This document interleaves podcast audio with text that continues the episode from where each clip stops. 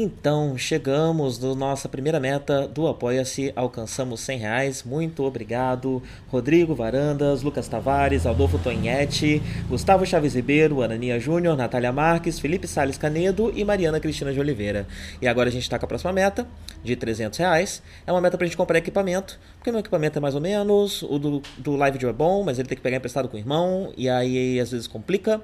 Então, obviamente, 200 reais por, não é o suficiente para comprar equipamento, então esse é uma meta que a gente vai acumulando, né, o dinheiro que for juntando ali, e quando tiver o suficiente, a gente compra equipamento para mim, compra equipamento para ele, e aí essa meta deixa de existir e vira uma nova meta, uma outra meta qualquer. Então é isso, boa noite para vocês, falou!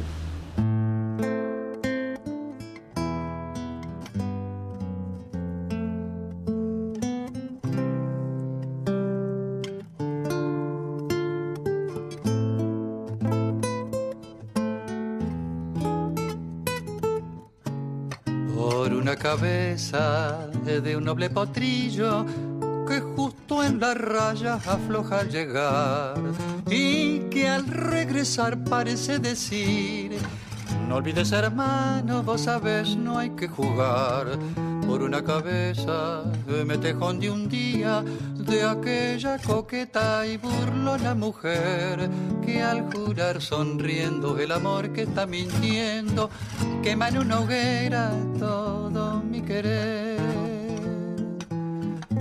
Por una cabeza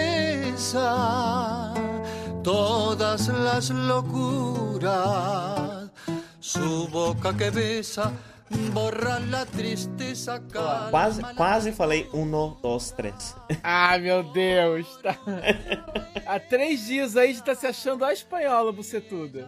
Já estou, já estou. Sou ah. completa, estou completamente portenho. Lartiquitita. Já estou habituado aqui. É, inclusive, o material que eu vou, que eu vou consumir para poder treinar o meu espanhol no sotaque argentino vai ser Chiquititas e R-Way. Tá passando aí? A, a, gente baixa, sei lá. Deve ter na ah, internet, tá. não sei. É difícil. ah, não Mas sei. deve reprisar, gente... né? Acho que deve reprisar até hoje. Liga aí na Telefe. Mas a gente não, não, não tá tem passando. televisão aqui. Não tem uma TV na casa que vocês estão? Não, nem, nem na nossa, né? Nunca não, teve. vocês, beleza, mas geralmente numa casa que você aluga, você tem. Não, eu tô na casa de um músico. Ele não, não pratica essas coisas. Ah, comunista. Tá. Ah, tá. Com, tá comunista não assiste televisão, né? Não.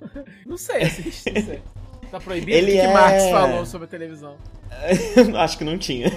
Ah, é, ele não. Ele toca tango, né? E agora eu descobri que ele toca também candombe, que é um, um ritmo negro uruguaiano que tem no, em Minas Gerais e um pouco no sul do país, no Brasil também. É, e aqui na Argentina é bastante forte. É, já, tô, já tô estudando bastante aqui sobre a cultura argentina, né? Então descobri é, a gente que... chegou a falar aqui que você ia pra, pra Argentina? Não, não porque eu não contei para ninguém, foi proposital, eu não queria que ninguém soubesse até eu estar aqui. É, então só, é isso, só estavam sabendo Dark, pessoas muito próximas. O Dark e sua família estão na, na Argentina agora. É, foi para cá que nos exilamos, nos auto-exilamos aqui. É, fugiram do Handmaid's Tale antes que as fronteiras sejam fechadas. o objetivo, o objetivo era o Uruguai, mas o Uruguai é mais caro do que aqui. Aqui tá tendo uma crise econômica, a moeda tá desvalorizada, então acabou valendo mais a pena. Meu Deus. É, então, é, então é isso, basicamente vocês são a aquela amiga, né, da, da... Você não viu Handmaids, né? Eu não vi, mas ah, eu sei que alguém foge pro Mas Canadá, é isso, é isso, tem a amiga, é, então, tipo, tem a galerinha Canadá, que tá, o, o, o, logo no primeiro episódio, primeira cena, né, o, o, noivo dela consegue, o marido dela consegue fugir pro Canadá e ela fica, então eu sou a Offred, você é o mari meu marido, que tá...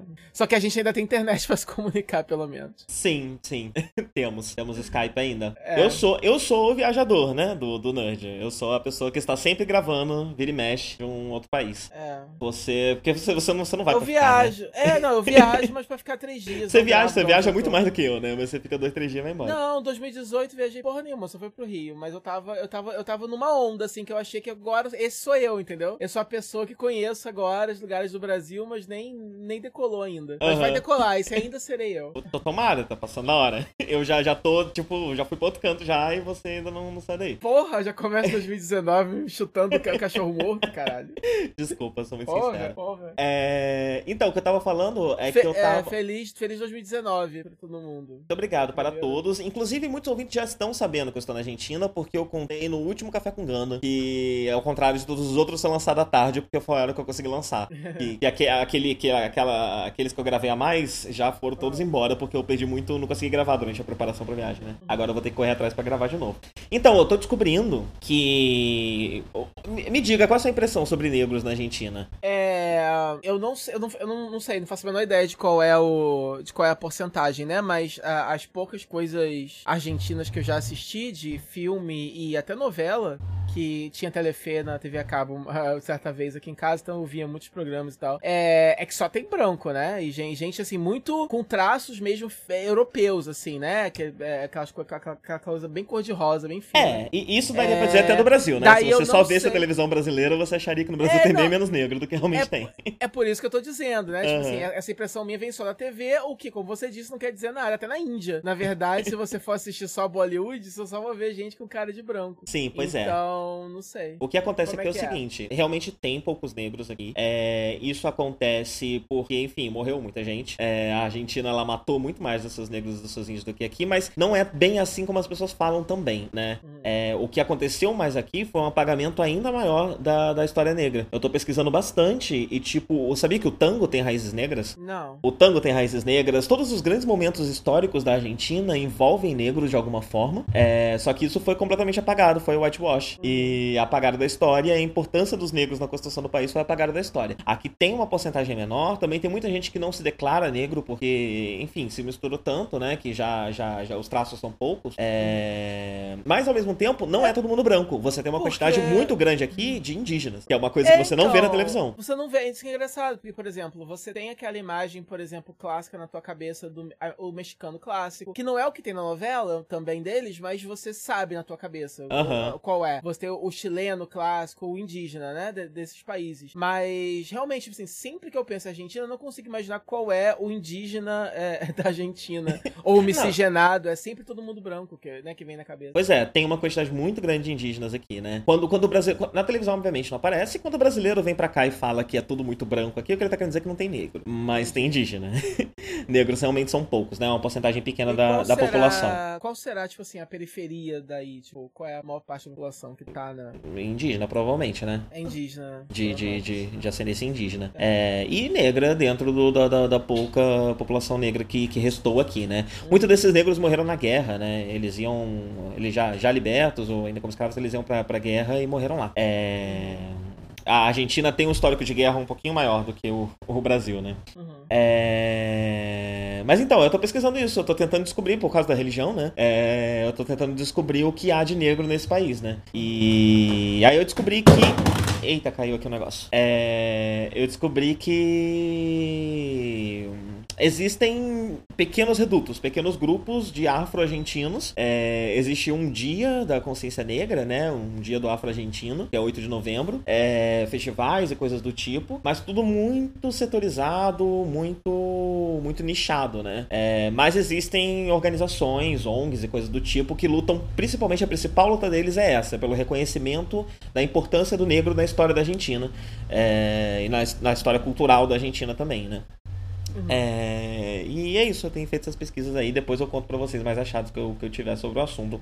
Ah, e aqui é, existem é, lojas é, religiosas, de artigos religiosos, né? Que tem coisas de Umbanda. É, a Umbanda se parece um pouco mais com a Umbanda do sul do país. E aqui na Argentina, muitas coisas parecem tipo 10 anos no passado. Isso aqui parece o Brasil, ah, diria até que mais, né? É, mesmo na capital, ah, muitas questões culturais aqui lembram o Brasil dos anos 90, sabe? Coisas desse tipo. É, Até mesmo no ritmo, você não tem grandes mercados, você precisa comprar as coisas no seu devido lugar, né? Então você tem que ir no açougue para comprar carne, na, no hortifruti para comprar legumes, etc. Tudo bem? É mais provinciano. É uma vida um pouco mais lenta e menos americanizada do que o que acabou, acabou acontecendo no Brasil nos últimos anos, né? Uhum. É, já que o Brasil virou o arauto dos Estados Unidos da América Latina, né? É, Mas é isso, depois eu falo mais. Eu tô aqui há pouco tempo pra falar muito. Mas essas foram as minhas primeiras impressões, as primeiras coisas que eu fui Mas ser atrás. legal essa. Mas o que a gente quer saber é sobre os otakus da Argentina, é isso que importa. Já sei Isso- algumas coisas, viu? Isso é on topic aqui pro Gcast. Apesar da gente estar no Nerd. É, mas no geral, né? Essa é a nossa linha estreia. Aqui, aqui a gente é otaku, a gente quer saber. Uma coisa que eu reparei aqui é que que, aqui vai tem. ter evento de anime aí? Então, aqui tem vários eventos de anime, mas eles são mais nichados também. Ao invés de você ter uma grande Anime Friends, é, você até tem um ou dois que são maiores, mas eles não são tão caros, não é tipo 120 conto pra você entrar, como, como é no. É mais, mais parecido com Anime Friends, mais no começo. É, e você tem eventos pontuais ao longo do ano pra coisas específicas. Então agora, 3 de janeiro, vai ter um que é focado. Ele, ele é como se fosse um reality show de talento. Então vai ter concurso de cosplay, concurso de anime que ele é focado só nessa parte de concursos é, de talentos. Aí eu vi que no meio do ano teve um que era de Sakura, um evento só de Sakura. É, e parece que Mazinga é algo grandíssimo aqui na Argentina. Eu não sei se é algo específico de um do- dos, do- das páginas que eu achei no Facebook, de otakus argentinos, mas Mazinger parece ser uma das coisas que fez parte da infância do argentino, junto com coisas como as nossas, né? Eu peguei um Uber esses dias que tava tocando abertura de Digimon, é, que tocou aqui, que é uma versão de Butterfly em espanhol. Nossa. É, então muitas das coisas que a gente viu, eles viram também, porque esses pacotes de licenciamento muitas vezes são vendidos pra América Latina inteira, né? É, só que umas coisas que, que, eles, que eles têm e a gente não é Mazinger, aparentemente. Legal. Não sei exatamente qual versão de Mazinger também, né? E você comentou também que a Netflix aí é basicamente parecida, né? Porque também deve ser esse mesmo esquema de, de América Latina como um todo, né? Então, provavelmente, é, o que tem aí, o que tem aqui tem aí. Sim, sim, tá Talvez tudo, com tá tudo muito corrido, né? Eu não tive tempo É. de olhar muito. Ah, lógico. Mas aparentemente, sim, aparentemente a maior parte das coisas que tem no Brasil tem aqui também. Uhum. No Netflix daqui. Uhum. É, mas vamos lá, vamos falar das coisas que a gente consumiu. Vai ser uma, espero que seja uma lista pequena. Parece Vai pequena. Eu peço pra você falar dos filmes, eu não vi nada, né? É, inclusive agora, se eu quiser ver, vai ser como na França, eu vou ter que assistir legendado em espanhol. É, que é mais fácil do que legendado em francês, né? Eu assisti o Warcraft legendado em francês. É, foi meio difícil. Eu acho que o espanhol dá pra, dá pra entender, se não tudo, quase tudo. É, porque eu acho que aí você, você pegando o, o que você tá ouvindo e deduzindo mais ali da legenda que é parecido, né? Acho que no geral. Mas mesmo assim deve ser uma experiência meio estressante. Pra mim é. É. Eu tenho que ver alguma coisa legendada em Quando, espanhol. quando você assistiu o Doremi, foi, foi É, estressante pra foi- você? Não, até que, eu, até que eu consegui abstrair, mas eu acho que a princípio me assustou. Quando eu vi assim, eu pausei e falei, eita porra, ah não. Né, rola todo um preconceito, porque espanhol é um negócio enrolado. Aham. É... Mas é, vamos começar a falar de filme então. Fala aí, o que, que você tá, viu Aquaman? eu ver... É, então, então vamos começar com o Aquaman, que eu vi primeiro. Vai ser como todas as últimas vezes que você falou de cinema? Você odeia Como? tudo? Não. Não, tá bom. Não, hoje, hoje tá mais positivo, gente. Olha, tenho- que tenho- beleza. Tem negativos e tem positivos. É, bom, é, o Aquaman, ele tá chegando, então. Ele tem uma, ele tinha uma grande, é, tem, né, uma grande responsabilidade nas costas, porque por algum motivo, é, todo mundo, incluindo o Darko, né, odeia os filmes da DC. Não dá pra, não dá pra entender por quê, já que. Eu- eu- olha, eu não vou dizer que eu odeio, eu só não faço muito esforço pra assisti-los. É. O, uh, como eu já falei aqui inúmeras vezes, né? Eu acho que é, eles, eles é, no, é, no geral, eles erraram, né? Se precipitando, ao invés de tirar um tempo pra poder cuidar de cada herói, fazer tudo. Eles estavam com muita pressa de juntar todo mundo numa Liga da Justiça o mais rápido possível. E aí eu acho que o que deixou a- os filmes da DC tão irregulares e, e- e- e estranhos e experiências tão pouco satisfatórias como um todo foi justamente essa falta de, de, de, de- de norte, né? De, de alguém é, é talentoso dando ali o caminho, é, unindo tudo, né? Essa, essa pessoa inicialmente foi meio que ali o Zack Snyder, eu acho, a galera lá da, da Warner. O que eles planejaram foi, foi muita coisa, né? Eles quiseram enfiar muita coisa ao invés de se preocupar em desenvolver os personagens, que é o mais importante. Então a gente teve um gostinho um pouco disso no filme solo da Mulher Maravilha, que foi um filme é, autocontido, se preocupando em contar a história daquela personagem, vender aquele mundo, e foi muito bem, né? É, tanto de bilheteria quanto de público. Lembrando que mesmo é, Batman vs Superman e Esquadrão Suicida não foram é, é, fracassos de bilheteria nem nada, né? Só não fizeram, talvez, assim, o, o bilhão de dólares que a, que a DC Que se esperava. espera, é, que se espera desse tipo de filme, né? É, é, de- de- desde Vingadores, né? O jogo mudou depois de Vingadores 1. Agora você espera que o filme abra com 200 milhões e tal, todo mundo tem que fazer muito. É, e aí, e aí como eram filmes de crossover, né? Tipo, realmente Batman vs Superman, pela primeira vez você tem contas esses personagens tão icônicos, e aí, tipo, realmente não foi a explosão que eles esperavam. E, e é, é, muito controverso entre o público, e quanto mais o tempo passa, mais o público vai odiando, né? Então, se no começo você ainda encontrava gente que tinha curtido, agora você encontra, tipo, quase ninguém. É, tá, quando você escuta jornalistas falando, né, o que era. O, o, os que antes usavam palavras meio, né, ambíguas para poder descrever o filme, agora já descreve como uma grande bosta, enfim. Uhum. É o que vai acontecer. É, isso, isso acontece. Você sabe também por que, que isso acontece, né? Não, não é só por causa disso, é porque vários desses jornalistas ganham cabine, ganham esse tipo de coisa quando o filme é. sai, e aí é. tem que dar um tempinho para não pegar mal e é, não, não, não perderem, que... né?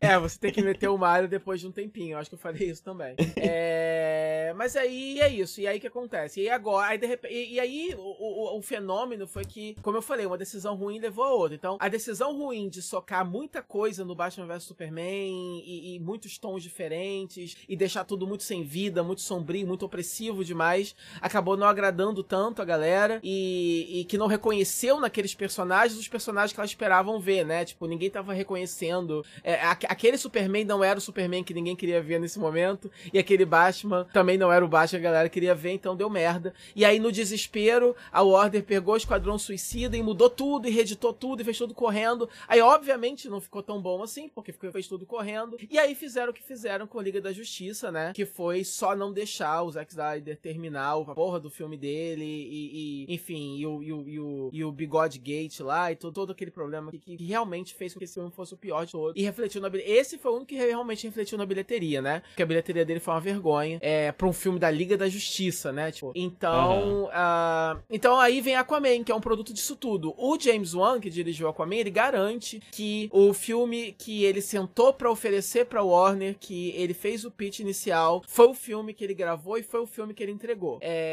ele garante que dessa vez. É, o que ele quis dizer é que, bom, dessa vez realmente não houve interferência desesperada do estúdio, mas eu acho também que o que ele quer dizer é que não necessariamente o filme dele teve o tom que teve também como reação a, aos filmes anteriores, né? Eles, eles garantem que desde o começo é, essa tinha sido a ideia, que outros cineastas pudessem dar para os seus filmes o, seus, o seu próprio tom e que e que os filmes do Zack Snyder eram daquele jeito porque essa é a cara do Zack Snyder, né? E uhum. algumas pessoas debatem se isso é verdade ou não, porque Mulher Maravilha, mesmo sendo da, mesmo sendo da Perry Jenkins, ainda tem aquele carão meio Snyder é, é, uhum. nas cores e no, e no estilo. E quem já viu as primeiras imagens do novo Mulher Maravilha, né? Quem já foi nas convenções em que essas imagens foram exibidas, é, garantem que uh, o segundo filme tá muito mais. Uh, as cores estão mais vivas, estão mais. Tá, tá, diferente visualmente, né? É... O que pode ser só o fato de mudou de época, né? E ela quer retratar nos 80, então ela vai usar outra fotografia, enfim. Ou pode ser mesmo que agora a Perry Jenkins em si não precisa mais seguir aquele blueprint já do, do Zack Snyder, né? Porque agora o universo é, da DC tá mais aberto. Bem, e com relação ao Aquaman, é isso. Tipo, eles resolvem fazer um basicamente um filme Marvel. É isso. A DC pegou e vamos fazer um filme da Marvel. No, é, no, no, principalmente no tom, né? Então ele é muito mais bem humorado. Você tem uma, uma trama que, que, que, que não se leva tanto a sério, que é mais simples, inclusive, justamente para você poder focar no próprio herói. Ela segue a cartilha da Marvel até no quesito vilão, porque o vilão não é muito memorável e, a, uhum. e, a, e a, a, o que ele quer fazer não é tão interessante assim, mas ele é, é. Mas o ator que faz ele é muito bom, consegue vender bem o papel, e ele é a pedra no sapato que a gente precisa pro, pra esse filme, né? Ele é a, o desafio necessário ali pro Aquaman. É, dependendo do filme da Marvel que a gente tá falando, essa, esse problema do vilão fraco em alguns filmes incomoda mais que outros, né? É, em Aquaman não incomodou tanto porque tem coisas para compensar. É, e, e, na minha opinião, a parte realmente mais forte do filme é que, bom, para começar assim, o roteiro. O roteiro, como eu falei, ele é bobinho, o humor dele não funciona. Tanto, de, é... de, deixa eu fazer uma pergunta antes. Uh -huh, você uh -huh. seguir? Você falou sobre Sim. isso dele ter um. seguir a caixinha da Marvel, né? Uh -huh. é, mas me diz uma coisa: a, a, os produtos da Marvel ele tem esse queijo enlatado, né? Ele tem, uhum. ele, eles têm esse gosto específico que é meio que um branding, né? Parece um. É tipo quando você come sadia, você sabe que aquele negócio é sadia, sabe? Sim, sim. É, que aquilo é um produto que foi feito, é, enfim. É, eles, é, eles, produto, eles, é, é, tipo, como é se fosse ritmo um. de padaria, né? Ritmo de padaria. É, é. é. E, e, e, de um jeito muito específico que eles fazem. É. Daria para dizer que a Aquaman consegue. Ele emula isso tudo? Não. Ou ele tem um próprio sabor? Ele tem ele só. Tem. Tá. Não, ele tem, ele tem o próprio sabor, sim. É, é, quando eu falo é, cartilha da Marvel, é mais no sentido de que ele, ele, ele tenta não ser cabeção, como os uh -huh. outros estavam tentando ser até agora, né? Os filmes da DC até agora estavam sendo não só mais darks do que Aquaman, mesmo Mulher Maravilha, né? Um pouco mais, é, é, mais sombrio. Mas todos eles tentam ser. tentam se levar a sério. É, uma sombra uma de Dark Knight que até agora influenciava o, exato, o exato. universo, né? Esse é o primeiro filme de, é, da DC até agora que realmente abraça sua raiz de quadrinhos. E nesse ponto, que é para mim o mais forte do filme, ele chega a ser até melhor do que é, muitos dos filmes da Marvel, porque justamente no aspecto visual dele, né? Então você tem todos os reinos marinhos são feitos. É, é, é nada ali, ninguém se preocupa em dar nenhum motivo pseudocientífico para nada, né? É, é isso. Atlantis existia, fundou, e agora eles moram no mar. Que horas que eles começaram a só. Por que, que ninguém morreu afogado e todo mundo, sei lá, passou a falar e respirar no d'água? Não sabemos. É, naquele desenho da Disney ainda tinha uma explicação para isso, que se eu não me engano ele fazia. Quando a cidade tá afundando, o, o carinha lá faz uma bolha que protege tudo, eu não lembro direito. Mas esse filme rola um flashback e só, a cidade só cai mesmo, e é isso. E aí, alguns milênios depois, eles estão lá respirando. É. Mas assim, o, o principal é isso, tipo, é, o visual é muito fantasioso, é muito bonito, é como se fosse um, um tipo de, de Senhor dos Anéis ou Game of Thrones debaixo d'água mesmo, é, sem a complexidade do roteiro, porque é, é, na verdade é bem básica a história, né? O, o, o, o Arthur Curry, ele é esse híbrido, né? Ele é meio humano, meio, meio, meio atlante. E o irmão dele, que é puro, é, inclusive até tava ouvindo, né? O cara comentando uma coisa que eu não tinha reparado quando eu vi, que o cara que faz o irmão dele, ele é fisicamente o, o Aquaman clássico, né? Porque é um cara branco, louro, hum. com cabelinho arrumadinho. Uhum. Enquanto que o Aquaman mesmo é o Jason Momoa, que é havaiano e tal. E, e ele é assim. Na, na, verdade, quando o Jason Momoa foi anunciado pro papel, é, é, há muito tempo, há anos atrás, né? Eu realmente achei que eles fossem fazer a, a, os Atlantes serem todos dessa etnia. Mas não, na verdade, eles são caucasianos mesmo. E ele só é assim porque a rainha Atlana, que é a Nicole Kidman, ela vai parar na Terra e se apaixona por esse faroleiro que, que é um ator que é, é, é havaiano também e tal. Então, por isso que o Jason Momoa tem essa etnia. É, e aí a, a, a, a Mara, que é a. a Mira, Mara, não sei, é que é a, a, noiva desse cara que é o vilão, né? Que é o irmão do, do, do Arthur, é, vem pedir ajuda porque o cara quer assumir o trono agora. A mãe dele está desaparecida e tal. E, e, e, e o cara vai assumir o trono e ele quer dominar todas as tribos. Ele quer, ele quer dominar todas as tribos de Atlântida, ele quer dominar o mundo da superfície também. Então o Arthur tem que partir com a, com a, com a Mera num, num, numa quest para pegar uma, um, um lá qualquer que eles precisam para poder derrotar o cara, enfim. E aí, e aí o Arthur é aquele típico herói hesitante, que não tá afim de ser rei, porque ele é só um cara, badass, que fica por aí salvando pessoas aí, ataca um submarino criminoso ali, salva uma galera, salva uns pescadores aqui, e tá bem vivendo essa vida. E então, assim, a estrutura é só isso mesmo, é super básica, mas ela é povoada de é, é, é, elementos visuais tão interessantes e tão diferentes, mesmo nos uniformes.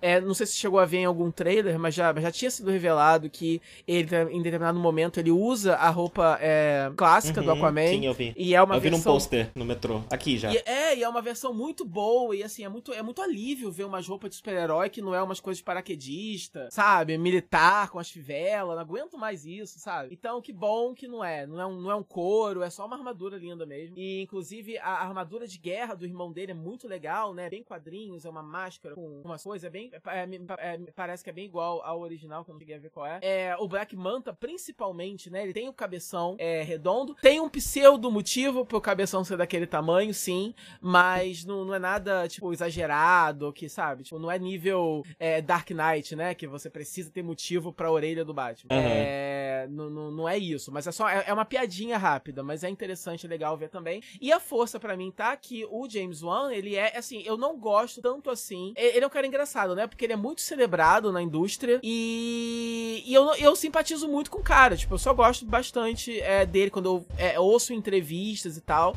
E eu não acho que ele faça nada. Eu realmente acho que ele seja talentoso. É, a única coisa é que a maior parte do trabalho dele é, são filmes de terror do jeito que eu não gosto. Né? Uhum, então, uhum. quer dizer, ele faz sobrenatural e faz The, The, é, o Invocação do Mal, que são filmes que eu não curto muito. Mas em compensação, ele, ele fez o primeiro Jogos Mortais, que eu acho incrível, né? E ele fez um Velozes e Furiosos aí, que foi bem legal também. Que é o 7 é, dele, né? É, é o que o Paul Walker morre. Aham, uhum, aham. Eu esqueci qual é esse, é. E é ele 7, faz é, um, é, ele faz um excelente trabalho nesse filme. Então, assim, eu acho que, apesar de não gostar muito dele no gênero é, horror, As coisas que não são horror, é, você gosta. Definitivamente ele é um ótimo diretor de ação, digamos assim. Ele uhum. só precisa precisa de roteiristas talvez melhores para poder dar uma ajuda para ele. Mas a ação de Aquaman é o standout para mim, né? A maior parte das cenas mais impressionantes, tu já tinha visto pedaços nos trailers e tal, mas ver elas completas e no cinema é, foi muito interessante. Inclusive, eu imagino que de repente vem a IMAX, deve ser muito legal. É, por causa disso, tem uma sequência inicial. É, tem vários planos sequência, então as, as cenas são muito elegantes, bem coreografadas, bem imersivas.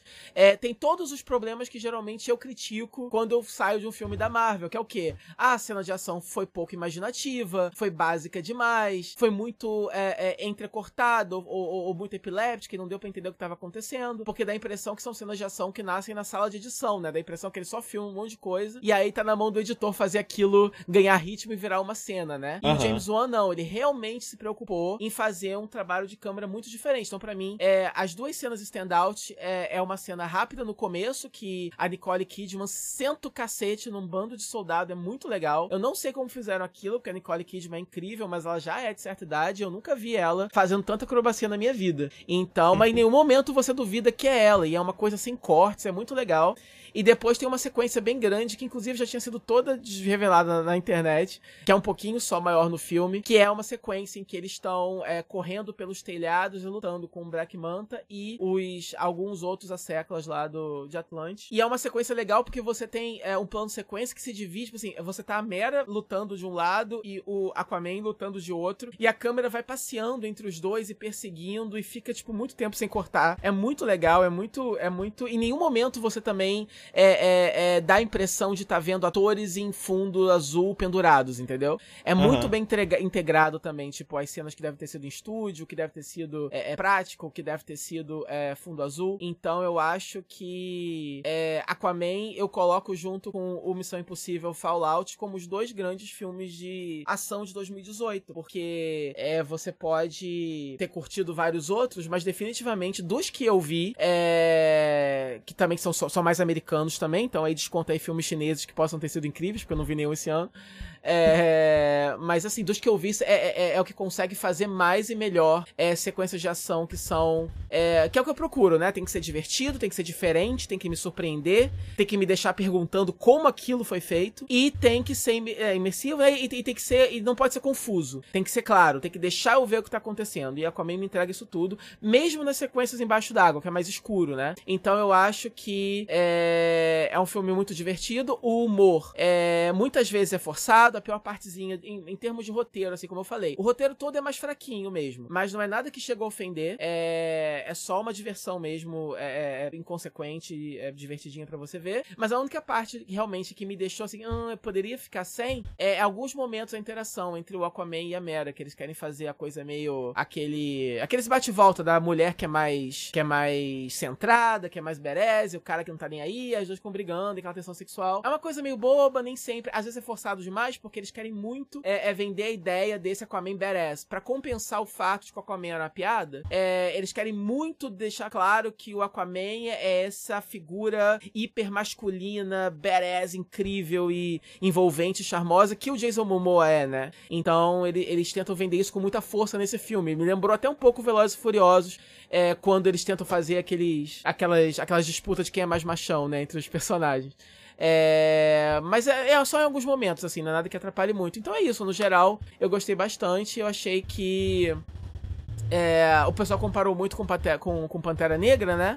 É, tem realmente muitas semelhanças. Então eu digo assim: o roteiro de Pantera Negra é infinitamente superior, né? É, e lógico, a gente não precisa nem falar do impacto cultural, que óbvio é, é maior, mas a gente não tá levando em conta. Como o filme em si, o roteiro é superior. Mas visualmente, em termos de cena de ação e, e, de, e de, coisas que eu nunca vi antes no cinema, é, eu, eu, acabei, eu acabo prefiro, preferindo Aquaman. Porque a gente ainda não tinha visto exércitos montados em cavalos marinhos gigantes e tal. Então, tipo, eu tô feliz que a resposta do filme tenha sido positiva, parece que tá fazendo uma graninha boa aí, principalmente é, internacionalmente. Então eu espero que isso sirva para acalmar a, a porra do facho dos executivos da, da, da Warner para que eles deixem que os filmes aconteçam assim, para que eles possam contratar bons cineastas e possam confiar com esses cineastas. Para que quando seja bom, é, pra- sabe, pro filme ser bom, ser bom, é mais ou menos, é mais ou menos, ou, ou é ruim, é ruim, mas pelo menos o cara tentou, né? Porque o frustrante pra quem quer que esses filmes, porque a gente quer que esses filmes deem certo, né? A gente gosta de filmes de super-herói, quanto mais filme de super-herói, melhor. É, então, assim, o meu medo é que fique tudo muito Marvel demais, tudo muito pro humor demais e a gente fica uma coisa homogênea, Aham. porque a Disney já é dona de tudo. E se as poucas outros estúdios que sobraram começarem a imitar a Disney, aí vai ser foda, né? Então, eu ainda quero que a DC continue é, ousando, dando, assim, colocando seus personagens, não tendo medo de, de colocar esses personagens como eles são. Eles são fundamentalmente diferentes dos personagens da Marvel. E eu não acho que isso não é uma coisa ruim, é só diferente e pode ser bem feito. Então eu espero que eles continuem nesse caminho. Eu acho que é, Mulher Maravilha e Aquaman. E, e isso é vindo de uma pessoa como eu que não odeia nem Man of Steel, eu não odeio é, é, Batman vs Superman, nem odeio é, Esquadrão Suicida. Mas é obviamente que Mulher Maravilha e Aquaman são filmes muito superiores. E vamos ver o que acontece agora com os próximos. É, e é isso. E eu tô com medo um pouquinho do Aves de Rapina por causa do título. Você viu qual vai ser, né? Não, qual o, o título? O título vai ser Birds of Prey and the Fantabulous Emancipation of One Harley Quinn. Que seria mais ou menos Ge- Aves de gente. Rapina. É, é isso. É Aves de Rapina e a fantabulosa emancipação de uma certa Harley Quinn. Seria mais ou menos isso. Quando isso foi, quando a Margot Robbie tweetou a imagem do roteiro que tava Birds of Prey e esse subtítulo enorme, meio que escrito a caneta com os desenhozinhos, e todo mundo começou a noticiar como se fosse verdade, eu falei assim, gente, vocês são muito burros. Isso é óbvio, uma piada da Margot Robbie. Só que não é. Aham. O título do filme Não é, é. esse. Não é. O título do filme é esse. E aí, assim, a preocupação que rola é o seguinte: então, obviamente, vai ser um filme que se passa ali no Bate-Verso, mas que vai ser mais puxado pro humor. Então, eu fico pensando se esse. Bom, tomara que seja pelo menos honesto e que não seja exagerado nem forçado. Vamos torcer. Agora, dá uma certa. É, é, por mais que eu goste da Harley Quinn e da Margot Robbie no papel, é, dá uma certa raivinha, assim, porque você tem um protecionismo com os personagens, né? Então é como se a a Warner tivesse sequestrando o filme da Aves de Rapina e dando ele pra Harley Quinn. Porque a gente quer, na verdade, um filme da Harley Quinn, né? Então Uhum. o filme já não vai ter a Batgirl e, e aparentemente a, a, a Harley vai ser uma das Aves de Rapina. Ela não vai ser, tipo, a vilã do filme. O vilão do filme vai ser o. o, o, ah, acho que Máscara da Morte, algo assim. Algo assim. É. Então, assim, preocupadinho com isso. Mas fora isso, é, o universo DC parece que tá indo. Se continuar assim, vai, vai, vai entrar nos trilhos e vai ficar tudo bem. Hum, é, É tomara. isso. tomara, porque eu que- é, sempre quis, né? Não tô, definitivamente não estou torcendo contra. Nunca torcemos contra. Nunca, nunca, é, nem nunca torcerei. Eu estou apenas aguardando a hora certa. Pra você amar. Mas eu acho que Aquaman você vai gostar, obviamente. Espera, né, sair em Torrent. Eu acho que. Não sei se. Os, e, e ao cinema aí pra vocês vai ser mais fácil do que era em São Paulo. Não, com É, certeza é. Eu não, quer dizer, eu não sei direito como se organizam cinemas aqui, né? É tipo de shopping, de roupa, porque shopping não é uma coisa que tem muito por aqui. Eu não sei É, como é. se vai ao cinema na Argentina. É... Mas com certeza é mais fácil porque é uma cidade muito menor, muito mais provinciana, muito mais fácil Enfim, de se locomover assim, por aqui. é, rolando, eu acho que vale a pena você ver. Você vai, você vai curtir, você vai se divertir. Legal. É, Então vamos continuar aí com os filmes, os últimos blockbusters. Me fala de Bumblebee. Então, Bumblebee é, me surpreendeu é, um pouco, porque quando falaram que esse filme ia focar na relação da menininha lá com o Bumblebee, eu lembrei um pouco da relação do Shia LaBeouf com o Bumblebee no primeiro filme. Uhum. E não sei se você lembra, o primeiro filme foi aquele famoso filme ruim que a gente gostou assim mesmo, né? Lembro bem, lembro bem. É, Esse filme ele é um, um prequel, né? é, ele se passa nos anos Ele 80. Passa nos anos 80, sim. Isso. E... e aí é isso. E aí eu achei que fosse ser mais aquele tom, mas eu me surpreendi um pouco, porque não é bem aquele tom. É. Mas, tipo, Ah, ele, ele, ele ainda é no universo cinematográfico de Transformers, né? Ele não é um reboot. Olha, tem certas coisas nele que eu achei até que fossem. que significassem que é um reboot, mas eu aí depois eu lembrei e, e- e- conversei com pessoas que lembravam do primeiro filme, né? Que eu não vejo há anos. Aham. E não é reboot mesmo, não. É só que eu acho que algumas coisas só você tem que forçar, né? A, a, a coisa que eu mais. que eu mais é. é... Ai, eu, eu, eu- desculpa, eu tô rotando o, o frisante. É. Houve tá apenas um foda. soluço. Tá foda falar, não. Tá- Tem alguma coisa presa em mim. Aí acontece, o. o, porque assim, os, os Transformers, eu lembro que eles chegam na Terra pela primeira vez no primeiro filme, não é? E aí esse filme estabelece que não só o Bumblebee, mas alguns outros Transformers tiveram também, incluindo o Optimus. Então, eu, eu meio que não lembro. No, no primeiro filme, não é? Eles vindo do espaço e chegando? Ai, eu não sei dizer, viu? Faz muito tempo. Eu vi no cinema. A única vez que eu vi o Transformers 1 foi no cinema. Eu também, então é muito. Faz assim, muito eu, eu já vi trechos, eu acho, passando na TV. Eu, eu Mais de não 10 lembro. anos, né? Não dá pra Esse lembrar. é de 2007, esse filme, enfim, não tem como. Sim. sim. É... É, mas eu acho assim, é, o, o, importante é, ainda que possa ter coisinhas aqui e ali que são contraditórias, é, e eu não, não tô afirmando que tem que eu não lembro, mas pode ser que esteja, que tenha, é, é, ele é oficialmente uma prequel só, ele não tá rebutando nada. Ele é o primeiro filme que não é do, do Jack Snyder, né? No, do Michael Bay, desculpa. Porra, respeita, tu respeita meu Zack Snyder. Olha só. A gente tava falando do Zack Snyder agora há pouco, ficou na minha cabeça.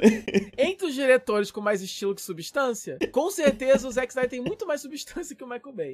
É... Mas eu gostei daqui. Teve um filme de guerra que o Michael Bay fez aí que foi bem diva. É... Recentemente. Bom, o. É, é, ele é roteirizado por uma mulher, inclusive, a, a, quem escreve a Bumblebee é a mulher que tá escrevendo, que escreveu é o Birds of Prey e tá escrevendo o solo da Batgirl também. É uma roteirista chamada Christina Hodgson. E ele foi dirigido pelo carinha de Cubo in the Two Strings, que pare... me parece que Bumblebee é o primeiro live action dele, se eu não me engano. É... Então, assim, tudo isso tava me fazendo ficar animado por esse filme, né? Porque é, Transformers é outro daqueles casos em que nós nunca torcemos contra, né? A gente ama é, robô gigante, a gente quer ver, a gente queria muito que esse gênero explodisse e fosse a nova bolha do momento. Uhum. É, só que Transformers não ajuda, inclusive até hoje eu não vi o último da, da série, que deu uma flopada hard, foi o primeiro flopou mesmo. É, tanto que vem, vieram é... agora com esse soft reboot, né? Não, o Bumblebee já tava nos planos desde sempre. Ah, é? é eles fizeram, eles na época tinham, eles queriam, eles queriam porque queriam, a Paramount queria porque queria fazer é, um universo expandido de Transformers, né?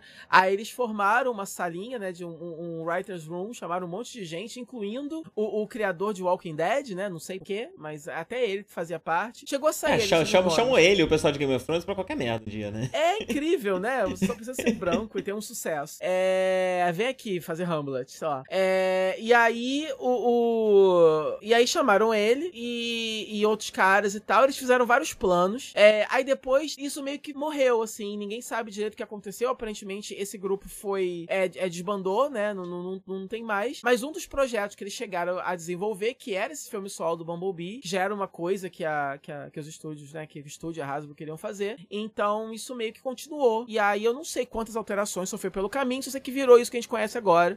Que é esse filme que se passa nos anos 80, é protagonizado por uma menina. É, tá rolando a guerra em Cybertron. É, os Autobots estão partindo fora. E aí, enquanto os Autobots viajam pelo, pelo universo é, é, recolhendo outros Autobots que estão por aí, é, o Bumblebee é encarregado de ir pra Terra para poder já ir estabelecendo uma base rebelde lá, né? É, e aí o Bumblebee vem pra Terra para poder estabelecer, né, uma base aí rebelde daqui, vem uns, uns, uns Decepticons atrás dele, pá. E aqui o Bumblebee, ele, ele, como é nos anos 80, né, então o, o legal do filme é que ele busca usar os designs, né, da, é, da primeira geração lá. Então, é, isso eu vi, né, resolve aquele problema que sempre foi uma grande birra que eu tinha, que a gente tinha, né, com o design de Transformers, que é aquele monte de ferro retorcido. Pelo menos as imagens que eu vi, eu não vi, eu não vi trailer, eu não vi nada, né, é, mas as imagens que eu vi, parece que isso está resolvido. Isso está resolvido? Isso está resolvido, sim, em grande parte, sim. É, é, eu, é, eu, eu, eu, tive um pouquinho de problema só com o design das. que faz parte dos negativos, assim, que eu ia falar sobre o filme, né? Que é o design dos dois vilões principais, que são que eles chamam de é, Triple Changers, porque eles viram é, veículos aéreos, é, Transformers e, e, e, terrestres também. E... É um daqueles que combinam ou não? Não, não, mas não. eles viram aviãozinho e outro vira helicópterozinho, aí tem a forma robô e depois ambos viram, viram diferentes veículos terrestres também. É, eu, eu, eu, tive, eu tive problemas com esses dois, é, é, porque. Ou duas, tem uma delas que eu acho que é uma mulher, mas eu não tenho muita certeza. É, é, é isso, assim, eu achei o, o, design deles muito genérico, apesar de ser clean, é, é genérico, e a personalidade também é, é, é meio estranha. E essa coisa de virar avião e carro, em, nenhum, em nenhum momento é usado no filme para algo assim que, que, que vale a pena. Muito pelo contrário, só é usado em horas que não faz sentido. Tipo, tem alguns momentos que, que elas estão correndo e aí vira carro um pouquinho e vira avião e sai voando. E aí, tipo, não precisava ter virado carro um pouquinho, era só, só virar avião direto e voando, entendeu? Ou, ou, ou tipo assim, uhum. quando, quando aterriza, ao invés de virar robô logo, não vira um pouquinho o carro e vira de novo. Quer dizer, é, me, me lembrou muito essa coisa que Tokusatsu faz, né? Às vezes o cara usa umas coisas sem noção só pra poder vender o brinquedo. É, uhum, foi a mesma uhum. coisa, assim, tipo, mas eles podiam pelo menos em algum momento ter feito isso servir pra alguma coisa. Mas é só um gimmick mesmo que não serve para nada. É uma das partes ruins do filme. Mas assim, no geral, é, o design, principalmente do Bumblebee, né? É, porque agora ele é realmente um Fusquinha mesmo. E, e o, o, o, design dele, quer dizer, a, a, única coisa que eles mantêm é, de todos esses filmes, que é uma coisa que eu nunca gostei, foi o fato de que eles não transformam de verdade, né? É... Pra mim, eles deveriam poder fazer de um jeito qualquer, projetar de um jeito, em que eles pudessem meio que você seguir uma lógica de transformação e que depois, quando você fosse comprar o bonequinho, se transformasse igual que você viu no filme, entendeu? É, só que não, ele é só um Fusca mesmo, normal, e aí e vira. É, inclusive, a, a, a, a velocidade das transformações e a complexidade das coisas que acontecem variam muito de acordo com a necessidade da cena. Então, a primeira vez que ele se transforma, por exemplo, é uma cena que tá no trailer, a menina tá embaixo dele, assim, é, do carro, olhando, ele se transforma por cima dela, né? Então a câmera vai saindo dela, vai passando por dentro dele enquanto ele se transforma, e é uma cena muito legal, só que a transformação dura, assim, vários segundos, já é super complexa, né? Já em outros momentos, uhum. ele, num piscar de olhos, já vira o que ele precisa virar. É, vira carro, vira robô, mas num piscar de olhos que precisa ser mais rápido. Então faltou uma certa coerência aí também, mas é só um nitpick. Eu não sei se isso é um nitpick, ou se isso é uma, ou se isso é uma coisa grave mesmo. É, mas ninguém se importa, né? Ninguém comenta sobre isso. Então, é uma é mais uma da série, né? Só coisas que só eu me importo. É, então, mas o design de todo mundo tá muito mais clean, não só o design, mas as lutas, né? Você consegue, tem cenas de ação muito boas, inclusive, é, eu vi em 3D, e 3D de Transformers sempre foi muito bom, né? Mas justamente por esse não ser do Michael Bay, e eu não sei se é, foi gravado em 3D mesmo ou foi convertido, não sei direito, é, eu tava meio preocupado, mas algumas cenas, principalmente é, as cenas de ação do começo do filme e algumas delas se passam em Cybertron e tal, é, é, são, são bem legais.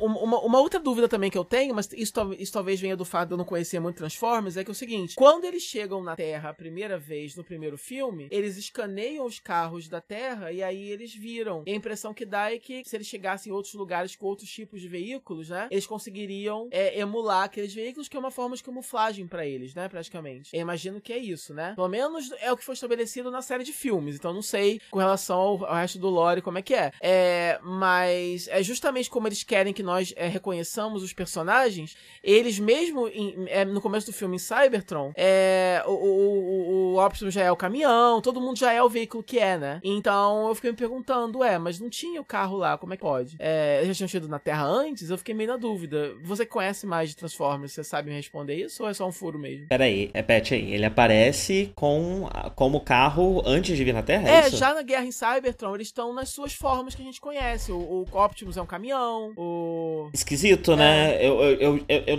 eu, não sei dizer precisamente, mas normalmente se escaneia aqui na Terra. E eu já vi material que se passa em Cybertron em que eles têm formas automotivas, mas aí não são carros que se parecem com carros nossos. Exato. Eles são tipo uns carrinhos alienígenas. O Optimus em Cybertron não chega a virar o caminhão, mas ele, como Transformer, é o visual clássico dele, geração 1, que é o caminhão transformado nele, entendeu? E. Ah, não, não, não. Mas a forma. É, é, isso é esquisito mesmo. Tipo, a forma robô, a forma humanoide, que tem elementos do, do veículo no qual ele se transforma, uhum. às vezes é retratado em Cybertron já nesse formato, entendeu? É... Não aparece o. Não aparece o veículo, mas aparece a forma humanoide. Mas nem sempre é. também. Eu acho que eu já vi versões em que o design muda um pouco para não. Mas... Justamente para não ter esse efeito, mas, né? Mas, mas, assim, o Optimus. Mas isso é mais comum. Isso Optimus... é mais comum. Agora o caminhãozão em Cybertron. Não, isso não apareceu. Mas apare... ah, apareceu tá. outros personagens. Chegaram a virar. Chegam a virar veículos. E são veículos da Terra. Aí eu achei meio estranho. É esquisito. Se eles nunca vieram pra Terra, é, é esquisito. É. Mas enfim, é...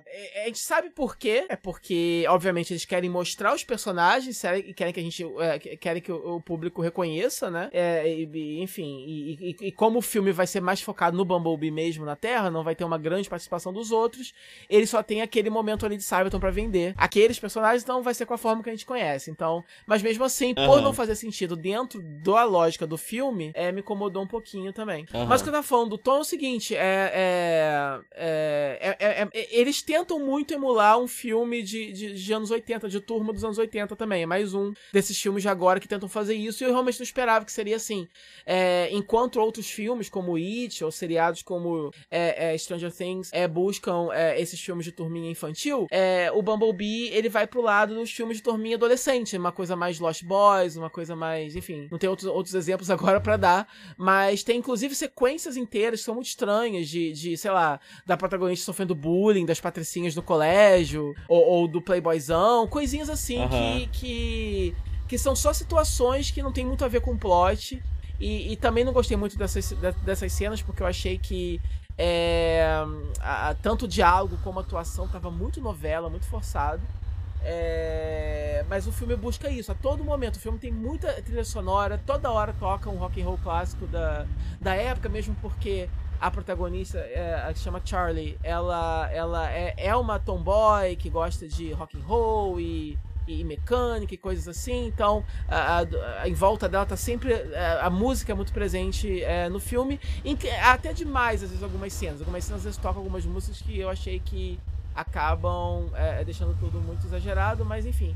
Esse, esse é o criminho. É um pouco eu- do efeito, do efeito que, que pessoas reclamam de Stranger Things, né? Que tá, rola de vez em quando umas inserções meio forçadas de música. Exato, só pra poder dizer, olha que música Aham. legal e tal, não sei o que, né? Uma coisa meio Guardiões da Galáxia também, dois, principalmente. É. Mas, mas é isso, tipo assim, a partir do momento que você entende qual é o tom do filme, você consegue curtir, porque eu acho que basicamente o que segura o filme mesmo é a relação dela com o Bumblebee. Porque é uma relação, sim, muito fofa, a atriz é muito boa, a personagem é muito interessante. É. o- o- o- os problemas que ela tá vivendo com a família são legais. Eu lembro que Transformers, eles sempre colocam é, é, o, o núcleo humorístico ali da família, né? Do, do Shia LaBeouf, do protagonista. É, é, o, o, investe sempre. E o, o humor é sempre muito forçado, muito pastelão, muito peido, bunda, essas coisas. É, no, no- nesse filme, não, assim, a, a, a família dela, ela funciona em momentos como como como é, humo- é, alívio cômico, mas também tem uma trama dramática com é, eles têm um- ela tem um certo conflito com a mãe, né? E, e, e- e tal, e com o padrasto, com o irmão e tal, e, e são conflitos eu achei bem desenvolvidos e que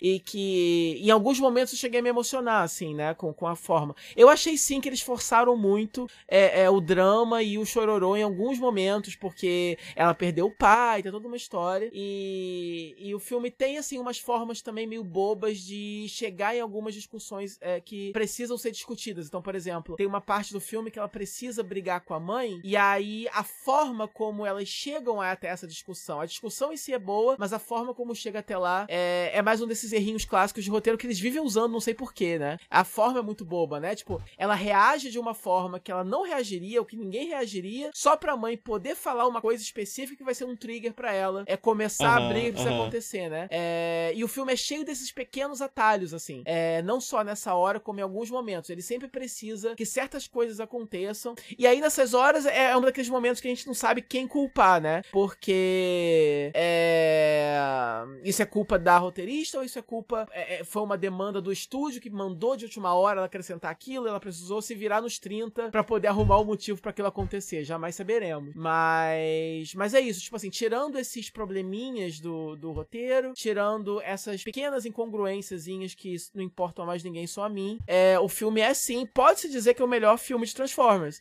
Eu esperava um pouco mais, porque realmente, é, eles sempre falaram que esse vai ser um filme mais emocional, mais, mais focado no drama, é, vai ser menos grandioso no quesito ameaça, porque você vai ver menos Transformers, não vai ser o destino do universo não vai estar em jogo, e tudo isso eu acho muito legal. É, mas ainda assim, principalmente no terceiro ato do filme, eu queria algo um pouquinho maior, um pouquinho mais explosivo, que Michael Bay não me ouve. Acabou sendo, pequeno demais, Oi? né? Acabou sendo pequeno demais, um né? pouquinho demais pra mim só. No final, eu, eu, eu queria que terminasse com um bang, porque o começo é muito bom. Mas todo esse começo, essa sequência de ação do começo, tanto em Cybertron como na Terra, é, acabam sendo melhores do que tudo que acontece no final. Então, quando isso rola, é sempre um pouquinho frustrante. Mas, no geral, foi muito bom. A, a- a única última crítica que talvez eu tenha é que o Bumblebee, não sei se você sabia ou se isso vai ser um spoiler, mas já tinha sido revelado também. Ele, no começo do filme, ele fala. E aí mostra o momento em que, em que ele perde capacidade de falar, né? É. Que é um Bumblebee Begins e tal. E a gente sabe que na franquia, na série de filmes comum, o Bumblebee fala por rádio, enfim. Ele vai misturando, né? Aham. E aí tem tu- todo o começo disso. Mas o que eu acho meio escroto é que quando ele fala, ele se comporta mais como um adolescente, mas mais assim, inteligente, que sabe desenrola e tal. Por algum motivo, quando ele perde a voz, justamente pra criar essas Personalidade muda. ele, não, ele vira uma criança, ele vira uma, um bebezão, assim, que faz um monte de merda e ele vira, ele vira literalmente o Pokémon da, da, da Charlie. Vira, vira um pet, sem, sem o menor bom senso, assim. É, e por mais que seja legal você que mostrar. esquisito. Não, assim, é- é- assim, bem ou mal, ele é um alienígena chegando num planeta totalmente diferente, então vai ter coisas que ele não vai, né? Mas eles são tão humanoides e falam como a gente fala, né? Que é muito estranho, que certa. Aí é meio incongruente, que certas coisas ele meio que não deduza que não é para fazer, sabe? É. Uhum, uhum. Mas enfim, mas de qualquer forma é o Bumblebee que a gente conhece, é charmoso, é legal. E como eu falei, o design dele é lindo. E. Enfim, vale a pena por isso. Ah, tem um. Tem, tem, tem alguns vilões que são muito interessantes. Tem um vilão que o visual dele é muito legal, é muito é, anime-like, é muito Gundam-like, assim. É, é, mas ele não dura. É, é, ele tem uma importância muito grande, assim, né? A importância dele não dura muito tempo. É, infelizmente, porque os vilões principais mesmo são esses, esses dois que eu falei, os Triple Changer. E eles não são tão legais assim. Então o que eu mudaria talvez é isso. Eu acho que eu, eu talvez. É, é, eu faria alguns ajustes só no roteiro para ficar um pouquinho menos bobo. É, para respeitar um pouquinho mais a inteligência das crianças que estão assistindo. E eu faria vilões mais interessantes também. Mas no geral, uma diversão muito válida. E é um dos melhores, ou melhor filme do Transformers até hoje. Porque não é difícil ser o melhor, né? Porque é tudo uma bosta é, muito é. grande mesmo. sim, sim. Por mais que a gente tenha tenha gostado lá do primeirinho, né? É. é... é. hum, eu não vou falar de Mary Poppins, hum. não. Então você pode até cortar. Não vai falar de Mary Poppins, não. É. É pra cortar, vou ter que terminar esse áudio com esse áudio. Ah, é? ah, então eu vou falar assim. Senão eu vou só largar aí. Então fala aí. Vou falar rapidinho, então. É... Fala rapidinho. Eu tava com preguiça, a gente não ia falar de Mary Poppins. É... Eu sei nada sobre esse filme. Eu, tô cada dia mais alheio a esse tipo de é, notícia, esse tipo de coisa que tá, tá acontecendo, tá né? É legal, porque aí eu me sinto muito inteligente contando pra você coisas que ninguém, todo mundo sabe. todo mundo que eu convivo sabe, mas você não. Então eu acho máximo que aí eu tenho alguém para contar essas coisas. Nossa, você pode ficar à vontade, me contar tudo, porque, sei lá. É, porque todo mundo. É, acho que você acontece contar pro meu irmão, ele já sabe, então todo mundo já sabe. É, as, lá, as pessoas que eu conheço. Esses últimos meses eu ando com a cabeça com outras coisas, sabe? Então acaba não tendo muita. E assim, sinceramente, eu perdi a paciência de acompanhar notícia de, de, de, de, de, de filme, de série, esse tipo de coisa. Eu não tenho mais muito interesse nisso. É, às vezes, quando eu pego alguma coisa, é um, é um review, é alguma coisa uhum. do tipo. É alguém falando sobre, dando opinião sobre. Mas, tipo, o que vai sair, o que deixa de sair, o que vai acontecer, o que deixa de acontecer, eu tô muito pouco interessado nisso, na real.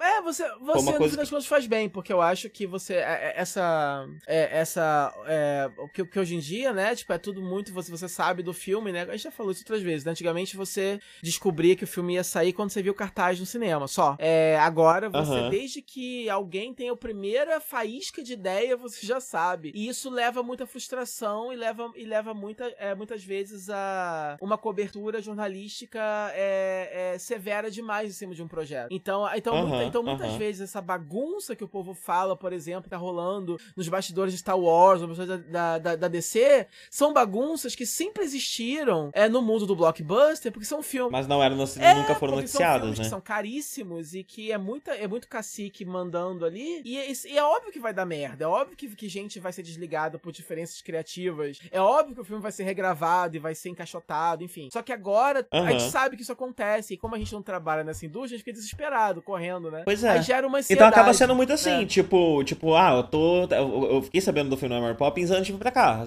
Tinha, tinha no, no, relógio lá em São Paulo, apareceu o pôster. Eu vi, olha, caramba, tô outro, né? Eu acho que eu acho que remotamente ouvi falar que isso ia acontecer alguns meses atrás. Uhum. e foi isso. Aí eu pensei, ah, ah, é legal, é essa onda da Disney de ficar é, ganhando o... dinheiro pra sempre em cima das mesmas propriedades intelectuais deles Não, mas de sempre, olha, né? Mary Poppins é, é, é uma série de livros, então, na verdade, é, foi um filme que eu cresci vendo, né? Foi um dos filmes da minha infância. É... Mary Poppins hum. eu só vi depois de velho. Eu só vi Mary Poppins no fim da adolescência. É, eu, eu vi já um pouco antes, né? Porque é, é um filme que meus pais gostavam, então traziam pra gente, então a gente via. É, e, mas assim, com relação a Mary Poppins, realmente, é, é, não teve muita, muita demora, atraso ou especulação. Desde o momento em que eles anunciaram que, que, que iam fazer esse filme, você já tinha a Emily Blunt como protagonista, foi rapidinho, que foi o boato, ah, talvez ela pegue o papel. Tipo, uma semana depois assina contrato já começou, entendeu? Foi um processo de desenvolvimento muito assim, sem drama, na verdade. Então, esse em especial realmente não teve muito o que, o que se falar durante, assim, não teve drama nenhum. Eles só anunciaram que iam fazer, fizeram, rolou um trailer. Fizeram, lançaram. É, rolou um trailer rapidinho, pá, um mês depois lançou, assim, foi bem rápido. É, então, tudo que sai nesse ritmo eu acabo, às vezes, nem ficando sabendo, assim, meio quando sai é. mesmo. Como eu não tô acompanhando de perto, né, esse tipo de notícia, é. É, se perde, né? acaba se perdendo. Não que eu não tenha ouvido falar, eu realmente ouvi falar, quando eu vi o pôster, eu falei, ah, é verdade, uhum. isso tava acontecendo. Acho que eu vi uma notícia uns meses atrás aí. É só isso. É, então, eu. eu, eu e sinceramente, eu, eu, concordo com você. Eu acho que é um relacionamento mais saudável. Com, sim, com, sim. Com as coisas. É, eu, eu, eu, fiz isso, não foi por acaso, não. Eu achei que foi bem caso pesado, pensado mesmo. É porque rola, acaba rolando também, quando você gosta do negócio, né? É, rola, às vezes, não só. É, é, enfim, ansiedade, mas também frustração, porque você fica sabendo de vários projetos que caem por terra e tal. Nesse caso, não tem que se preocupar. Você assiste o que tá passando e é isso. E aí, o que não tá passando é porque uhum. não existe. Se não existe, foda-se. É... Sim, e aí agora eu acabei de descobrir que o Ben Whishaw tá no filme. Ele tá no e filme, agora... é, eu ia falar. Agora eu sou obrigado a ver, porque eu vejo tudo que tem o Ben Pronto. E isso, olha que engraçado, né? Não, não que eu não fosse ver, porque eu gosto de Mary Poppins. Eu assisti o primeiro filme, gostei pra caramba e fiquei interessado. Não, e o engraçado é justamente isso. É, o Ben Whishaw tá no filme e eu não sabia. Por mais que eu, por mais que eu acompanhe notícias, eu não tinha visto trailer pra esse filme nem nada, só tinha visto teaser uhum. Então, se eu já sabia que ele tava no filme, eu tinha abstraído, porque eu realmente descobri é, assistindo. E, e ele faz justamente o papel. Ele faz. É, é porque o filme é só. O, o, primeiro filme é a Mary Poppins chegando, né, pra poder. Na casa dos Banks, aí tem as crianças e tem o pai que trabalha no banco.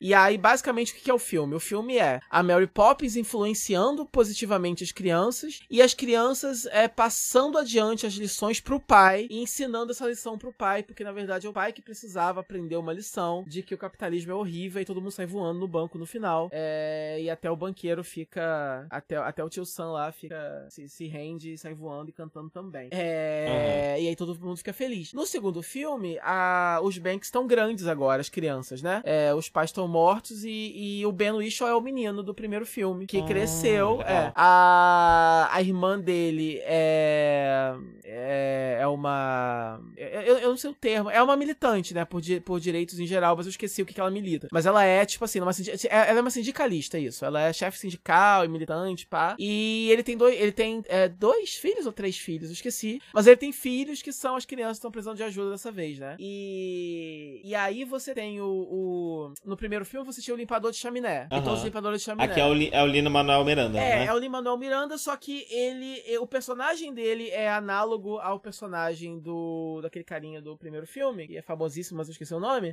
E só que ele não é o cara, né? Tipo, o tempo passou. Ele, na verdade, é uhum. um dos garotos do, do, do, do, Um dos limpadorzinhos de chaminé do, do, primeiro filme. Ele é o Dick Van Dyke. É, o Dick Van Dyke, sim. E aí ele, ele. E aí o, o, o Lin Manuel faz um dos. É, é, é, limpadorzinhos de chaminé do primeiro filme, que encontraram com a Mary Poppins na época, que agora cresceu.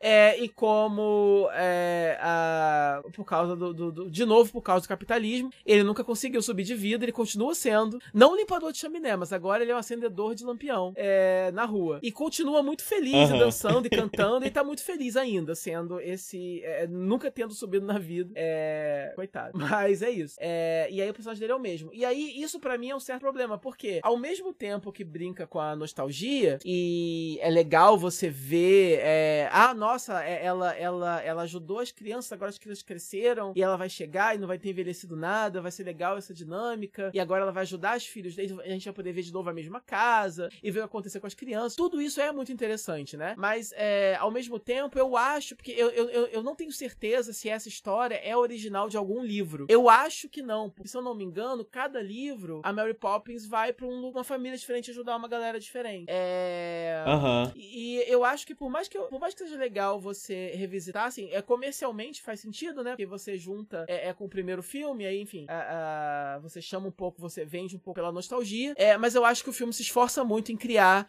é, situações e, e, sequências que sejam inspiradas em situações e sequências do primeiro filme. E isso eu acho que é um, um grilhão, isso é uma, uma corrente que impede que, que esse filme realmente vá é, decole, né? No potencial que ele poderia ter. Então, por mais. E por que que acontece? Você acaba sendo obrigado a comparar com o primeiro filme, mesmo que você não lembre quase nada, que eu não lembro quase nada, eu não vejo esse filme há anos, né? Mas ainda assim, porque aí você tem, por exemplo, de novo, o pai, que é o Ben Whishaw, ele tá passando por uma situação muito complicada, ele tá com um problema financeiro é, extremamente grave, é, ele tá devendo ao banco, né? Que é o mesmo banco que o pai dele trabalhou no primeiro filme, é, e ele pode ser que ele perca a casa, e aí ele tá muito deprimido, e, e nesse caso, nesse ponto, assim, eu acho que as duas coisas que eu mais gosto desse filme é, é, são, é a atuação da Emily Blunt, ela é perfeita como a, a, Mary Poppins, né? Ela é severa, e simpática e, e, e charmosa e, e, firme e e tudo ao mesmo tempo. Ela consegue transitar por todas essas diferentes facetas da personagem, tudo com uma aura de mistério, sabe? É muito legal. É... E o Ben Whishaw, que faz o personagem dos trabalhos dele que eu já vi, é o mais diferente, né? Porque ele realmente vende que ele é, é um pai de família, é muito bem intencionado, muito bom, mas, mas muito derrubado pela vida. Ele tá no momento que ele tá, tipo assim, sentado no meio fio, com fome, com frio, passou um carro e jogou, jogou água nele, entendeu? Porque uhum. é, eu, eu, eu, eu, vou deixar que você não viu o trailer, não viu nada, eu vou deixar pra você descobrir quando você assistir.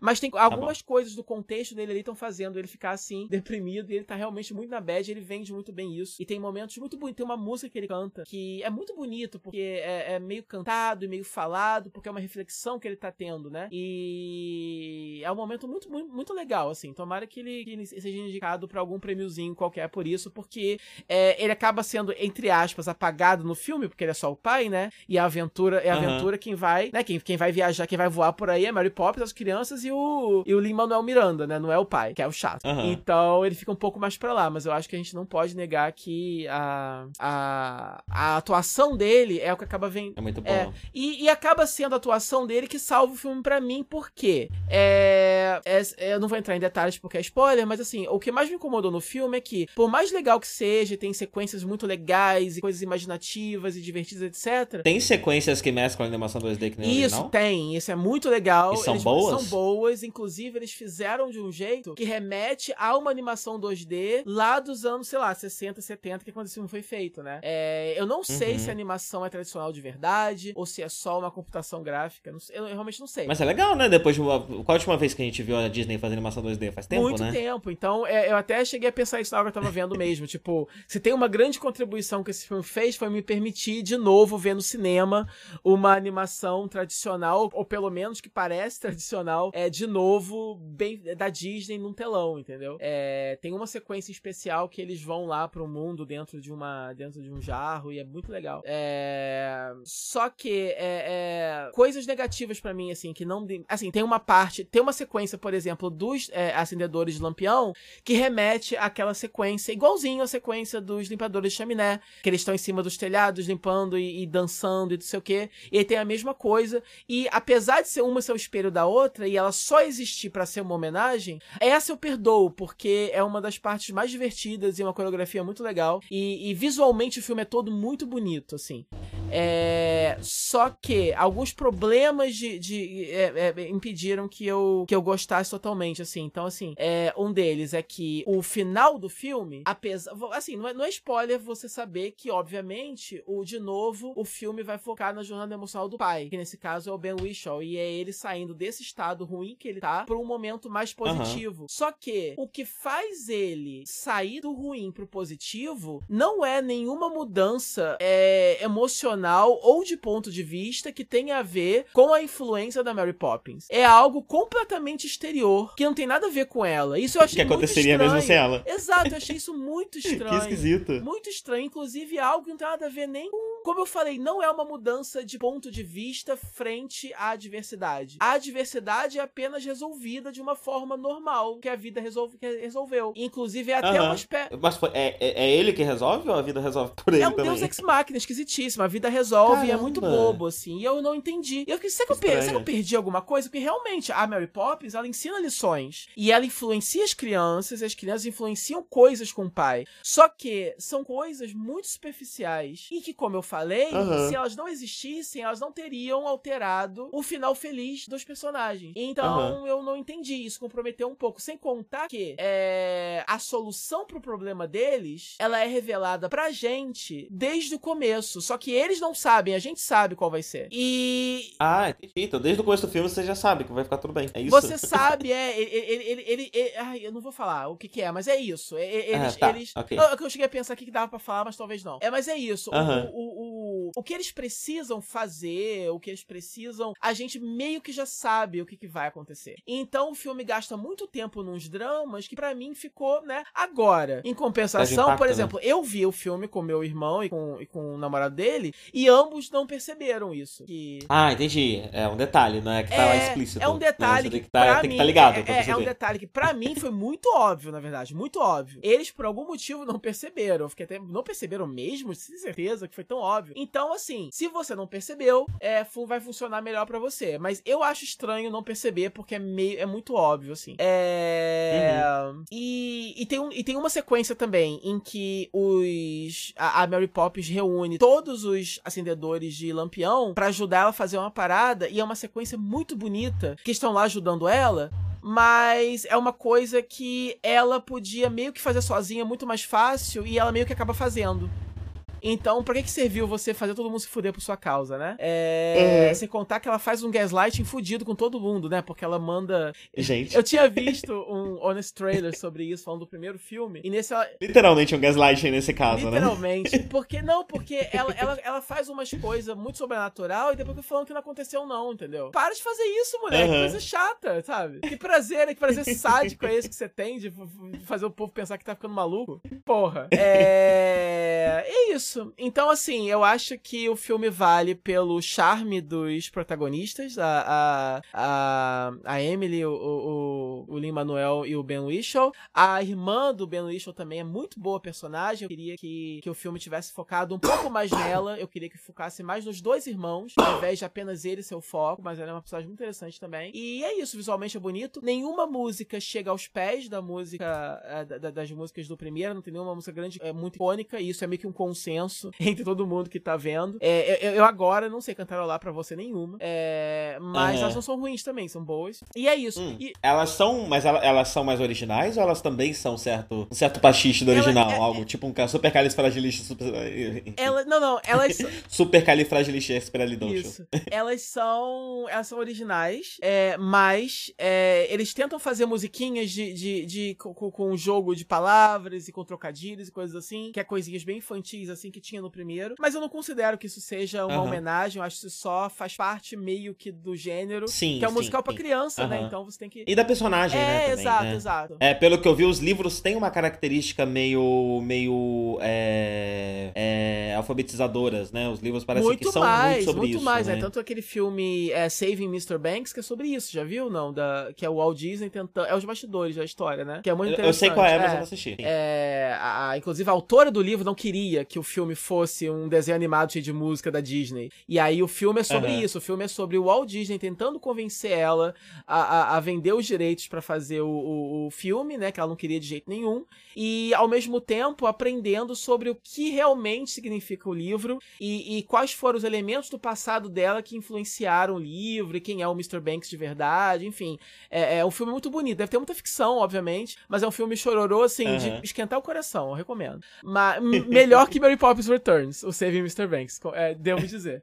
É, Ok. E aí, o que acontece? A, a- mas, assim, a minha última crítica não tem a ver com o filme, mas com a, a versão é, brasileira. Eu vi legendado. é, e duas coisas da legenda me incomodaram um pouco. A primeira delas é que eles. É, é porque assim, eu, é, o, o- o- principalmente com, com música, eu não consigo entender música só ouvindo a música. Não é sempre que eu consigo entender ela inteira, né? Principalmente música Aham. de musical, que é uma letra intrincada, e eles estão usando vocabulário esquisito, muitas vezes palavras inventadas. Então eu realmente dependo da legenda pra conseguir entender. Só que eu, bem ou mal, por saber inglês, eu também entendo partes da música. E na legenda, é, eu acho, se eu não me engano, eles usaram a letra da versão em português, não a, a tradução literal da música que eles estão cantando. Porque muitas vezes rimava, então Aham, eu não, eu não aham. tô 100% certo que é, é, é exatamente a letra da versão em português dublada, mas definitivamente não é a tradução literal, então só pode ser, né? E isso me confundiu muito, principalmente em alguns números, e num número em especial, que é um número musical muito grande, que é cheio dessas, desses trocadilhos, desses jogos de palavras, é, um- é uma letra muito complexa, e pra mim foi uma experiência muito cansativa e muito estressante tentar conciliar o que eu tava ouvindo com a legenda e fazer sentido. E, e eu, eu, fico, eu fico pensando, e assim,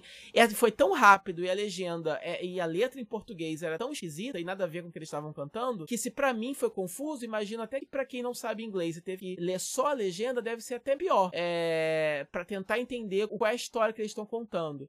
Então eu achei, eu, eu acho uhum. que eles deveriam na versão legendada ter só traduzido literalmente mesmo, que funcionaria muito melhor. É, ainda que você perdesse a, a, né? Mas eu acho que, enfim, não, não, tem problema, né? Você tá ouvindo a música, enfim. É, é você não tá cantando junto, né? Pra isso, precisar de métrica, isso, pra precisar dessas isso. coisas. E, e, tem dois, e tem é, duas instâncias que eu acho pior, que eles introduzem um pinguinho de religiosidade na Mary Poppins, que sempre foi uma personagem laica, obviamente, afinal de contas ela é um ser. Uhum, então tem uma hora que ela fala, ela fala, ela, ela, ela, fala uma expressão de surpresa que eu acho que é, é, acho que é goodly, goodly, godly, gracious, uma coisa assim que ela fala, ou algo assim. E aí traduzem uhum. pra Jesus, Maria e José. O que não faz o certo. menor sentido. Porque o que ela falou você, porque assim, você não pode transformar Mary Poppins na clássica babá católica, porque ela não é isso. Ela é uma clássica babá, uhum. mas ela não tem religião. Então não façam isso com ela, né? E tem uma, um outro momentinho também pequenininho em que ela tá falando de, de sobre, sobre enfim, um personagem que, que já se foi.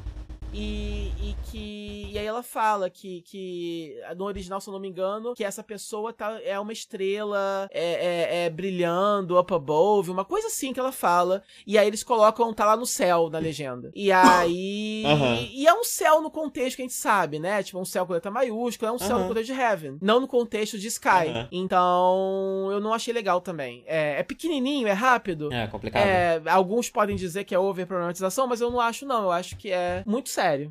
porque. Não, com certeza. Eu entendo a sua crítica, porque. Especialmente porque parece ser uma personagem que é importante pra você, né? Sim, é, com certeza. É uma personagem que é importante pra.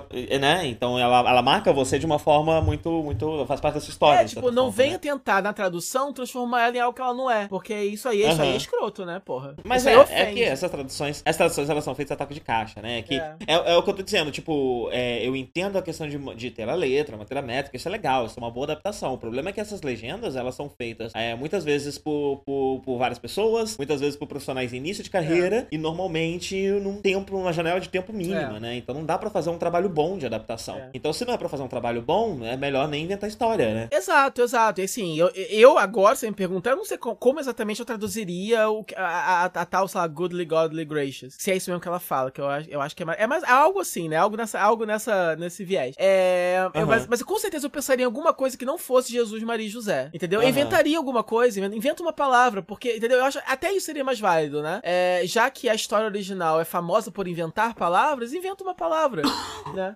Eu sim, acho que seria sim. uma adaptação diferente, mas eu acho que seria mais legal do que você. É o que a gente sempre fala, né? É, uma coisa é você adaptar, e às vezes a adaptação você pode criticar porque ela ficou só ruim mesmo, ou enfim, uma piada adaptada às vezes não tem tanta graça como o original, ou algo assim. Outra coisa é você acrescentar algo que não estava ali no original. Então, quando isso acontece, é que realmente é, é irritante, e esse foi um desses casos. E, uhum. enfim, principalmente com relação à religião, que tá sendo esse, essa, essa, esse, essa coisa chata, né? Que a gente já tá meio com medo de que vão querer enfiar isso ela abaixo da gente, né? Então, uhum. a gente já fica paranoica, né? Ih, começou. Ih, caramba. Ih, tô gostando disso não. Mas é isso, é isso. Esse foi meu. Não ia falar nada, fiquei meia hora falando. Mas... Falou, como sempre, né? Fala muito, menino live. Já. É, vamos falar de Survivor então? A gente I'm já começou muito em off, então eu não sei. O... Curiosamente, eu acho que é a primeira vez que a gente vai falar de Survivor e você canta essa música. Sério? Apesar de. de... É, é, é. Eu acho que apesar Isso de. é tão de, óbvio. De um... É, é, óbvio, acho que é a primeira vez que isso acontece. Legal. Veja só. É, vamos falar de Survival. Essa temporada, a temporada 37, eu acho. Passei. 37. É, mas o, o tema dela é, era David versus Goliath. É, ela começou. Era, eu não lembro se quando terminou o antigo a gente falou, né? De qual era a proposta. Pra você ver, eles, né? Eles temporada revelam. 37, ou seja, o Survival existe há 37 anos. O, não o é 37 anos. O é Jeff Probst. Né? Eu ia fazer uma piada, que o Jeff Probst envelheceu, envelheceu muito bem. É porque eu, eu, é, quando eu comecei a ver, eu me assustei com o número, mas é porque é, tem duas temporadas por ano. Então, na verdade, é, só tem. Sim, não sei se sempre teve, mas... né? Não sei se as primeiras já eram duas por ano, mas a partir de um momento passou é, a ser. Mas assim, de qualquer forma, é um número de anos respeitável, porque vai fazer 20, né? Foi estreou em 2000, então Sim. tem aí 18 aninhos. Ainda assim é tempo pra caralho. Parabéns, Survival. É. É, eu tô com a tosse chata que eu engasguei e não tá. Sabe quando você engasga e a tosse não passa? Você já desengasgou, não tem mais nada na sua garganta, mas a tosse sim, continua. Sim, com certeza. Eu tô nessa situação. É... Mas enfim, é... E o tema dessa temporada foi Davi versus Golias, né? Duas tribos, uma tribo formada por pessoas é, bem-sucedidas, pessoas que a vida sorriu para elas, né? É, boa parte deles, pessoas de famílias ricas, com grandes empregos e coisas do tipo. Outros já não, outros eram mais batalhadores e tudo mais, mas são considerados pessoas que ganharam na vida já, né? Que já garantiram o seu. E o Davi são pessoas ostracizadas por algum motivo. Da mesma forma, também tem pessoas ali que têm uma certa carreira. Por exemplo, o Christian, que, que, que- é um, um dos meus favoritos, né? Ele é formado em robótica, né? Então a vida dele não deve ter sido muito ruim. Mas como ele é nerd, esquisito e tal, não sei o quê, é, ele é colocado nessa categoria Davi, né? E outras pessoas ali também é, já têm uma história de vida mais, mais, mais trágica, né? Então, É, é- uma é- coleção é uma maior de histórias de vidas trágicas. De vez em quando a gente tem É um- uma pessoa É, não, assim, é uma variação um pouco maior de, de matemática que já fizeram outras vezes, né? De, de- aquelas pessoas que são percebidas pela sociedade como. Que, que, que têm certos privilégios, né? Que conseguem viver melhor em sociedade por diversos motivos. Aham. E pessoas que se ferram mais também por diversos motivos. Então você vai ter um nerd, a, a, a imigrante. É, como a gente, a gente já teve, né, os, os- como é que era? Os white collars, blue collars, né? Já teve Exato, temporada assim. exato, exato. É uma variação É, disso, né? Um pouco mais é. ampla. Nem todos os. Nem todos os Davi são, assim, pessoas só ferradas na vida, nem todos os goleiros são milionários, mas assim, são pessoas. Eles se dividiram assim por questão de é, quem, que é, é, quem que consegue viver mais fácil na sociedade que a gente vive, né? Então no Davi você vai ter. Sim, e dentro, e, dentro, e, de- e dentro dos fatores também de survival, né? Então, sei lá, a pessoa que é muito boa fisicamente também vai estar no Goliath. É, é físico, social e mental, É, né? São, são os três fatores de, de survival, assim como em Vampira Máscara. É... Boa comparação. e... e a gente vem reclamando, né, nas últimas temporadas, de que os elencos estão tão meio xoxos, meio sem carisma, né, sem graça. Ah, quando tem alguém muito bom, a pessoa sai logo, e é raro até ter alguém muito bom, né, e um elenco que a gente não liga, né. É, são pessoas que, que, que se- a gente descobre que tá ali lá pro episódio 5, É. porque a gente nem tinha percebido que aquela moça loura, aquelas, du- aquelas, aquelas três moças louras, na verdade, não eram a mesma.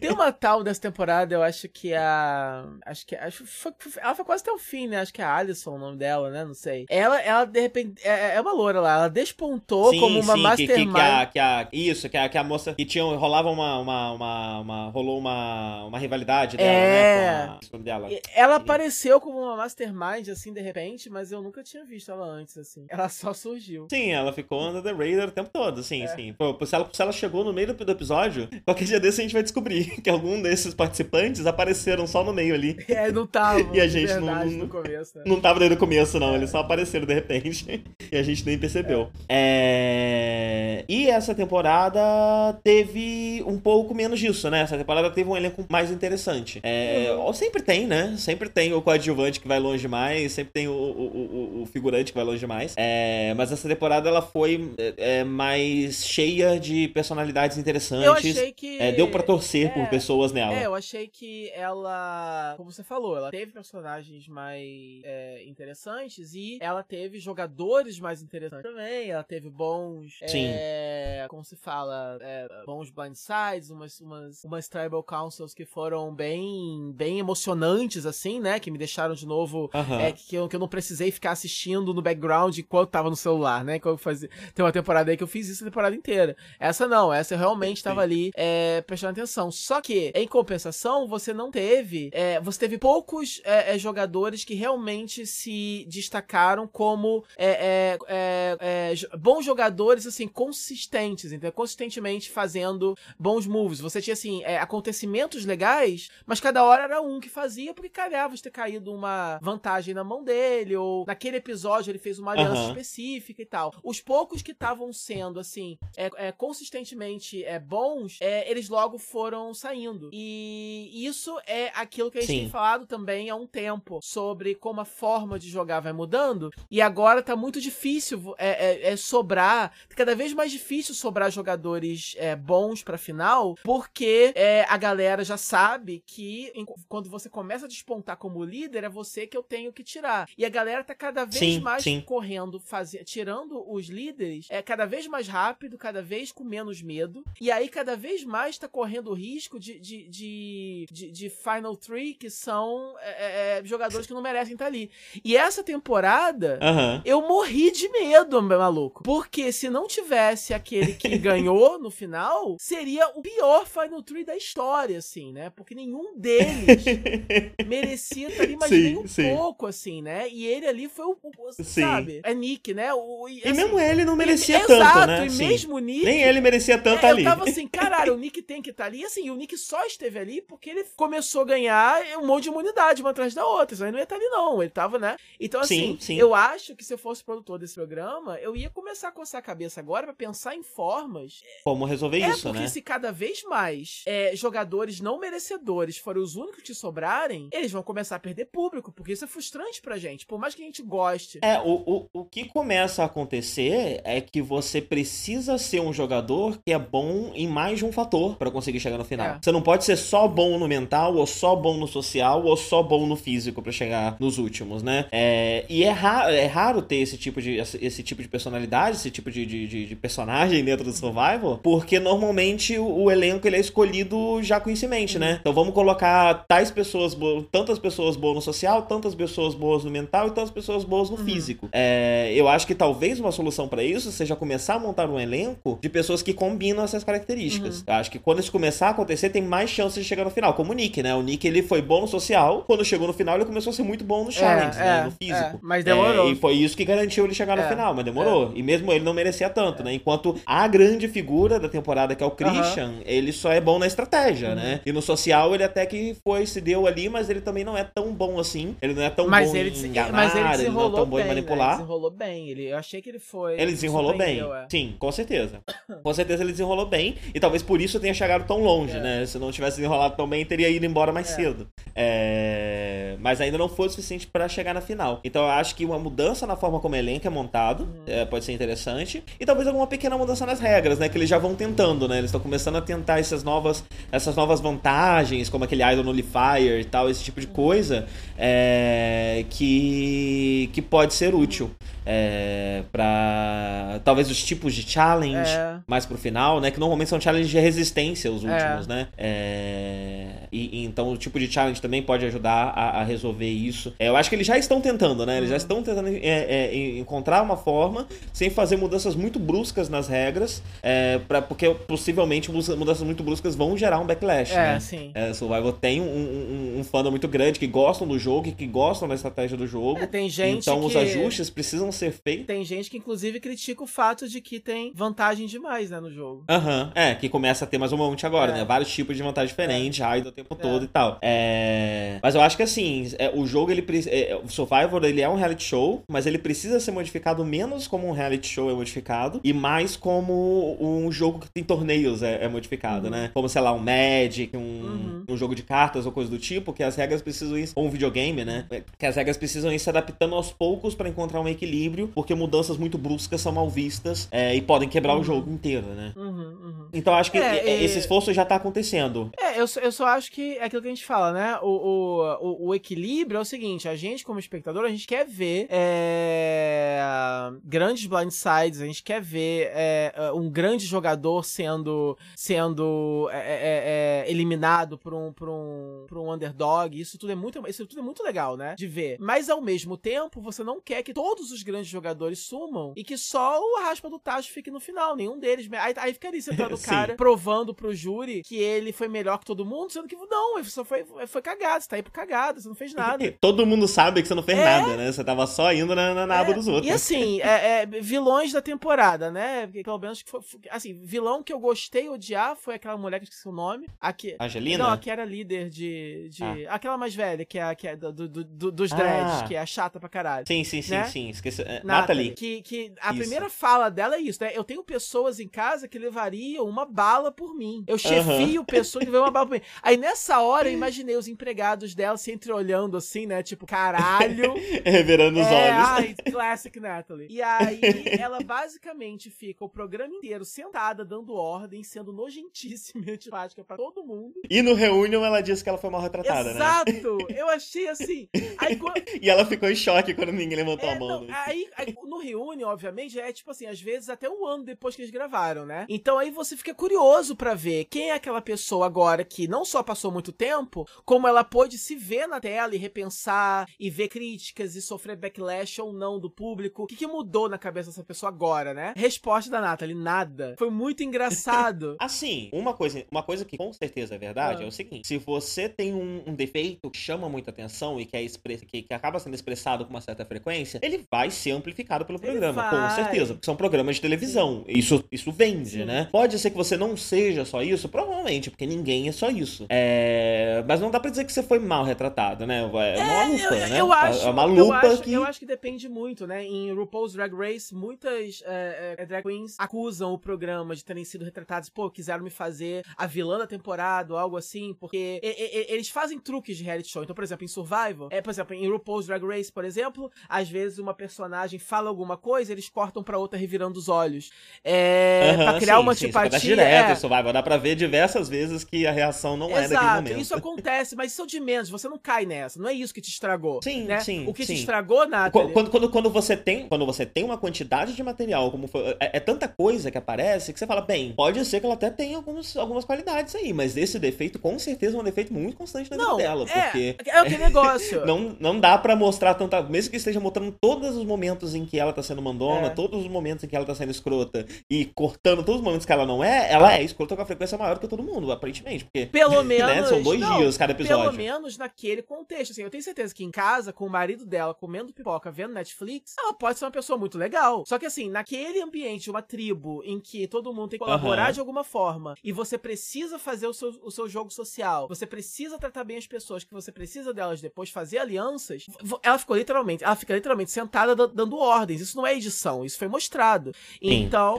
Porque assim, uma coisa que parece que a edição não faz, para fazer é meio difícil mesmo, né? É pegar coisas de um momento diferente. Tipo, cada episódio com, é, compreende dois uhum. dias, né? Na ilha. Não parece que eles pegam material de outros dias que não, não aqueles dois que, que estão o que eu já, A coisa mais desonesta. Porque, porque normalmente eles engordam, né? Eles estão é. mais gordos, ou mais magros, ou mais sujos, ou mais limpos, enfim. E, e pega.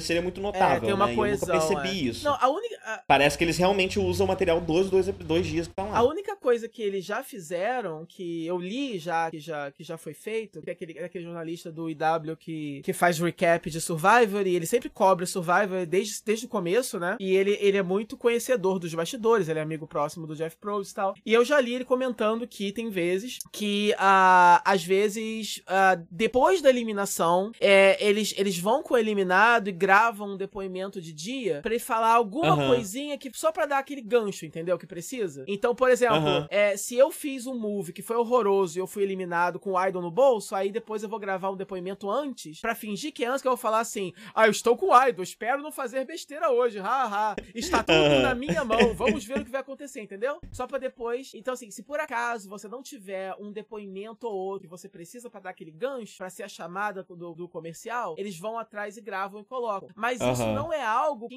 interfira no jogo, então eu não me importo. É, não. Entendeu? Não. E assim, uma impressão que eu tenho é o seguinte: a edição, ela não afeta. É, ela não afeta o jogo em é. si, né? Não há por que os participantes se, se, preocuparem com a edição, porque não há qualquer, né? Quem tá lá na. Porém, a edição se parece muito com a percepção que o outro tem de você. Hum. A Natalie não tava só. É, não era só a edição que falava mal da Natalie, as pessoas Exato. na ilha falavam mal da, Todo mundo da Natalie. com a edição dela, ou seja, chata pra caralho era ela. É, é, era ela ela era. Mesmo que não tanto e não direto. Ah, porque cortaram uhum. todas as cenas em que eu tô, sei lá, conversando, contando piada, cortaram. Tá, minha filha, mas o que importa é que a parte que você foi chata atrapalhou muito a galera. Você, é, foi... é, você, é, chato o suficiente pra que todo mundo é, te chata. E, é isso. E isso te pôs pra fora do jogo. Ou seja, isso é relevante pro episódio. Porque é óbvio que no episódio 40 minutos não dá para mostrar todo mundo o tempo todo contando piada e conversando e coçando saco. Uhum. Você tem que focar nos momentos de drama, desde que isso. Agora, obviamente, como, por exemplo, isso não é, não é um programa de voto popular não é a gente em casa votando, então não interessa se você é retratado como vilão ou não. Isso não vai, uhum. né? O povo. Interessa a percepção que as outras pessoas que estão é, lá que você tem de você. E, e se né? acharam que você é um saco, ninguém quis trabalhar com você e colocaram você para fora na primeira chance, é motivo teve. Então. assim, com certeza, e, e eu, essa, essa edição eu gostei, que pela primeira vez participantes falaram mais abertamente de questões de gênero, né? E de, da percepção do jogador e do jogo por conta de questões de gênero, né? No caso da, da, da, da Gabi, né? Da Gabi. Como é que você fala o nome dela? Gabi? Gabi? Gabi? Ser Gabi? É. Gabi, ok. é aquela latina, né? Ela é Gabriela Aham. mesmo, né? É... E do jogo dela ter sido considerado muito agressivo, mas que talvez não fosse considerado tão agressivo assim se fosse um homem fazendo exatamente o mesmo Sim. jogo. Eu gostei deles abertamente falarem sobre isso, até porque o programa explora Uhum. isso, né? E isso cai também um pouco na conta da Natalie. Isso a gente pode falar. A gente pode falar um pouco de racismo no caso da Natalie, porque essa figura da, da, da wel- welfare queen, né? Da, da, da, da mulher negra, gorda, que não gosta de fazer as coisas e vive à custa dos outros, né? É uma figura racista é, no, nos Estados Aham. Unidos. E enquanto é, ela. Assim, eu acho que realmente ela é uma pessoa mandona, ela é uma chefe escrota, Aham. né? É, mas isso com certeza é agravado por Sim. conta dessa figura racista, por conta de ser o racismo dos outros. E o programa explora isso, né? E aumenta isso, com certeza. Não, isso, isso, isso pode ser dito. Não, cê- Isso é. pode ser dito. É, é, o problema é a postura dela, né? O jeito como ela falou. A, a, a, Gabi, a, a Gabi conseguiu colocar isso lá. A, a Angelina também falou um pouco Não, sobre isso, né? E você- falaram um pouco sobre serem latinas também. É, se ela colocasse isso dessa Aham. forma, se- aí a gente poderia falar, ok, tá certo. Realmente é, é algo a ser questionado aí, É, a ser mas pensado. isso é uma coisa que em todo reality show, até de novo, falando de, falando de RuPaul's, por exemplo, às vezes no RuPaul's você tem é, é, participantes que são extremamente arrogantes e é, é, extremamente vivem jogando shade pra todo mundo, são essas, né? É, que são mais exageradas. E aí, é, e mesmo no caso da Natalie, você sempre tem que ver também, é, mas isso vai mais do seu próprio julgamento também, né? É, da onde que vem, por que, que essa pessoa é assim, né? Então, assim, sem querer Aham. justificar, óbvio, sem querer passar pano, porque não precisa, é, se você é escroto, você precisa melhorar, mas ainda assim, né? Você sendo uma, uma mulher negra, por exemplo, nos Estados Unidos, pra chegar onde ela chegou, pra ser uma chefona de alguma coisa e tal, ela teve que ser, né? é, sei lá, pelo menos Sim. é, é por isso que ela tá sempre, ela tá sempre na defensiva, né? Porque ela tem que, é, pelo menos pra ela, é, colocar sempre uma fachada muito durona, porque na cabeça dela é isso que ela precisa fazer pra compensar as desvantagens, né, da, da, da vida, que acontece com muitas queens também, que são, que, que são às vezes as latinas, ou as, né, que são de diversidade de alguma forma, né? Que aí você tá nos Estados Unidos, já de repente uma, uma, por exemplo, uma drag queen da periferia, negra, gay, quer dizer, é, é, é, é tanta, é tanta minoria acumulada ali que você acaba tendo que você, você naturalmente fica na defensiva porque o mundo tá sempre te borrando na cara, né? Então você já chega na voadora pra poder impedir que. Só que aí, como você tá num programa de televisão, é um experimento social ali fechado, limitado, é, acaba que isso fica só, só. Só tem isso em evidência, né? É, infelizmente. Aí a Nathalie deve ter ouvido tanto backlash do, do público que, coitada, ela deve estar chocada, né? Porque. sim, sim, né? sim, Ela nunca deve ter ouvido tanto, pois é. tanta crítica dela como, como agora. sim. É, Uma coisa que eu gostei nessa temporada é que o gimmick, eu- tirando o Blood vs Water, que é um gimmick realmente que é meio difícil de você, dele não estar lá o tempo todo por conta das, dos laços sanguíneos das pessoas, né, que estão envolvidas no jogo, é, esse foi um dos gimmicks que mais sobreviveu, né? Eu acho que ele, ele conseguiu influenciar o jogo até bem próximo do final. Mesmo depois do merge, a, a importância dele diminuiu, mas ele continuou sendo algo que permeava, né? Um fantasma que permeava aquilo dali. Não foi totalmente esquecido. É, e eu gostei, eu gostei de, de conseguirem emplacar um gimmick desse jeito, porque vários gimmicks são só uma desculpinha, às vezes em dois, três episódios já nem, nem tem mais influência nenhuma, é, né? Esse durou mais. Então, durou mais, né? E eu acho que eles estão eles estão fazendo essa, essa estratégia que eles têm de, de, tipo, começar a misturar o pessoal mais cedo, antes do merge, é, quebrar em, em três tribos, esse tipo de coisa, é algo que faz com que o choque é, da... o choque social do gimmick talvez se mantenha um pouco mais às vezes, né? Depende muito do tipo de gimmick, né? É, Mas esse tipo de gimmick social talvez seja um... um- Mas é uma questão de sorte, né? No, fim- no, no fim das contas, né? Eu tô falando assim, mas eu não acho que o programa pode prever como fazer com que todos os gimmicks funcionem tão bem quanto esse, né? É, Eu acho que é, no fim das contas é uma questão de, de sorte e o programa sabe disso. Ele sabe que alguns gimmicks que parecem que podem funcionar muito, às vezes vai e às vezes não vai. Depende muito de quem tá lá e depende muito de como, como essas, a relação entre as pessoas vai se construir, né? Uhum. É...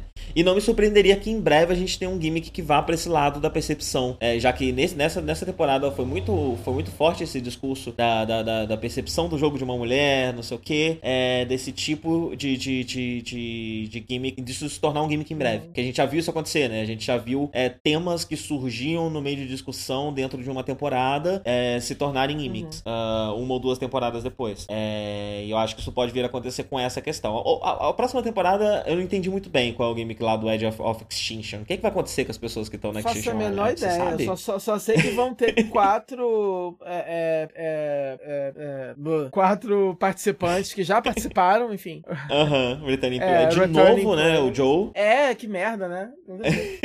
o, o favorito do É, Survival. caramba, gente, ele é só branco e louro, né? E parece. É. O surfista. É, só por causa disso. Tem aquele outro também, igualzinho, né? Chama ele também, pô. É, mas Sim. assim, a- o que. O, o, a- fora isso, o- qual é a mudança do jogo, não entendi. Ele falou umas coisas assim, misteriosas, né? Mas É, então, o- a impressão que parece que o, a, a data Extinction Island, ela, Island, ela tem alguma coisa a ver com a pessoa ficar muito tempo sozinha lá, né? Então parece que é tipo aquela, aquelas, aquelas ilhas de, de exílio, né? Mas pelo visto vão passar muito tempo lá. Talvez, sei lá, um jogador passe boa parte do jogo lá, eu não sei, eu não sei. É, não sei também, mas o que eu tô achando legal é que de, uns, de umas temporadas pra cá, eles não têm mais escondido o elenco, né? Eles geralmente, é, eles só revelavam qual ia ser o tema e passavam cenas, assim, que você não conseguia ver quem tava, Aham. né? E agora não, agora eles já mostram várias pessoas, depoimentos, inclusive o próprio Christian já tinha aparecido no final da temporada passada, é, retrasada, né? É, no último, eles, chega, eles chegam a dar o sneak peek da, de quem vai estar no programa, então acho legal isso, que aí já... É, não legal mesmo. deixa nervoso, assim, querendo saber, já, já, já entrega o jogo logo. Sim, sim. É, E a outra vilã é a Angelina, né? Que eu gostei muito dela quanto personagem, eu gostei bastante dela. É, Ela, é uma, É. ela é uma pessoa muito esquisita. Muito. Ela, é... Ela, ela, é... ela é um camaleão social de um jeito que eu nunca vi pessoas serem Survivor. ela, ela não tem exatamente uma opinião sobre nada, ela não tem exatamente um código moral, ela fala o que for preciso pra conseguir o que ela É. quer.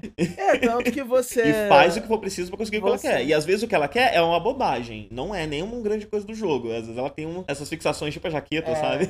Mas pequenas fixações que ela faz o que for necessário pra conseguir aquele negócio. É, foi estranho. No começo eu gostava dela, sabe por quê? Mas depois eu ela ficou muito bizarra. E é isso. Aí, aí termina o jogo e a gente não sabe exatamente quem ela é, né? Porque. Sim, é, eu tenho certeza sim. que ela deve ser, sim, uma, uma pessoa legal. Mas assim, é, ela ficou muito no ar, assim. Mas assim, o Christian, eu acho que ele com certeza vai ser chamado de volta eventualmente. Com certeza, com porque- certeza. A Gabi, a Gabi, a, Gabi, a Gabi é, também, né? Outra que chamou muita atenção. A... O, o- tem, o- teve o Johnny Mundo, né, nessa É, temporada. é, você já conhecia, né? Que você é fã dos. Sim, sim, ele é, ele é um personagem no, no Lucha Underground. Uhum. É, e ele aparentemente ele é um americano focado em, tra- em- é, é, em trabalhar no wrestling mexicano, né? Ele É, faz ele a faz figura o- do vilão americano, é, imperialista, é, em, di- em- em diversos, em diversas ligas diferentes, né? E, e ele foi, aí e ele foi uma surpresa. no né? Lucha Underground ele se chama Johnny Mundo. E foi uma surpresa, porque ele, ele, ele, na verdade, é um cara mó tímido, né? Parece ser, né? Mais tímido, mais Aham. inseguro. Então ele fala sobre isso, né? Sobre. Ele, ele tem que passar uma, uma imagem de, de extrema autoconfiança e arrogância no personagem, mas na vida real ele não é assim, né? E você comentou sobre o fato de que isso não era comum até pouco tempo atrás. Né? Tipo assim, você não via os lutadores em outros lugares saindo do personagem como ele saiu dessa forma, sim, né? Sim, existe um código dentro do, do wrestling que se chama Kayfabe,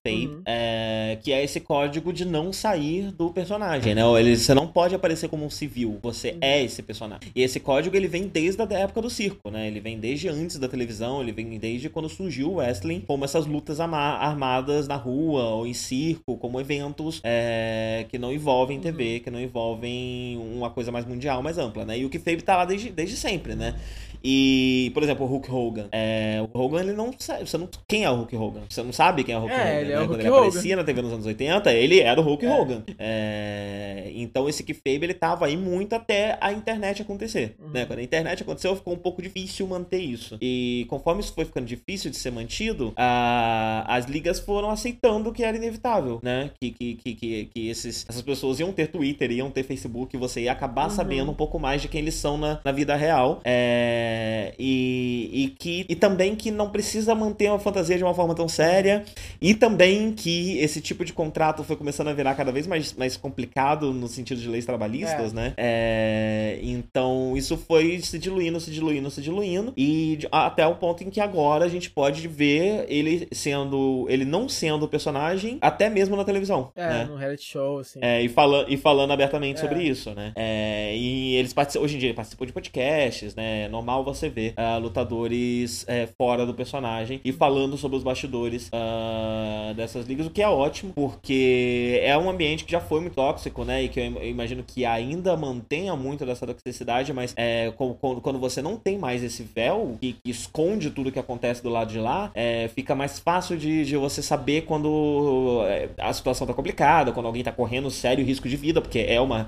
É uma todo mundo fala, ah, o Wesley é mentira. Beleza, é mentira, mas vai tentar apanhar do jeito que esses malucos apanham é, é, e se manter intacto, né? Eles quebram ossos, eles são treinados para machucar menos o outro. É, então é um treinamento. Todo golpe de wrestling envolve quem tá dando golpe e quem tá recebendo o golpe, né? A técnica envolve ambos para que ele se machuque o mínimo possível e tudo mais. É, e às vezes quando eles sangram, eles sangram de verdade. E tem um, uma técnica, inclusive, que eles fazem que é se cortar. Uhum. É, quando você vê alguém sangrando no wrestling, eles têm uma navalha escondida que eles cortam a testa. Cruz, pra fazer sangrar. credo. Pois é, pois é. Às vezes o sangue que tá saindo ali não foi provocado pela luta, ele foi provocado pelo próprio lutador é, para dar um impacto dramático, né? Cruzes. né? É...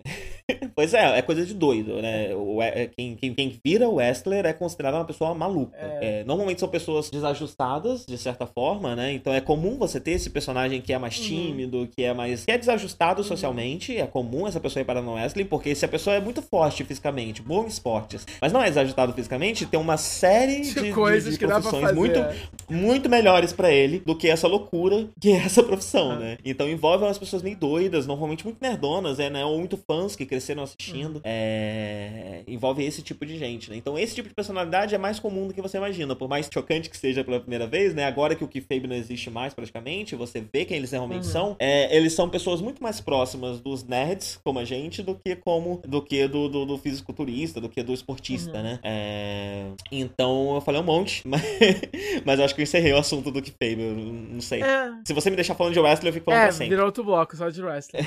é... Sim. E é engraçado, você fala, é uma coisa que eu também curto, mas eu meio que saí desse. caí, caí, caí fora desse trem e você entrou, e aí agora eu tô. Cada vez que você fala, me dá vontade de ver de novo, aí depois eu desanimo outra vez. É, o que eu faço é, não, é que nem quadrinhos, é. né? Não dá para você mergulhar nesse é. negócio, porque é um negócio que toma muito da sua vida, e a gente já tem outras coisas que tomam muito da nossa vida, como sei lá, Tokusatsu, é, que a gente não quer largar pra ver o é. wrestling. É, então o que acontece que eu faço são pequenas visitas. Eu passo um tempo, consumo um pouco, leio um pouco, assisto um pouco, eu paro um pouco, é, ver umas coisas no YouTube, eu consigo né, fumar um vendo. É, de vez em quando, de, de vez em quando você visita, é. entende um pouco mais sobre aquilo, né? Volta, pode falar. Porque também tem isso, né? Todas essas coisas são coisas rasas, de certa forma, né? Porque são produzidas para crianças, são produzidas, são, são, são grandes circos midiáticos, né? E então você entende como funciona, já começa a ficar um pouco repetitivo. É interessante você ver, mas o Wrestling consome muito tempo, porque às vezes as narrativas do que estão acontecendo levam anos para se resolverem, né? Tem, tem tramas, tem arcos narrativos de personagens que demoram anos. É, e aí são tipo três episódios de uma hora por semana uhum. esse negócio, né? Então é difícil acompanhar tudo. É, mas normal, é, é, o, que eu, o que eu costumo fazer é de tempos em tempos eu vou lá e vejo quais são as histórias que estão rolando agora. De vez em quando assisto uma luta. É, e só também. Mais do que isso, não. Eu, eu prefiro gastar, jogar minha vida fora com anime de criança e tokusatsu. que são as outras coisas que tomam muito tempo da minha vida que eu, que eu, que eu é, gosto muito que me Coisas mais bem. narrativas. Mas assim, antes de é. terminar o papo de Survival, só falar rapidinho do Mike, que é que acabou virando para mim um vilão. É, por motivos até meio que fora do jogo, porque por um motivo um pequeno detalhe, na verdade, um pequeno né? detalhe problematizador. Assim, assim, ele entrou, eu, eu conheci a cara dele de algum lugar, não sabia dizer o que, mas aparentemente ele é roteirista, né? Ele escreveu é, A Escola do Rock, que é um filme famoso aí, e mas eu conheço a cara dele, então ele também já é ator, né? Eu já devo ter visto ele por aí em, em alguma Nacho Libre comédia. dele também. Ah, sim, isso, verdade. É, é que esse, esse eu nunca vi. É... Não, mas se bem que a Escola do Rock eu nunca vi também. É... Mas o que acontece? Eu achei que ele fosse é, sair logo, porque geralmente quando o jogador é assim, já tem uma carreira, já tem uma grana, é mais difícil para ele continuar, né? Não só que ele continuou, como o filho da puta chegou na final, não sei como. E Sim. eu tenho assim, se ele fosse só meio inútil, ele nem foi tão inútil assim. Ele realmente jogou, fez alianças. Eu, ele, ele não fez uhum. nada particularmente inteligente, mas ele conseguiu sim se estabelecer numa posição de liderança e o fato de todo mundo não, assim, não ser um segredo que ele tinha dinheiro e tinha uma carreira ele tava ali só porque ele era um fã. É... Então, assim, ainda assim ele ter conseguido, então isso realmente parabéns para ele. Isso, isso fala da, da habilidade ali social dele. Agora, mais pro final, ele foi começando a ficar, eu acho, desnecessariamente nojento. É, Aham. Desnecessariamente vil com alguns participantes, começou a me dar um ranço dele. E pra mim, assim, o prego, o final, o último prego do, do caixão foi na visita dos parentes, é, é, no ponto do programa mais pro final. Quem sobrou recebe o direito de, de vir um parente. Então, geralmente vem uma mãe, um pai, um irmão, um marido, uma namorada, alguém que seja próximo da pessoa. Aí eles se abraçam, choram pra caralho. Aí o Jeff chora junto, é sempre lindo.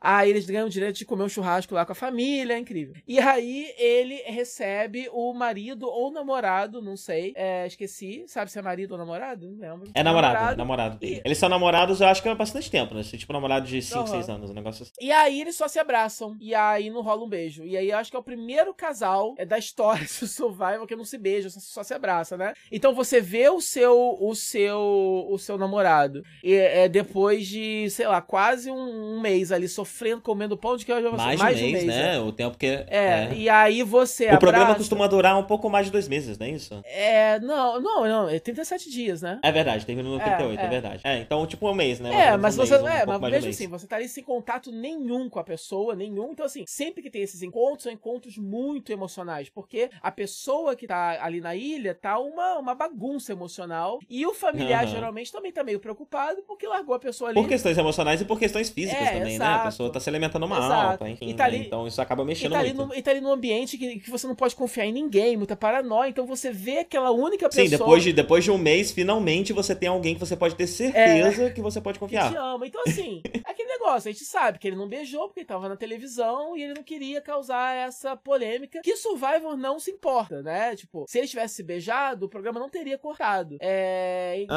Aham. assim, realmente foi. Mas ele tem a carreira dele, né? Então, sei lá, talvez ele tenha Então pensado é isso, nisso, é isso. É o típico, é, É. o típico gay mais antigo, discreto, fora do meio, que eu não. O gay, eu não sei, né? Se ele é gay ou se ele é bi, enfim, queer, né? Ele é bi, eu acabei de ver Ah, aqui na, então. na Wikipédia dele, ele é openly Ah, bi. então. E ele é bem mais ele é um pouco mais velho do que ele parece, viu? Ele tem quase 50 anos, ele tem 48 anos. Ele parece mais velho que isso, na verdade, né? Esque-. Você acha ele, que ele parece mais velho que Um isso? pouquinho, eu sabia que ele era cinquentão.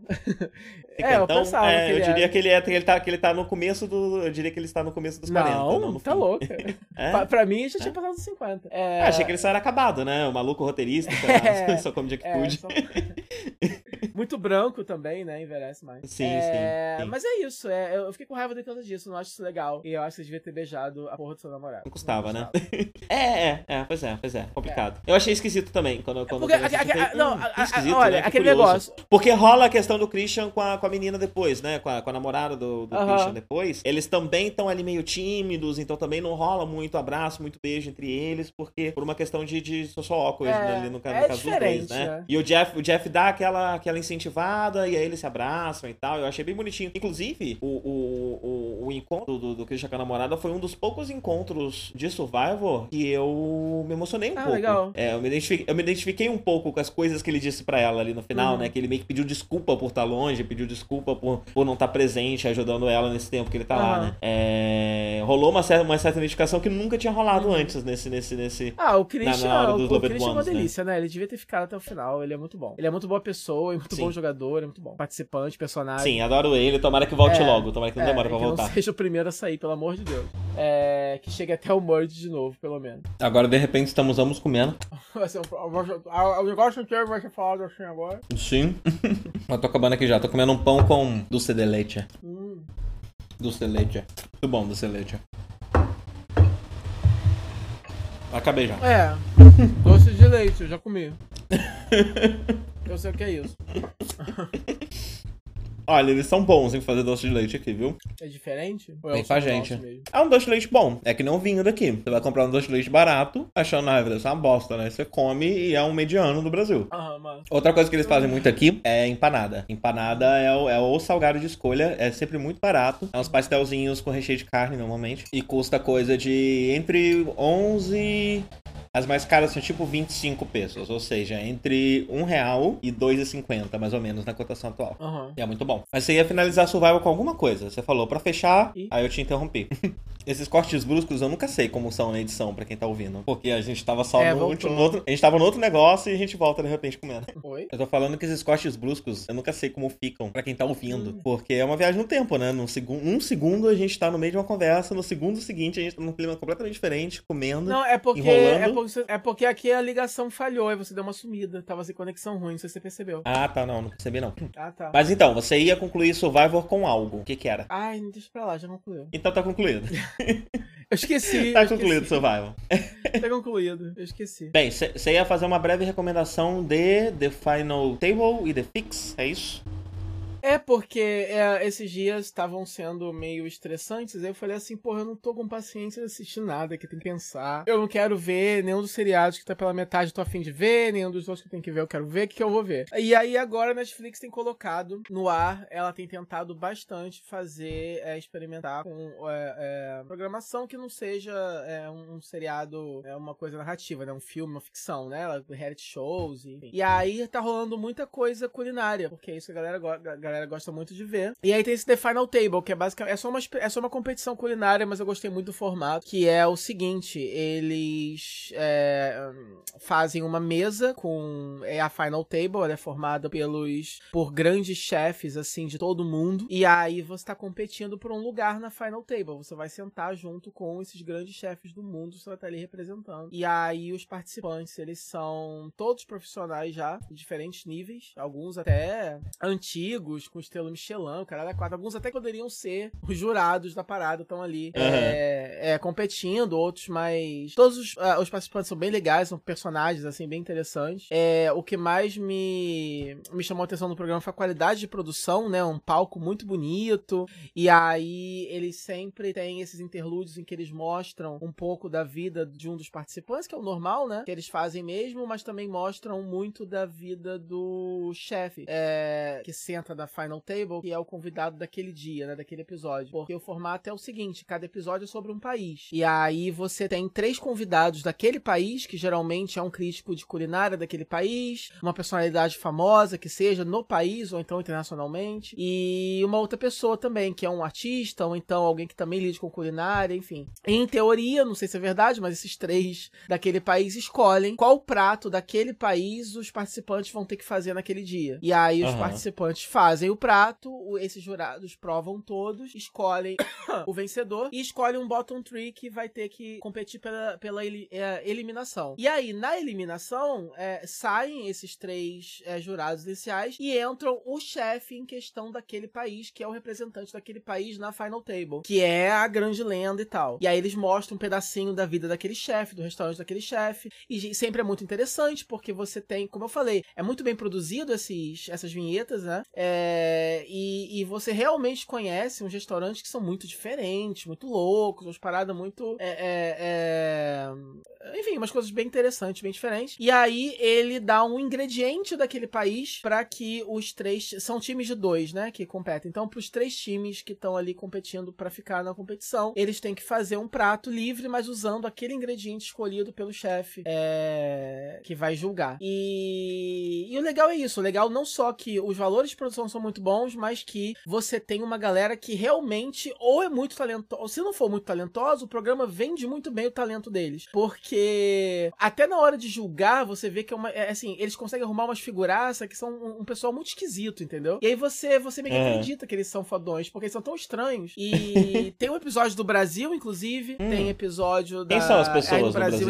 Tem Então, minha única crítica é que os tre a, a, a chefe do Brasil, que senta na Final Table, é a Helena Riso. É, dizem que ela é muito boa, se não me engano, o restaurante dela é aí em São Paulo. É, Eu acho aí que eu em já São ouvi Paulo, o nome eu dela. esqueci. É, não que tô você mais não tá em mais em São São Paulo. Paulo. É, É, é lá em São Lá em Paulo. São Paulo. E que ela tem um. Eu esqueci o nome do restaurante dela, mas até a, a Alison Brie, quando teve agora na CCXP, eu tava vendo Ah, o Mani, eu sei que restaurante é esse. Nunca fui lá, mas sei qual é. Isso. E aí é legal, porque é, é, o, um, o julgamento que eles fazem dos pratos me parece sempre ser muito bom, assim, sempre muito. Eu não entendo nada, mas eu acredito muito no que eles estão falando. Não Aham. soa como bullshit, não soa como tenho que falar alguma coisa, entendeu? Tanto que ele na Rizzo, ela cheira o prato antes. Eles falam umas coisas que você meio que. que, que ve- é assim, vende pra você que. que, que tu. que eles sabem do que estão falando. Então isso é maneiro também. Então é isso, eu gostei muito. To- são 10 episódios, todos eles estão na Netflix, não tem ideia se isso vai ser renovado ou não, mas não interessa, a competição é bem legal. E, e é isso, recomendo. E, uma- e, e aí, nessa mesma onda, aí eu devorei esse Final Table, porque eu tava querendo muito ver isso. E aí, nessa mesma onda, eu querendo alguma coisa, caí no The Fix, que, que é o seguinte, tipo, na Inglaterra já tem, é muito comum é, esse formato de, de é, é, um painel de comediantes, e aí geralmente ou pode ser um quiz show, ah, em que a- a- o, quem ganha ou quem perde pouco importa, né? Ou pode ser mesmo ele sentando, comentando notícias, notícias da semana, ou, qualquer- ou qualquer coisa, né? É sempre um painel de comediantes e um tema. E aí isso vem agora pros eh, Estados Unidos. Já teve lá antes, mas eu acho que é mais comum na Inglaterra. O meu favorito é o QI, que eu já falei. Acho que não sei se eu já falei aqui outra vez, com você, talvez já, né? Já, É, já, já. Que aí o Stephen Fry, inclusive, até o QI esteve em alguma lista minha que eu ia comentar, acabei não comentando, que eu acabei não terminando a temporada que eu tô vendo. É, mas é porque mudou de apresentador, agora é uma, é uma mulher apresentando. Stephen Fry saiu, né? Já tá duas temporadas que é essa mulher e continua muito bom. E eu redescobri o QI agora, né? Depois de anos, eu tô vendo até a última temporada que saiu e continua muito bom, muito interessante. É sempre muito engraçado. É um formato que eu gosto muito, né? Um que eu assistia muito também era aquele Nevermind the Buzzcocks, que era sobre música. Esse eu não sei se você chegou a ver algum. É. É, eu não cheguei a ver, mas eu sei que tem um episódio com o, o John Barrowman, Ah, sempre tem, assim. todos eles participam, né? Você tem É. comediantes e personalidades que vão lá e tal. E aí agora o The Fix é basicamente a versão Netflix disso. É, Tem um Aham. cara que é o. que são dele, é um apresentador inglês, que também apresenta esse tipo de programa lá na Inglaterra. É, eu conheço ele não só do programa que ele apresenta, que eu já vi alguns episódios, mas também como convidado de outro. É, e aí eles têm todo o episódio. Tem ele, tem, tem quatro comediantes com ele, dois fixos, né? E,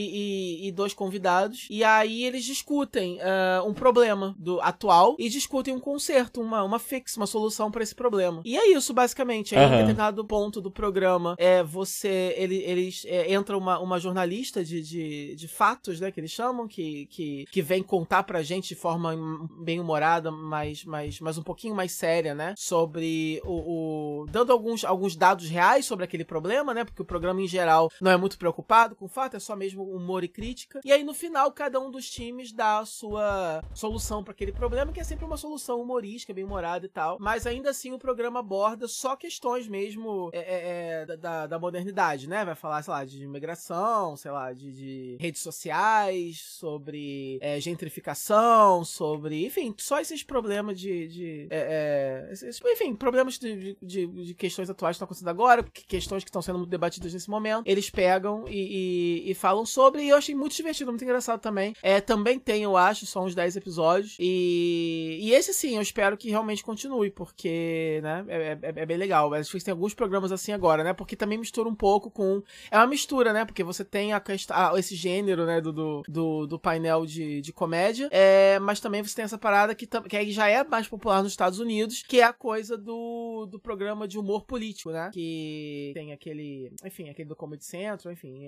entre outros. É, que agora tem do, um do Ração Minaj também, no, no- na própria Netflix, que eu tô começando a ver, então não vou falar muito agora, mas também é interessante, também já fiquei de recomendação, que, que é tipo um stand-up do Ração Minaj, que é esse, esse comediante é, de origem indiana, né, que é baseado lá em, em Nova York, e aí cada episódio também, ele fala sobre um tema, só que no caso dele é mais político mesmo, é mais focado na política, mais pesado. No The Fix é uma coisa um pouco mais, é, é assuntos gerais e é um pouco mais leve também, a forma com que eles abordam as, as questões. Mas eu tô achando maneiro, se a Netflix não, não cancelar, né, porque é, toda a tentativa que de, de Netflix de fazer é, é, é, essa. de fazer alguma coisa nessa linha de show de variedade, é, ou de talk show, os mais legais já estão sendo. Que, que, que, os que eu gosto são cancelados, né? Então a Chelsea não durou muito. Tem uma com a Michelle Wolf também, que, que só durou uma temporada curtinha. É o. aquele cara de community, como é que é o nome dele? O, o é Joe McHale. Ele chegou a fazer. É, ele fazia um programa no I, é, chamado The Soup, que ele é, toda semana zoava, né, a TV. E aí ele foi fazer a mesma coisa na Netflix, que era o Joe McHale Show with Joe McHale, que, que também só durou um pouquinho, foi uma pena, foi cancelado. Então vamos ver se,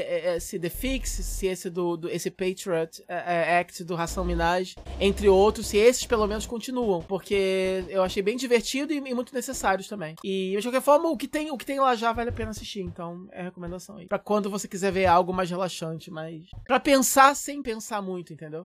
sim, sim. Uh, bem, então agora vamos falar de Black Mirror, Bandersnatch. que foi? É porque eu comi muito e bebi muito ontem e hoje. Eu tô muito assim, inchado, esquisita. Não é passando mal, mal, mas eu tô assim, desconfortável na minha pele, sabe? De tão inchado que eu tô. Mas vamos lá. Certo. Hum. É, Bandersnatch, né? Especial de Natal, Ano Novo, saiu agora, né? Dia 28. É, de Black Mirror. Uh, que na verdade não é exatamente um episódio e sim uma espécie de jogo, né? Ele é um, um Choose Your Adventure uh, de Black Mirror. O que, que você achou? Olha, Conta eu aí. não joguei. Joguei, ó. Eu não assi... é, joguei, né? Muito. Da... É difícil é. chamar de assistir, né? Eu, quando, quando eu tava pensando em falar com você, eu pensei em falar fez. Você fez Bandersnatch? É, eu não fiz muito. é, eu acho que eu fiquei. Eu fiz tudo, eu vi todos os finais. Todos? É, tem, tem um que, é que, o jogo não. Então, porque você encontra isso na ah. internet, né? É... é... Tem um deles que não foi possível nas escolhas que eu fiz. Tem um deles que as escolhas que eu fiz, porque em vários momentos, né? Pra quem ainda não fez, não jogou, não assistiu, é... em vários momentos você pode voltar pra tentar de novo, como se fosse realmente um Choose Your Adventure, né? Que quando você morre, você pode voltar pra um ponto específico e escolher outro caminho. É... Um dos, dos finais, eu não foi possível dentro da minha árvore de escolhas, porque teve uma coisa que eu me recusei muito a fazer. É... Todas as vezes que aparecia opção, eu me recusava. Então chegou uma hora que, o, que o, a, a série meio que entendeu isso e não me deu mais essa opção. É... Ela meio que aconteceu sozinha, sem, sem ser sob o meu comando. E isso faz com que um dos finais não uhum. seja possível. Ah, mas aí depois, mas eu assisti ele no YouTube. Ah, é, que é um dos tá. dois grandes finais, né? Tem dois finais que são finais mesmo. São dois finais é, que acaba, eu, acaba. Eu, eu rola um os créditos, começa um de novo. Tá. É, eu vi um desses e aí o outro eu fui ver no YouTube que eu não, que eu não tinha visto. E aí tem aqueles sinais intermediários, né? Que aparece a opção de você ir pros créditos se você quiser. É... Mas você pode só voltar pra um ponto e Mas, de novo. É, só uma pergunta. É, quando tem esses finais em que, em que eles te dão a opção de voltar pra um ponto, existe uma lógica pro ponto que eles estão te mandando de volta? Ou é só um ponto aleatório? Porque eu achei que é só aleatório, né? Tipo, não parece exatamente. Porque não é exatamente o ponto em que você entrou naquele final, para agora você ir pro outro. É só um ponto qualquer para trás e muitas vezes as opções que aparecem de escolha são até diferentes. Às vezes muda uma e tal, tem uma hora que o cofre, né? E sim. aí tem duas senhas. Sim, sim. E aí sim. eu botei uma senha e entrei num loop de finais específico, que eu não conseguia sair dele. E em algum momento, quando eu finalmente. Eu sei qual é, que é. O mais humorístico. É o eu mais também, eu vi, fiz questão de é. ver todos, né? É o mais humorístico, assim, o mais, os, o, o mais bizarro, né? E aí depois, quando uhum. finalmente me deu. O próprio jogo me deu a opção de voltar para esse ponto, as duas opções de senha, uma delas muda para outra coisa, não é mais aquela inicial. Então, assim, para eu voltar pra, pra, pro cofre e, e botar a senha que eu não botei, eu vou ter, eu te, tenho mesmo que encerrar tudo e começar de novo. Porque. É, porque, porque a, a impressão que eu fiquei é o seguinte: o, o sistema sabe o que você sabe. Então, às vezes, quando você vê uma das árvores, isso faz com que você, enquanto espectador, saiba de algo para que isso se torne uma opção. Ele não poderia te dar essa opção enquanto você não soubesse daquilo. Isso acontece em alguns pontos, né? É... E aí eu acho que a árvore é bem complicada, né? De, de, de possíveis uhum. branchings aí. Mas qual final que você viu? Foi os 5 estrelas? Foi 5 estrelas. Em diversos finais tem um review do jogo no final, né? Ah, sim, eu cheguei a ver o dos 5 estrelas, sim, sim. Foi esse, foi esse o seu final? O definitivo? Sim, sim, sim. É? Sim. Tá. Esse, esse foi o final ah. que eu não consegui. Eu não, eu não consegui porque eu me recusava demais a fazer uma coisa que o jogo ficava me mandando fazer. me dando ah, opção o tempo todo. É é, um assassinato? No, no, ah, tá. isso, tá. exatamente. Eu não queria. Eu não queria. Eu, eu, eu queria muito socar é. aquela pessoa, mas não queria matá-la. Eu matei várias vezes, né? De todas as formas. Foi incrível. É.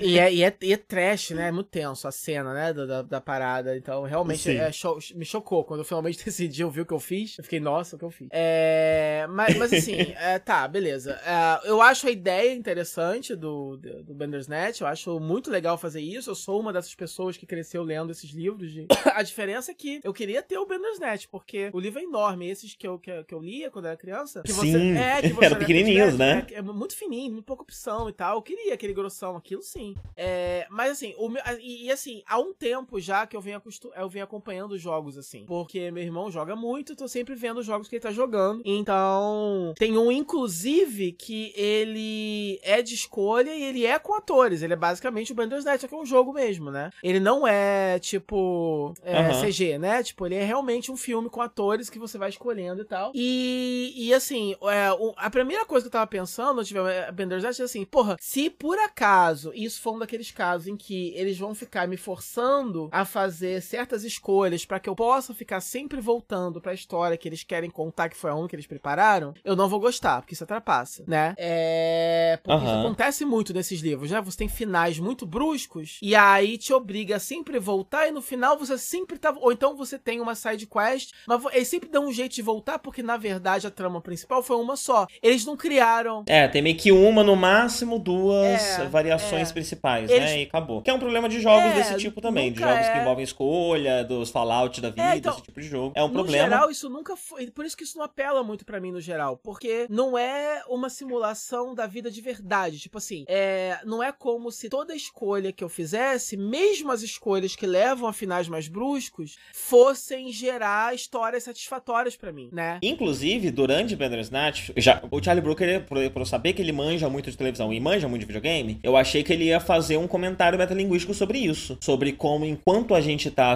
A quem tá assistindo também não, não tem total liberdade de escolha. É, por conta da, da, da narrativa que precisa seguir pra um caminho específico. No fim das contas, tem só uma fala nesse final aí que eu não fiz, é, que fala um pouquinho sobre isso, mas é menos um tema do que eu achei que ia ser. É, eu pensei, ah, isso daí deve ser um dos, um dos últimos uhum. twists, né? É, a gente vira uma espécie de personagem e percebe que nós mesmos não uhum. temos tanta escolha. É, mas não, acabou não indo tanto pessoal. É, eu acho o seguinte, eu, eu, eu, eu, no geral me diverti, eu acho que, inclusive a fotografia, como episódio é muito bonito, né? A fotografia é linda, maravilhosa. Uhum. É, eu achei que é, ele, ele tem momentos que são perturbadores, esquisitos, maneiríssimos. Eles têm, têm momentos que são surpreendentes porque são absurdos e momentos engraçados. Então, no geral, ele é divertido, mas é, ainda assim eu saí frustrado e um pouco chateado porque nenhum dos finais que eu vi formou uma história. Então, é, eu uhum. acho que ele. É por isso que eu acho que ele é um negócio que vive ali no meio termo muito estranho, porque ele não é nem é, um jogo que faça isso, porque talvez ele não tenha as, as complexidades de um gameplay de um jogo assim. Eu, eu não entendo muito, mas, né? E ao mesmo tempo, ele também não serve como um episódio de Black Mirror, porque você não vai ver uma história. Você vai ver. É, tem esse cara que vai fazer o jogo, e aí você vai ter uma série de comentários. Você vai ter um.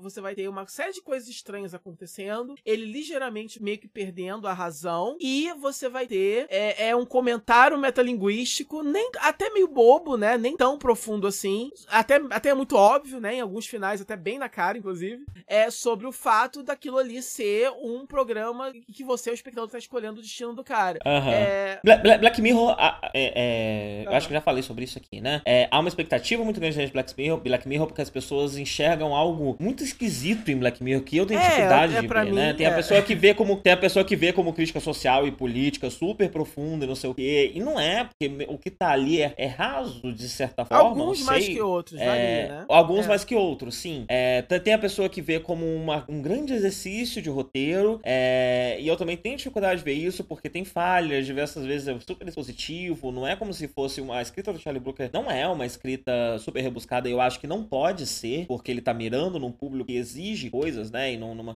É uma. Eu não consigo ver de outra forma que não um Twilight Zone uhum. moderno. Isso que é. Né, é, sim, sim, sim. Black Mirror pra mim, né? A Twilight Zone moderna. A Twilight Zone é super legal, porque tem essas histórias uhum. meio darks, né? E normalmente com reviravoltas interessantes e tudo mais. Com um pouco de crítica social, às vezes, e tudo mais, mas sempre meio, meio, uhum. meio obscuro, né? Que faz você sentir aquele sentimento meio uhum. ruizinho dentro. É... E é isso que é Black Mirror. Um, com a qualidade de Black Mirror. A gente tem um escritor que manja muito de tecnologia, que manja muito de videogame e que manja muito de televisão como um todo, né? É, não só televisão como roteiro de série, como ele entende muito de, de reality TV, ele entende muito de como a TV funciona, de como o entretenimento funciona. Ele tem um conhecimento muito profundo do entretenimento e tem um conhecimento é, até que bastante profundo e crítico de política e de da nossa realidade, né? Um, um, um conhecimento crítico que, na minha opinião, todos deveríamos ter. É, mas algumas pessoas às vezes se surpreendem muito com algumas coisas que são ditas no Black Mirror. É. Eu fico, gente, é, é, né? vocês estão vivendo que, varia... que mundo é esse que vocês estão vivendo? Eu, eu, eu, acho que, eu acho que varia muito de. De, de episódio não, pra episódio, não, de coisa não, pra coisa, né? Não? também, tipo assim, de, do, do, tipo de coisa que você tá acostumado pra assistir, assistir. Então, de repente, se realmente alguém que não tá muito acostumado a esse tipo de, de história, de antologia, de coisa bizarrinha, talvez seja é, surpreenda mais. A pessoa fica meio. É, é, uh -huh, é mais, mais de uh -huh. pra ela. De repente, se você tá acostumado a consumir. É, mais... né? A gente é muito macaco velho, né? De, de, então. de, de, de, ficção, né? A gente já viu de tudo que tem nesse mundo. E, num geral, a gente também não é muito preconceituoso do tipo que olha pra água e fala, né? Não, a gente assiste todo tipo de coisa e, e tenta tolerância... ver coisas positivas em todo tipo de coisa. A gente não só tem uma tolerância maior com bizarrice, como a gente gosta de bizarrice. Então acaba que uma bizarrice que pode ser demais para alguém pode não ser tão demais, pode ser de menos pra gente, às vezes. Isso acontece. É... E, e, assim, eu não, eu não, estaria falando isso, eu não veria problema nisso, né? Às vezes parece que quando eu falo isso, parece que eu tô querendo me sentir melhor que os outros. Nossa, que, que não, não é isso que eu tô querendo dizer. O que me incomoda nisso é que por conta da repercussão, por conta de como as pessoas veem as séries e o jeito esquisito como as pessoas enxergam a série, as expectativas são sempre muito altas. E Black Mirror é sempre ou a melhor coisa do mundo ou a pior é, coisa do mundo. É, o julgamento. A Black Mirror, tá, tá, como tudo, né, que, que ganha muito hype, ela tá naquele momento de, de existência em que toda temporada que sair vai ser horrível, vai ser horrorosa, a internet vai odiar. E é uh -huh. isso, e aí. Talvez tenha um episódio que todo mundo goste muito, né? Um é. Stange da vida e todo é, o resto é uma merda.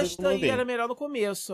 Mas quando sair a próxima, e é por isso a Netflix vai, vai continuar renovando isso pra sempre, porque o Charlie parece interessado em continuar fazendo.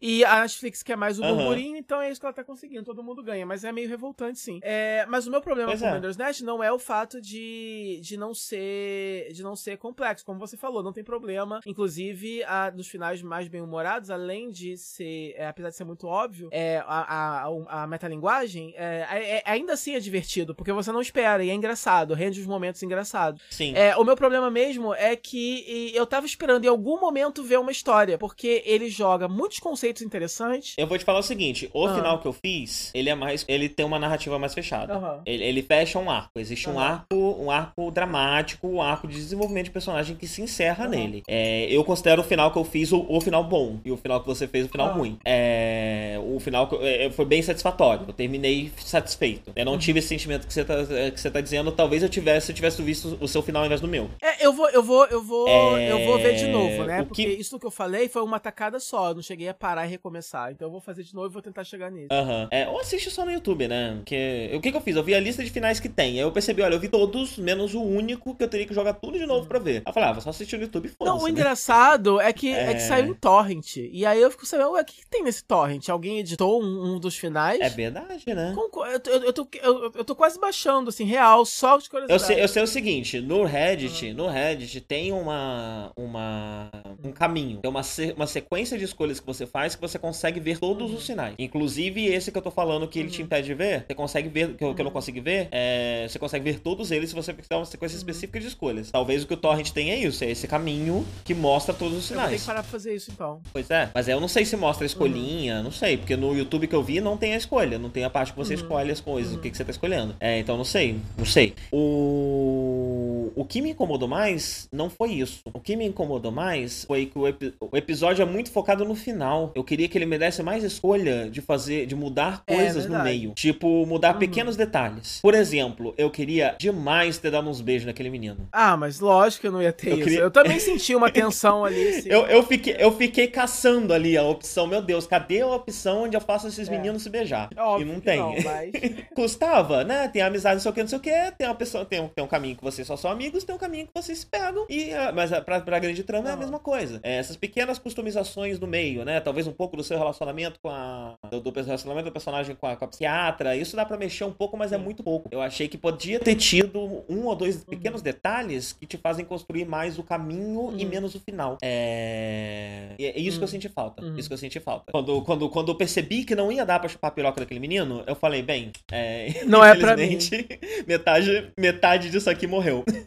Eu, então, é, eu, eu, me senti uma tensão forte ali, mas eu não cheguei a pensar que poderia ser uma escolha, porque eu, eu sabia que, obviamente, não ia rolar. Então, nem frustrado eu fiquei. Mas é só isso, eu senti falta de um plot. Só isso, entendeu? Eu queria um plot, não, não, não, não Aham, tem um aham. plot. É só realmente uma, uma. Você tem uma mensagem metalinguística, uma ou duas outras mensagens assim, né? Você tem alguns conceitos interessantes que são sugeridos ou mostrados ou introduzidos, mas nenhum deles forma uma história coesa, o começo, começo, meio e fim. E eu sou uma pessoa que sou liberal na economia e conservador nos seriados. Então eu preciso que meus Aham. seriados tenham. eu preciso que os meus seriados tenham uma história. É- é- é- então é, um daque- é um daquelas críticas que eu faço o seguinte: olha, é, não é inteiramente pra mim. É, não- é, eu acho interessante que exista esse tipo de entretenimento. E eu acho. É, inclusive, é, isso é algo que eu achei muito curioso. Eu vi pessoas que go- desgostaram Aham. demais de Bandersnatch. É, falando, de novo, em exageros, né? Que é a pior coisa que já viu, ou Aham. coisa do tipo. Eu acho difícil falar isso, porque que outra coisa parecida com essa Exato, você já é viu? uma pra poder experiência- comparar e dizer é, que é a pior coisa que já experiência viu. Pode até ser a pior, mas ao mesmo tempo é a melhor, porque a não ser que você esteja comparando com videogame, que tem experiências mais parecidas com essa, qual é a sua comparação? É, é, é, então, Né? foi o que eu falei no começo, assim, você pode até dizer que, ah, eu sou um, eu adoro, eu sou um gamer que adora esse tipo de, de jogo, já joguei vários dessa forma, e Bandersnatch não é uma experiência tão complexa pra mim, é, como eu gostaria. É, porque realmente é uma coisa feita mais pro, pro, pro, pro casual mesmo, é como os livrinhos eram, pra você sentar e você curtir com, com, com, com café, é, é, é, é, umas escolhas e tal, deve ser divertido fazer com amigos, por exemplo, você, viu sozinho ou você viu com o pessoal? É, eu vi sozinho, mas eu ficava contando que então não, tipo assim, eu fiz sozinho, tava acompanhado, mas ah, eu tomei sozinho as decisões, mas eu imagino deve ser divertido, você sentar com amigos e,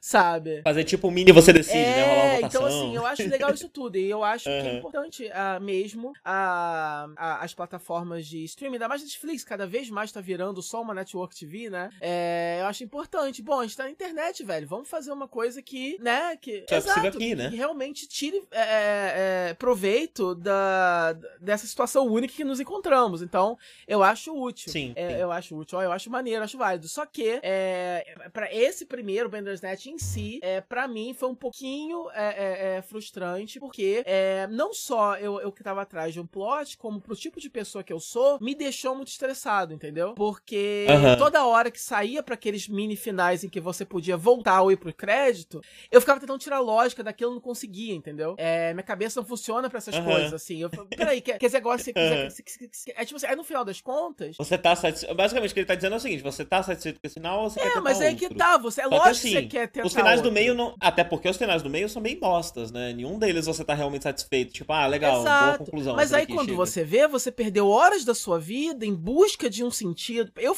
eu aconteceu isso comigo, entendeu? Eu terminei frustrado, que a impressão que eu tive é que, beleza, passou aqui uma hora e meia que eu fiquei fazendo isso. O que eu tirei disso? Aham, Qual foi a história legal que eu vi? Qual foi a inspiração que eu tirei? O que que me deu? Entendeu? Não me forneceu nada pra pensar. Olha, eu vou te dizer o seguinte: o outro final, ele não te dá um meio, mas ele te dá um fim. Então você vai ter uma história que tem um início e que tem um fim. O meio é Nunca essa tem bagunça aí meio, mesmo. Né? Esse é o problema. Então, assim, é divertido? É. divertido.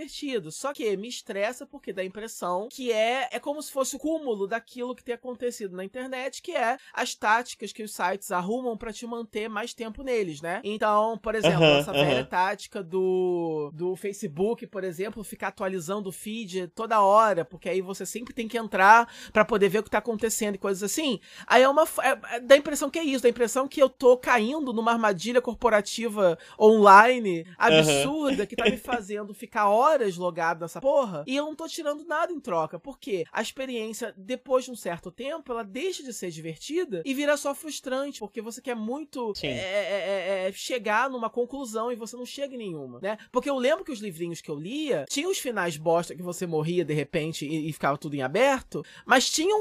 Mas sempre você achava a trama principal, tinha uma trama principal.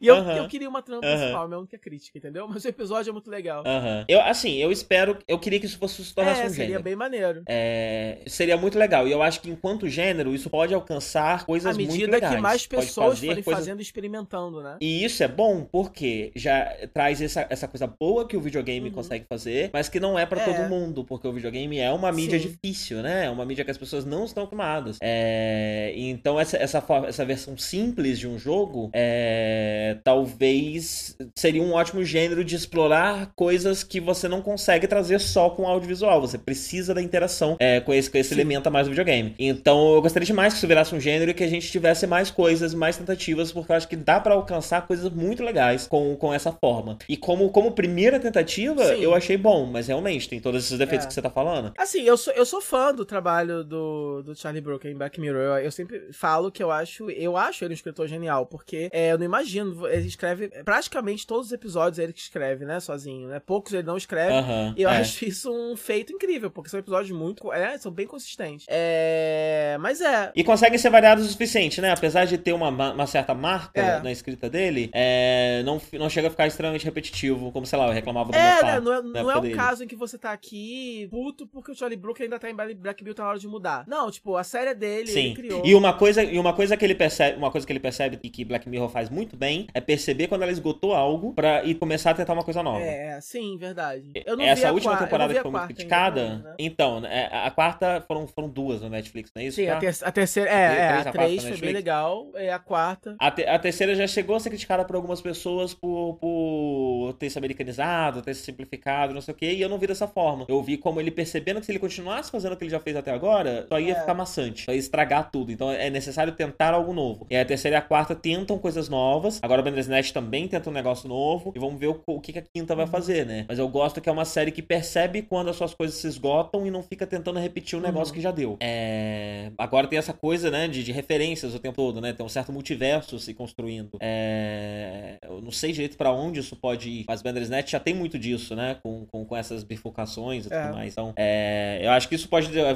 de- deixar de ser muito sobre sci-fi também e se tornar algo mais fantástico, como Twilight Zone. É, né? pode ser, pode ser. É. Não sei. Eu não vi sei. uma entrevista recente dizendo que sobre a quinta temporada, falando justamente isso, que eles estão é, procurando variar e procurando histórias que desafiem, que sejam coisas inesperadas, que eles estão realmente tentando. Não, foi exatamente o que você falou, né? Que eles estão tentando mesmo não ficar na zona de conforto. Então eu imagino que deve vir muita coisa diferente ainda por aí. E eu acho legal, né? Porque essa é uma marca que, né? Acho legal essa marca se associar com esse tipo de inovação também. Então eu acho legal ele ter escolhido logo o Black Mirror pra ser a, a primeira a tentar esse tipo de, de, de formato, né? E.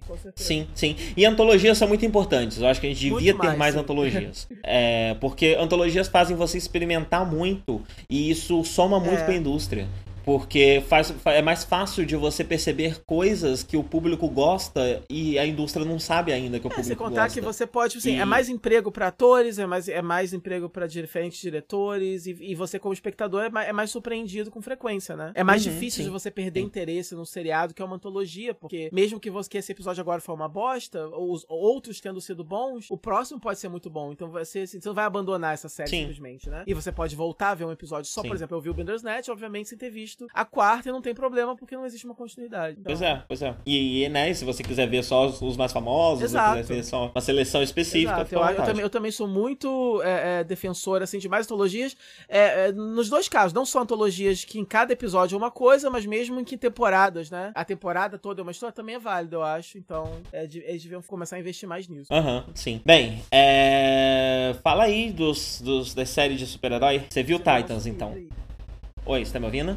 Agora, tô, Alô? tô, tô ouvindo. Oi. É... Você viu Titan? Eu vi Titans.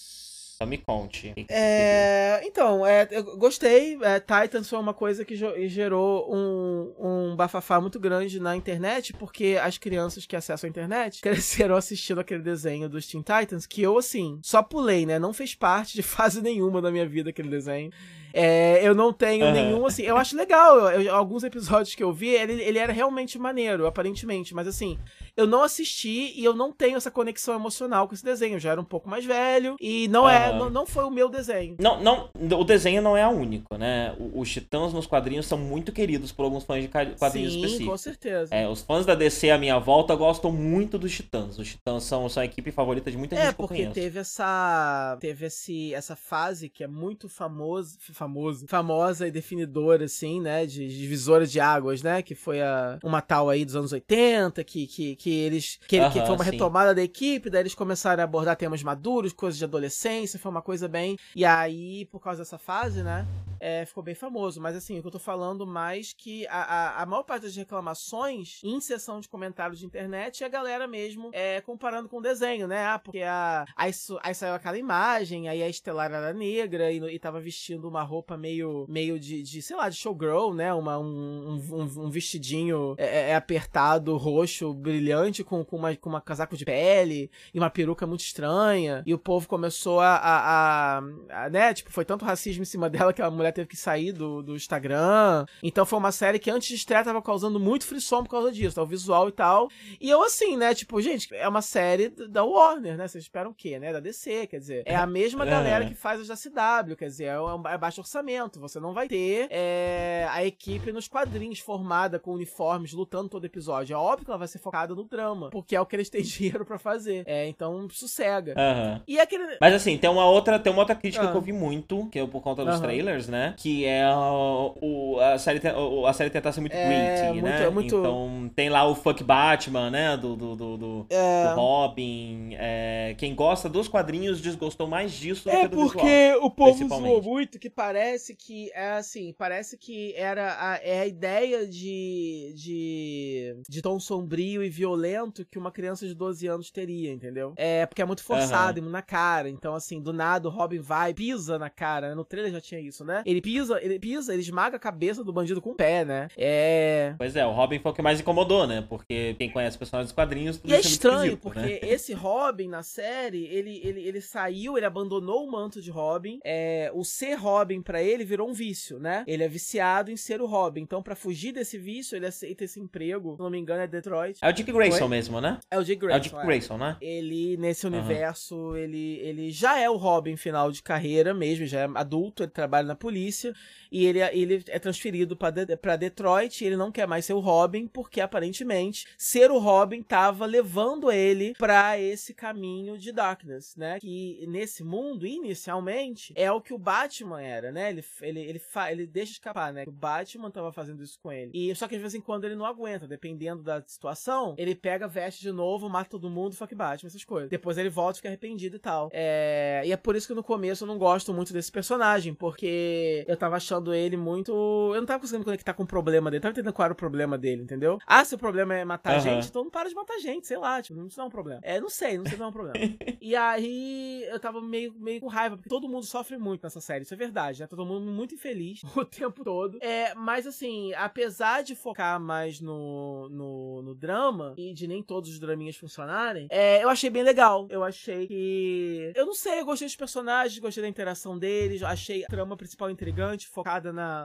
foca um pouco no de Grayson, né? E foca também, principalmente na Raven e na, no passado dela, né? Porque no começo eu, eu, fiquei, eu fiquei meio chateado porque eu prefiro também essa, essa Raven que já abraçou os seus poderes e curte ser trevosa, né? Essa Raven não, ela é uma menina trevosa descobrindo os poderes dela, é... que tem essa coisa meio demoníaca dentro dela e tá matando um monte de gente por aí também sem querer, porque é como se fosse uma dupla personalidade, né? Tem uma outra versão dela que aparece no espelho, fala com ela, vozes e tal. E aí, quando ela deixa essa, essa persona se manifestar nela, ela vira esse ser das trevas que faz essas coisas incríveis. E no começo ela tá hesitante, ela não quer que. E aí tem uma galera querendo pegar ela, que. E aí tem uma galera que quer, né, pegar ela para impedir que o, que, o, que o Trigon. Aliás, eles querem que o Trigon, que é o pai dela, né, que é o demônio, é, venha, né? Acho que é Trigon o nome dele, ou é outro. Esqueci. É. Que venha pra esse mundo e ela é, ela é o portal, né? Pro pai dela voltar aparecer e tal. Uhum. E aí a, a, temporada basicamente gira em torno de dessas pessoas se encontrando, porque o, o, ela, ela logo no começo conhece o de Grayson, que, tá, que pega ela como protegida, e aí, e, e aí logo aparece a Estelar também. E aí a, a, a Estelar, ela, assim, para mim ela rouba a série total mesmo, assim, né?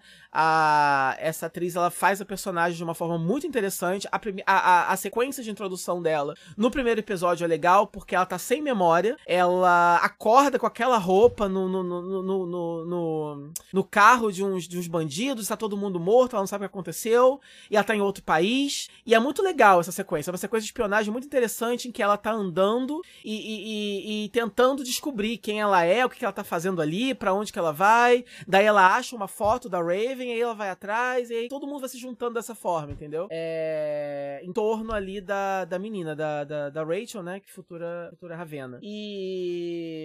E aí é isso, tipo assim, em termos de ação, a série não é tão legal assim. Tipo assim, você tem algumas lutas legais, algumas lutas são meio amadoras. Não é todo episódio que você tem ação. É, os poderes são bem limitados, por exemplo, o Beast Boy ele só vira um tigre, é, ele não vira qualquer bicho. É, Muito bom.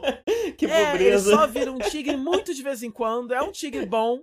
É assim, é, é aquele negócio. É um tigre não, bom. Então, é, porra, assim, você perdoa, mas é uma coisa assim. Só é Uhum, escroto claro. porque, por saber que ele só vira um tigre por questões orçamentárias, isso é uma daquelas coisas que te tiram da experiência, né? Porque você, você lembra. Ah, Uhum. é, tipo, por causa de dinheiro. Então, assim, eles explicam na série, assim, a natureza dos poderes dele na série é outra. E dentro da série faz sentido. Ele não é um cara que vira qualquer bicho. Ele chama Beast Boy porque ele vira a porra de um tigre verde. Ok, gente? Ok, não dá pra aceitar. Só que é, eu imagino que aos poucos eles vão começar a inventar, tipo, outros bichos pra ele virar e tal, né? É uma mistura, assim, de. É uma mistura de Aham. restrição orçamentária e. De... Foi, foi confirmado uma segunda Foi, temporada, né? E um spin-off, né? Vai ter o do É, Patrol então, também, né? eles, e, ah, nas- ah, um elemento interessante da série também é que logo no começo, a, a- mal a equipe se reúne, ele já tem todo um episódio que não é focado na equipe, que é focado no é, Hawk and Dove. Que eu esqueci. É, como é que é? Ah, é Columba que é o nome? É. Não sei o que, Columba. É, é, é. Rapina e Columba. E aí, só que a versão cara e a menina. A, a Dove e a garota, né? Que eu acho que nos quadrinhos é a Aham. filha do, do original. Nessa versão, não. Nessa versão, eles têm. Eles não têm uma diferença grande de idade. E ela é só, tipo assim, tem um episódio mais focado neles. E aí, depois, mais pra frente, antes do final, tem todo o episódio. E pelo, pelo que eu vi do design deles, eles são bem heróis de capa mesmo, né? É, Bem- não, foram, foram full on com eles, né? Eles são bem cosplay. É, Inclusive, eu gosto muito do uniforme do Robin. E eu gosto, eh, no geral, do uniforme dos dois. Eu, eu acho que a- as penas que ela tem, né, na, na capa, a capa dela, ou dele, não lembro, onde eu tenho capa, é meio tosco. Só, só as penas, mas o visual do uniforme sim é legal. É... E aí, depois, mais pra frente, você tem todo um episódio que é só um grande flashback contando a história de origem deles também. Então, eles estão vendendo episódio. Não foi anunciado é, nem spin-off, nem intenção de, mas eles venderam tanto esses personagens, e eles não são propriamente relevantes pra narrativa da série, que eu acho que só pode ser Aham. isso. O episódio do Doom Patrol é um dos meus favoritos. Inclusive, é, pelo teaser do Doom Patrol, eu acho até que o tom da série deles não vai ser muito o tom do episódio deles, o que seria uma pena. Eu espero que eu espero estar enganado, porque foi, foi um dos episódios que eu mais gostei, assim. Ah, tem a Dona Troy Tem, também. a dona... Nossa, eles jogaram tudo, né? Ela não faz parte. É um episódio Caramba. só e meio, sei lá, que ela aparece, mas tem ela. E, e é assim, não, é, é, é um universo em que existe todos os heróis. É o universo DC como a gente conhece, entendeu? E, e eles parecem muito interessados em fazer o máximo de spin-off que for possível, É, não. Né? Eles parecem estar querendo criar um assim, universozinho, eu acho que é né? um bom seriado pra, pra decenalta, assim, né? Mais hardcore, porque não aparece ninguém dos grandes, mas todo mundo é mencionado, né? É mencionado Liga da Justiça, é mencionado Mulher Maravilha, todo mundo, todo mundo existe ali, né? Já. Eles só nunca aparecem. E. E é isso, tipo assim, a série tem altos e baixos, alguns, alguns episódios melhores que outros, mas assim, no geral, eu achei. É bem divertido, eu achei que melhor do que eu tava esperando. É, como eu falei, a interação deles é legal. É, críticas que eu tenho, que eu sugeriria mudanças. É, perucas de todo mundo. A, a peruca da Estelar é horrível. A peruca da Ravena é horrorosa. Que é- e nem precisa, tipo, a menina é loura, tipo, não pode pintar o cabelo de preto, gente? Você tá ganhando bem, pinta Aham. esse cabelo, menina. Que isso, vai estragar não. É horrível a peruca dela. A peruca do Beast Boy é péssima. A única peruca que não é péssima é a do Robin, porque não é peruca, é, a- é o cabelo dele mesmo, então é ótimo. A peruca da, da Dove, né, da, da Columba, não, não é legal também, ela parece a- a- um cosplay de, de Elsa, de Frozen. É todo, tudo muito escroto, todas as perucas são escrotas, não dá pra entender por que, que é tão ruim. Tá. É, Eu vou te perguntar, Ah. eu vou te perguntar uma coisa. É, qual é a minha dificuldade com essa série? De querer pe- assistir. eu tenho essa impressão constante, essa impressão de que vai, ela, ela fica, ela, ela, ela se força demais para ser dark, para se desvincular do desenho, para ser mais violenta, mais agressiva, não ser uma coisa infantil, não ser uma coisa leve. É, ela de fato tá o tempo todo fazendo isso ou isso é algo no material promocional? Não tá o tempo todo. Acontece de vez em quando, é, principalmente nessa primeira luta do do Robin do piloto que tem que tá no material promocional e tem momentos em que isso acontece. Mas no geral ela não fica forçando a barra não. Tipo, o tom dela no geral é sério, né? Porque eles estão ali fugindo. É, eles estão, eles se reúnem, eles estão viajando, escondendo, se escondendo em alguns lugares e investigando qual é do passado da Ravena, qual é do passado da Estelar. E aí tem o arco do Robin tentando é, se libertar. Aparece não só o Robin e não aparece não só a Dona Troy, mas tem episódio do Jason Todd também. E aí esse episódio é ah, é muito legal. legal. porque Jason Todd no momento é, é então, o Robin. O Jason Todd é o Batman. novo Robin. E aí ele chega e, e tem um episódio que ele conhece o, o Dick e é legal porque tem todo um subtexto ali de de, de relacionamento mesmo, né? Porque a,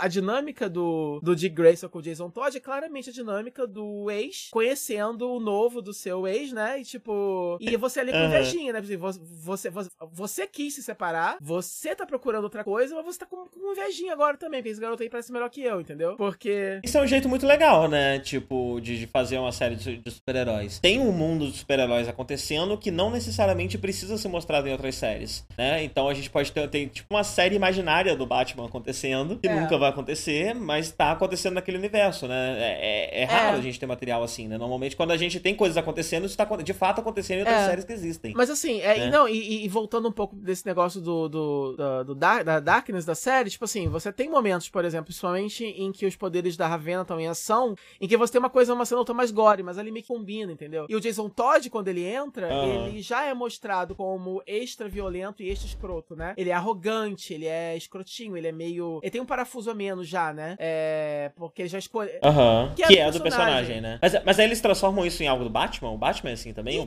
Batman é aí, que veio, aí que veio o grande Esse problema mundo. dessa temporada, que é uma coisa que. Aí tem várias coisas que tem a ver com isso. Então, assim, o finale dessa temporada não é um finale at all. É só um episódio super anticlimático que só acaba. E ninguém entendeu. É um uhum. episódio que se passa todo na mente do de Grayson. Ele tá tendo uma. O, o, é, então, assim, esse último episódio, é, o, o de Grayson, ele tá passando. É, tem um vilão que tá mexendo com a cabeça dele, é tudo uma fantasia da cabeça dele. E nessa fantasia ele encontra um Batman. E aí você tinha é, é, é comentado que é legal você saber que tem essa, os heróis maiores acontecendo, mesmo, mesmo que eles nunca apareçam. Só que, é, com relação à relação do Dick Grayson com Bruce Wayne, acaba ficando meio escroto, porque você tem flashbacks durante a série do Dick Grayson é, do acidente, dos pais dele morrendo no circo, dele sendo pego pelo Batman, uhum. várias fases da vida dele, e o Bruce Wayne é sempre uma sombra, é uma mão, é uma uhum. voz.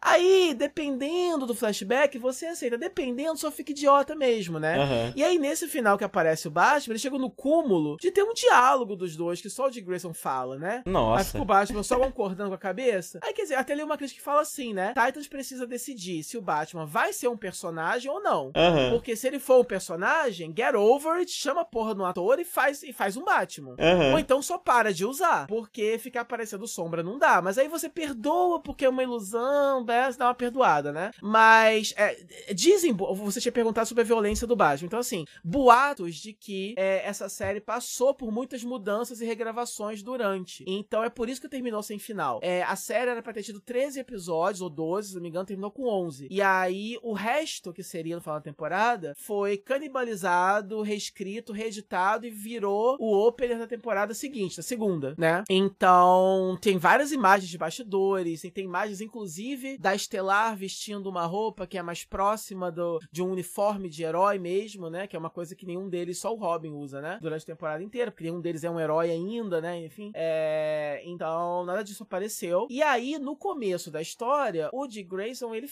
ele deixa claro, né, que o Batman, ele, ele meio que pirou, ele meio que tá cruzando a linha e tá demais para ele. Eu não quero isso pra minha vida mais, eu vou me afastar, né? Só que nessa, é, nessa ilusão que ele tem do Batman, é, o Batman é, parece que alguém, alguém na vida do Batman morre. Eu acho que o, o, o Coringa mata o, o, o Gordon ou o Alfred, algo assim, né? E aí o Batman pira, mata o Coringa e começa a, a, a começa um killing spree, começa a matar todo mundo. Uhum. E aí o Robin é, vai pra Gotham pra poder é, meio que tentar salvar o Batman dessa bad. Só que isso meio que contradiz é o que a série havia estabelecido inicialmente, que o Batman já estava pirado e o Robin fugiu. Aham. Quer dizer, então, é, então assim, a série é boa, mas o final ele foi desconjuntado. Não só porque o final não é um final de verdade, é um final improvisado, mas porque eles resolveram mudar os rumos da história um pouco tarde demais no jogo. Aham. Então, não prejudica a série em si, porque é uma coisa um pouquinho mais sutil, é, mas acaba que, como uma temporada, ela não funciona tão bem, É porque ela tem meio decepcionante. É, exato. Mas ela tem episódios muito bons e ela é, sim,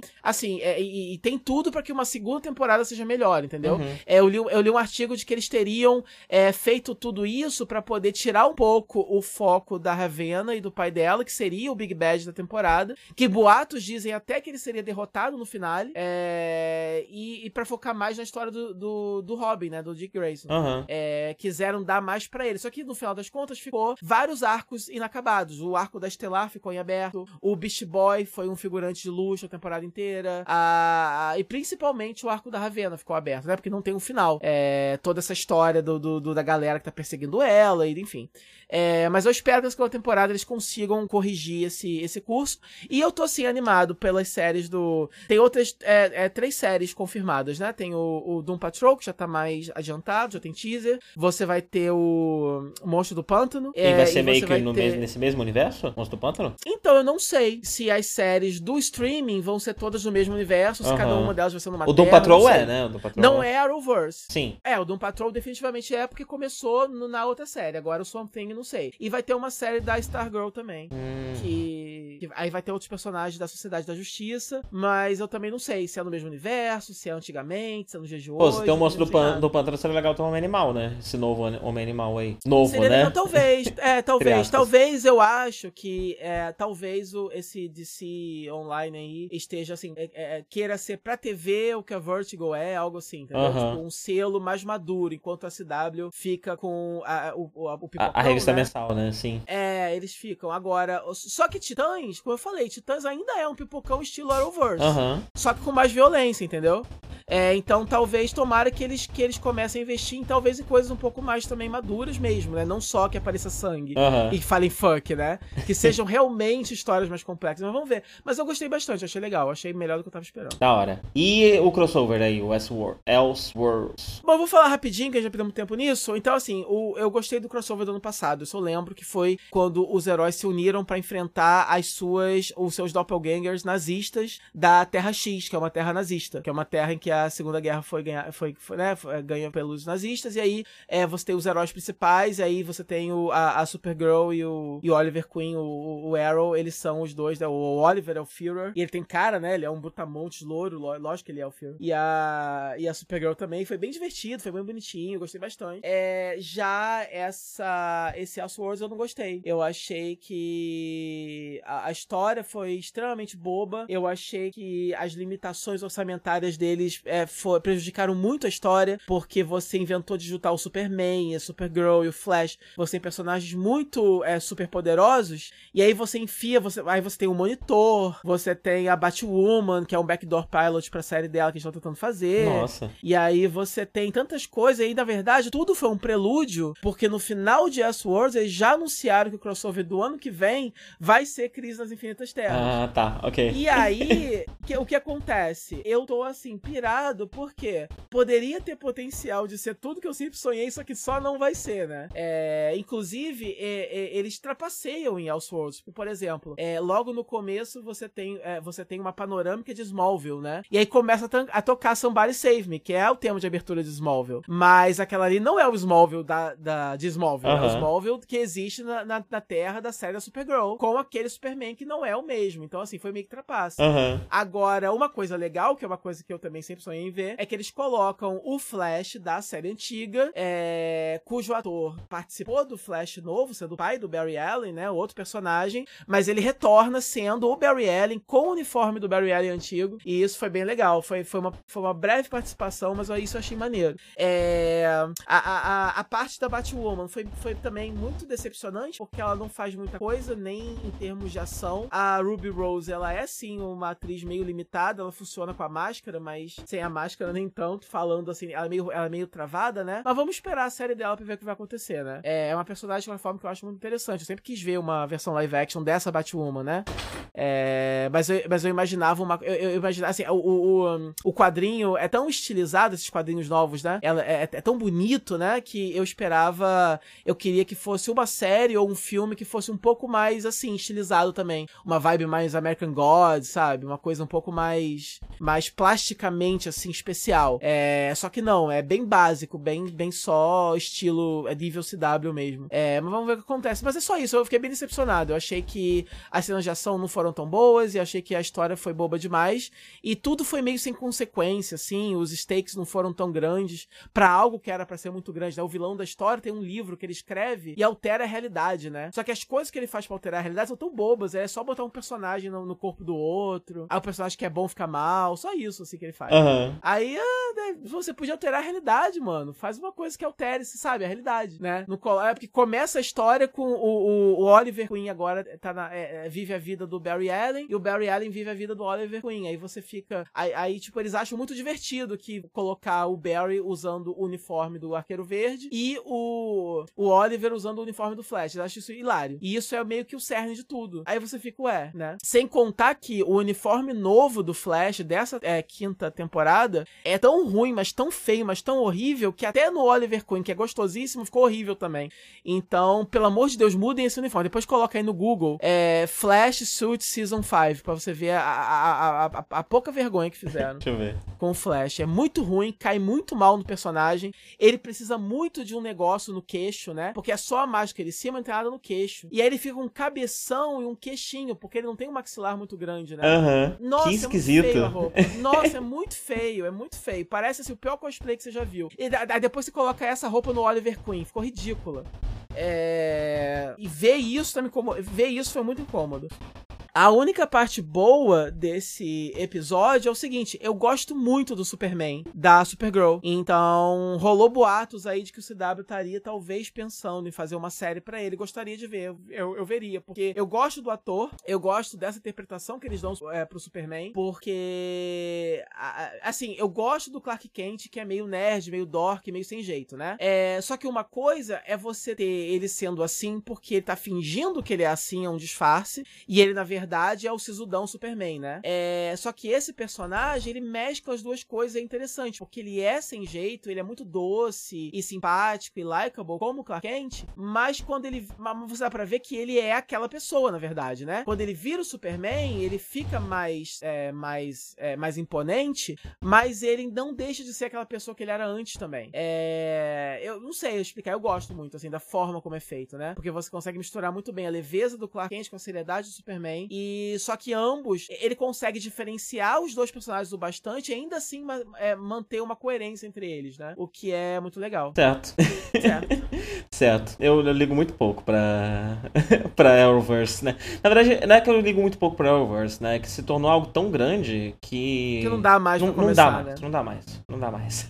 eu gosto de saber o que tá acontecendo, mas só isso. Não, não, não tem nem como. É, são muitos episódios também. Eu não recomendo pra ninguém também. Tem nem eu como, sempre falo assim, como. ah, você assiste, você, ah, queria ver. Eu falei assim, eu sempre falo assim, ah, cara, eu sei que sabe, mas assim, não sei É, se é a um monte de não episódio, eu sei que pelo não. menos metade meio bosta, pra quê, né?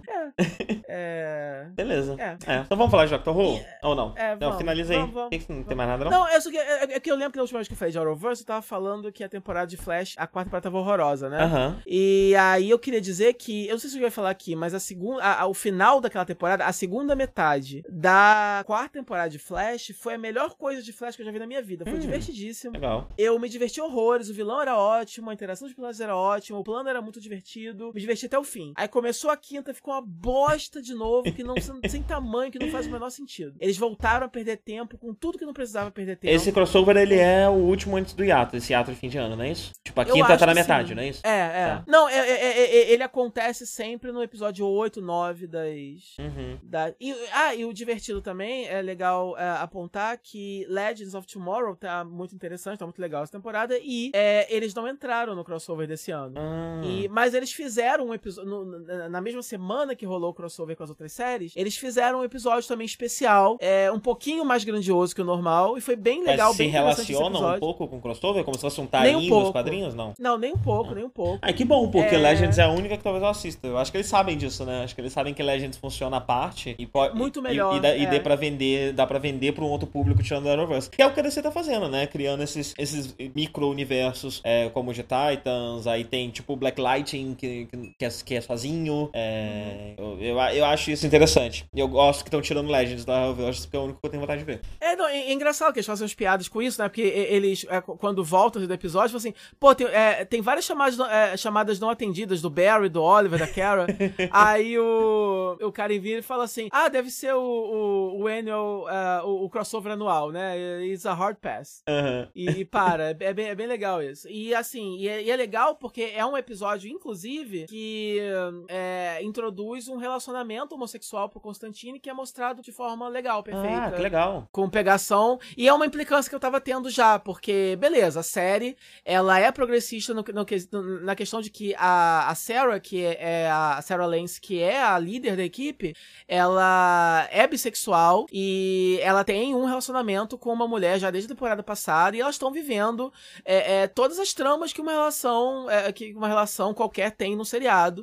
É, é, então isso é legal. É, mas ainda assim tem aquele negócio, né? Pô, nunca é com homem, né? Sempre com. É, são duas louraças, bonitas e tal, aquele, aquela problemática de sempre. Enquanto que o Constantine, apesar de ser abertamente bissexual também, ou pansexual, não sei quem é o personagem, esqueci. É, mas é, é, apesar de ser, né, queer, ele. A, já, a, a gente já tinha visto ele, inclusive, ficando com a Sarah Lance, é, mas só fazendo piadinhas e, e cantadas com homens, mais nada, né? Então, nesse caso, não só você tem o, um relacionamento pra ele, mas não é só uma, não é só uma putaria, é um, é um meio que um grande amor ali, da que a gente descobre que ele, que ele tem, assim, que ele, né? E, e, e ele é um centro dramático, assim, do episódio. É, é, a- é, é, é o, é o centro que faz a merda acontecer. E rola um clichêzinho de, de, relacionamentos é, é, homossexuais na TV, mas é, eu acho que é algo que é legal pra aquela história ali, que só é infeliz porque tá num contexto maior de outras coisas, mas pra aquela história ali funciona.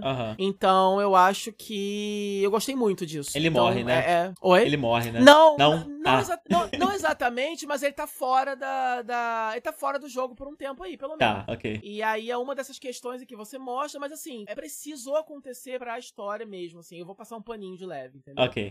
É, e pode ser que ele reapareça, você, você entende? Assim, ainda Aham, assim é aham. um gancho, é um gancho emocional pro personagem do Constantine. Então eu acho que, que foi, foi importante. Legal, legal. É isso. Vamos para Doctor Who, finalmente? Ai, eu tô assim, arrasado. Vambora. Não sei de onde eu vou tirar força pra falar de Doctor Who. Força. É, Olha, sobram só três episódios, né? Tem três episódios e É, o especial. Mas aí tem a, tem a discussão da temporada, do que a gente achou. Só a gente deixar pra depois, né? Quando a gente for gravar o puxado do especial. Vamos, vamos ver o que dá, vamos ver o que dá. Vamos lá. Tá, O último vamos. episódio que a gente falou foi Kirblan.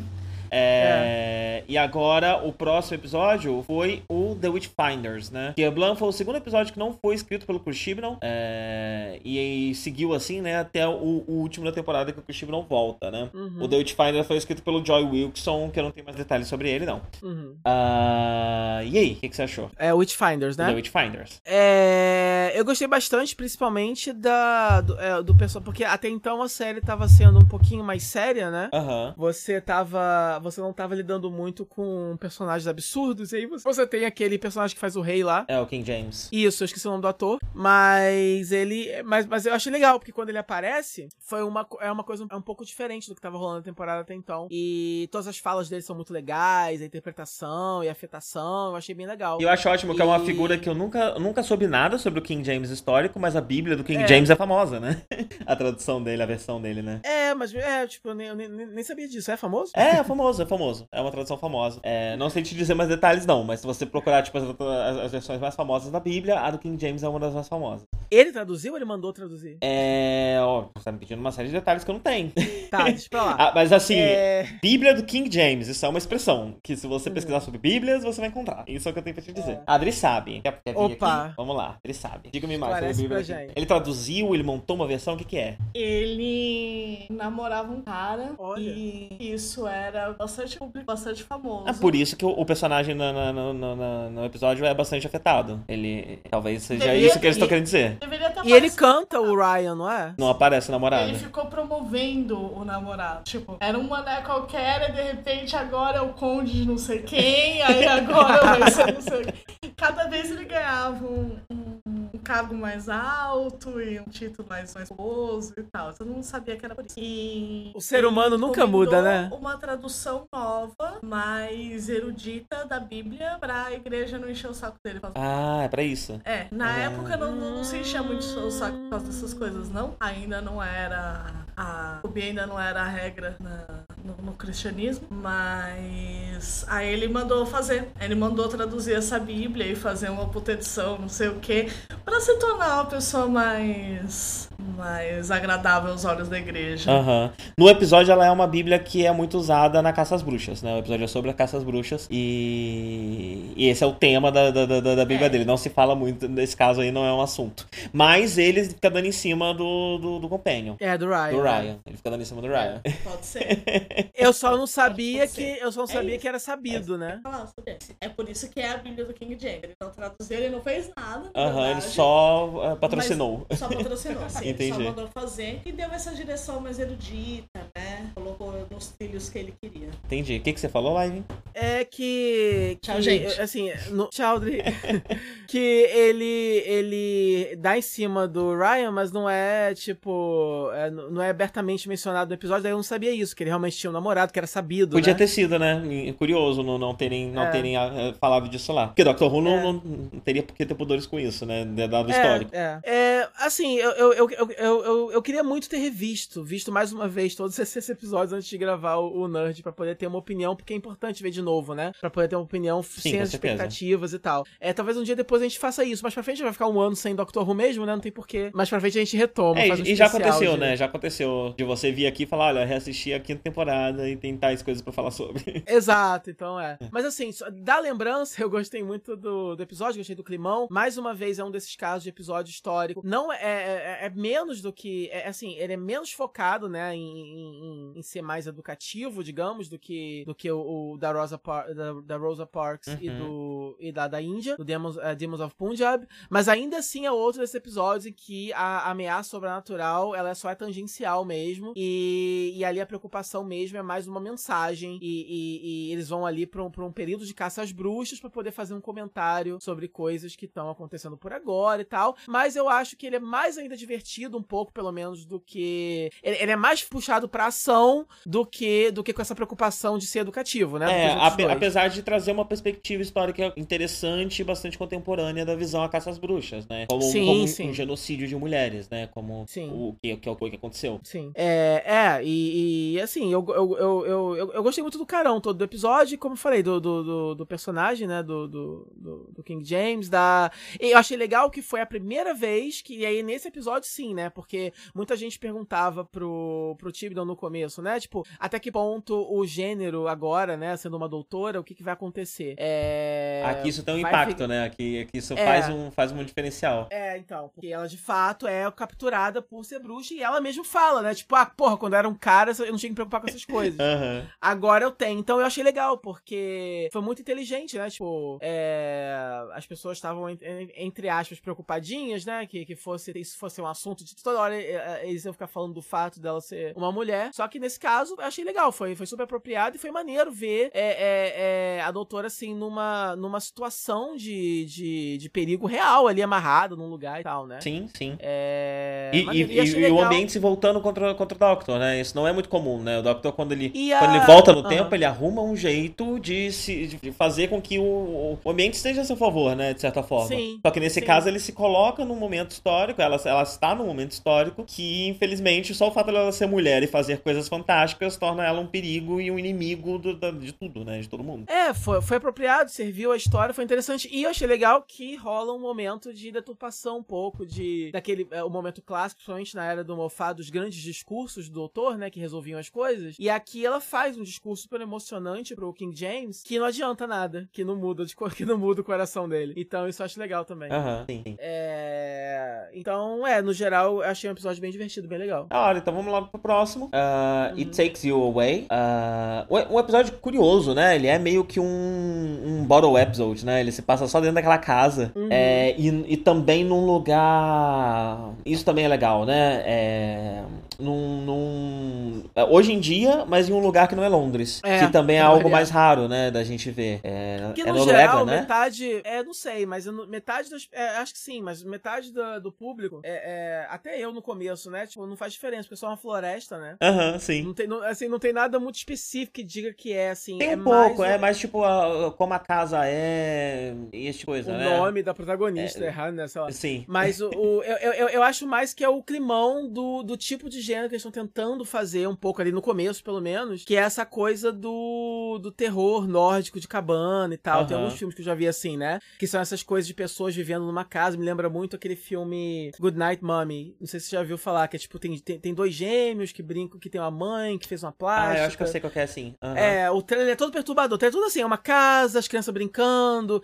e a mãe com a cara enfaixada olhando pela janela, e uma musiquinha meio, meio, meio perturbadora no fundo, coisas assim. Então, eu achei legal, assim, esse, esse, esse negócio, né? A versão Doctor Who do, do terror da cabana abandonada, né? No meio da florestinha. Aham. É... Que aí depois vira uma outra coisa, né? Sim, sim. É um episódio que, que resolve falar do, do- desse arco de luto, né? Do, do... Porque assim, agora que a temporada acabou, a gente pode falar. Ela é uma temporada com muito pouco desenvolvimento de personagem, né? Ela, Sim. ela não é sobre isso. Ela realmente são de episódios fechados. Eu não sei como vai ser o, o especial de Natal, de Ano Novo, né? Que a gente deve comentar, a gente deve fazer um puxadinho no final, mas agora, nesse momento que a gente tá gravando, ele meio que acabou de sair. A gente não viu ainda. Não tinha nem torrent quando a gente começou a gravar. É, agora já deve ter, pela hora. É. É, Mas a gente ainda não viu. Então, talvez ele traga uma coisa diferente. Mas até agora é uma temporada de, de episódios, de fato, episódicos e fechados em si. Há um pouco de desenvolvimento de personagem. Eu esperava menos do que, do que tem, porque eu deixei juntar uns episódios pra assistir, né? Eu não fui assistindo, acabei não, assistindo é, conforme saía. Aham. E porque eu tava enrolado com as coisas da viagem e tal. Então eu ouvi meio que esses três últimos episódios juntos, numa tacada só. E eu já tinha visto pessoas comentando que, ah, eu queria que a próxima temporada de Doctor Who tem desenvolvimento de personagem. É, então eu esperava ainda menos do que teve. Aí Até, até, até que tem uma coisinha, especialmente pro Ryan, pro. pro a Yas ainda não, né? É, É. Mas pro, pro, pros outros Companions já tem algo acontecendo, né? Um pouco. Uhum. Então. Mas mesmo assim, é- não é o grande tema da temporada. Só que esse episódio é, traz um pouco disso, né? Traz um pouco Uhum. do, do- do- desse luto mal resolvido desde o, desde o começo do, da temporada. É, eu gosto. é, eu gostei dos elementos diferentes. Eu gosto do, do- todo elemento até o momento que eles entram lá no espelho e tal. É bem legal porque eu acho, eu gosto do clima, do suspense, do que tá acontecendo. E aí quando eles vão pra aquele mundo lá do, do, do espelho, é, eu achei interessante também.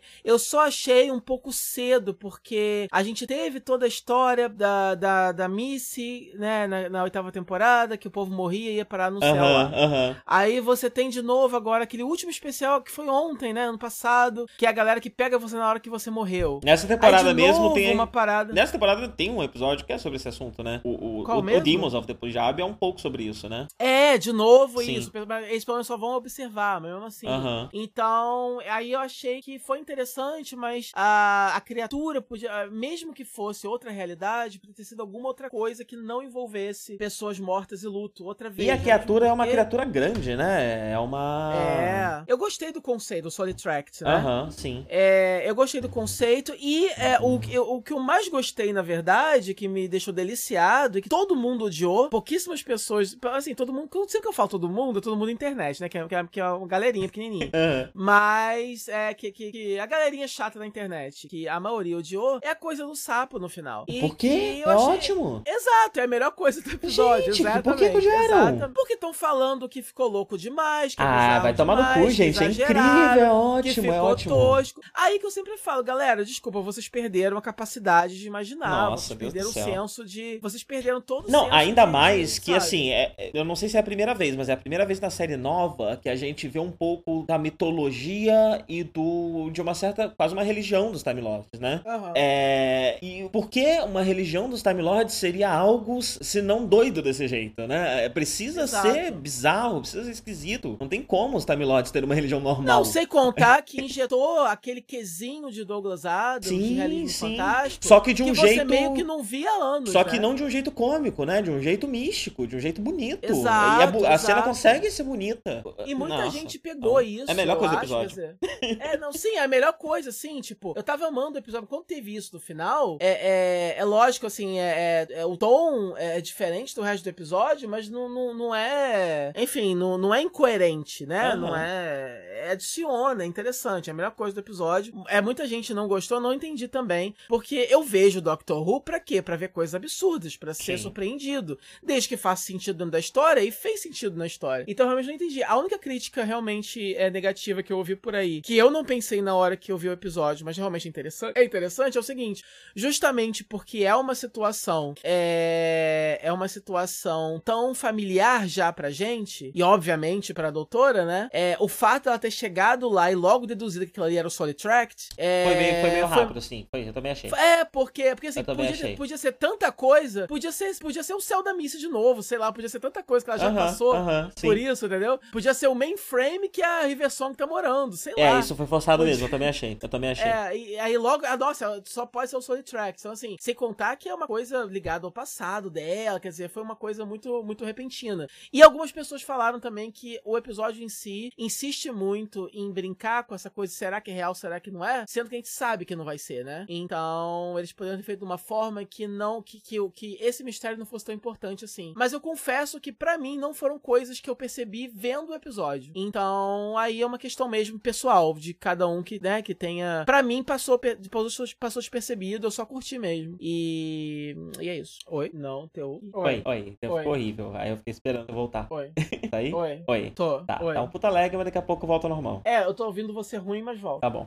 Então é isso. Eu falei já do episódio. Tem algo a acrescentar? Não, eu não tenho mais nada a acrescentar, não. E eu estou com você, eu acho que quase 100% nisso daí. Talvez tenha algo Aham. que eu não tenha pensado, mas, tipo, o fato de ser um sapo não me incomoda. Não, nem eu, inclusive, foi o que me fez realmente é, legal. gostar do episódio. Foi, foi, foi, foi a cereja do bolo pra mim. Sim, sim. Eu quero mais disso, inclusive. Eu quero mais realismo fantástico. Eu quero mais bizarrice, né? Eu, eu- é, é uma coisa. É a característica da primeira temporada que depois meio que se perdeu. É, eu queria muito de volta isso. Sim, sim, com certeza. É, e por último, né, o, o finale. Por último, não, porque a gente ainda vai falar depois do, do especial. É, o finale da temporada foi o The Battle of. Eu não sei se eu vou falar o nome certo. Ranskur Av Kolos. Acho que é assim que você fala, não tenho certeza. É. Ranskur Av Kolos. É, então, foi um episódio muito bom. É, e aí tá causando maior polêmica porque não foi aquele bang, aquele final. Aham. né? É, é, ainda é um É. episódio à, à parte, né? É como se fosse um episódio É. fechado. E por um É. acaso é um pouco recorrente, né? Traz, um, traz de volta um, um, um vilão da, da, da temporada. Mas é, foi só um episódio. E assim, é. Mas é, o que a gente tava falando, né? Eu sabia que essa temporada não ia ser aquela coisa mofatiana, cheia de reviravoltas e coisas muito épicas, né? Mas finales épicos você já tinha desde a era do, do RTD também e tal. Então, assim, é meio que, né? E realmente, esse episódio, dessa, do- desse último episódio, ele é um pouco mais grave. Tanto é que ele é um, ele, ele é um dos únicos que tem realmente o vilão, que é um vilão, né? Sim. Que o, ameaça do episódio é um vilão, um cara filho da puta. E mesmo assim, eu, eu acho que é o único da temporada E inteira. tem os- Não, o da, o da Rosa Parks também é. E tem uns stakes meio Mas- altos, né? Tipo, tá botando realmente a Terra em perigo. É, e tal. É, só que o, o, o, o tom, o ritmo dos acontecimentos, e os acontecimentos em si, a resolução do problema, tudo é feito de uma forma que não, que, que não passa essa ideia de aventura, não é épico, né? Aham. É, ainda assim é mais contido. Eu acho que a força desse episódio, pra mim, pelo menos, estava mais nos visuais mesmo. Porque, por exemplo, eu gosto muito do visual do Tim Shaw e quando ele aparece pela primeira vez, eu acho muito bonito. É uma coisa meio Darth Vader, né? Aham. Aparece ele sentado numa cadeira com umas máquinas, com umas coisas brilhando. Eu acho que o enquadramento, aquela, todo aquele, aquele lugarzinho que ele fica ali se recuperando é muito legal. É de um a vilãozão forma- mesmo, né? Um, um algo Exato, a ameaçador. forma, é, a forma como filmam ele, como fotografam ele, eu acho bem interessante. Eu acho legal a, o conceito, né, dos mundos presos ali e tal. Parece que isso é referência a, a, a, a coisas clássicas de Dr. Who, se não me engano. Ah, é? no podcast por aí. É, é, é, já aconteceu antes de, de mundos ficarem presos, assim, em pedrinhas e tal. É... Eu a- gostei dos Zooks. coisa- O conceito dos Zooks é um conceito muito de É. quadrinhos, né? Não é uma coisa muito comum É. da gente ver em TV em- em- ou em cinema, É, né? É, É, e, e eu gostei também de alguns momentos de personagem, por exemplo, a, a- foi a meio que a conclusão do, do arco de luto do, do, do Graham e o, o arco de, de, de se aproximar do Ryan, né? Porque durante toda a temporada ele tá ali meio que tentando é, ganhar a afeição do, do Ryan, ser um avô, né? Mesmo pro Ryan, não só um, um, um avô é, postiço, mas um avô mesmo, né? Que o Ryan encare ele como um parente. E aí o, o Ryan finalmente admite que ama ele, e é uma sequência legal, porque ele fala, eu te amo, aí é, o que, que você falou? Não, você, eu não vou repetir, né? Tipo, então eu acho legal, eu acho que os dois atores fizeram muito bem esse, esse, esse trabalho. A forma como eles se livram do Tim Shaw é mais ou menos, né? Aham. É meio, anti, é meio anticlimático, porque aponta uma arma pro cara, depois o cara já tá ali congelando, né? Ele, ele deixou vocês levarem ele pra lá? Só com uma arma apontada, é meio estranho aquilo. É...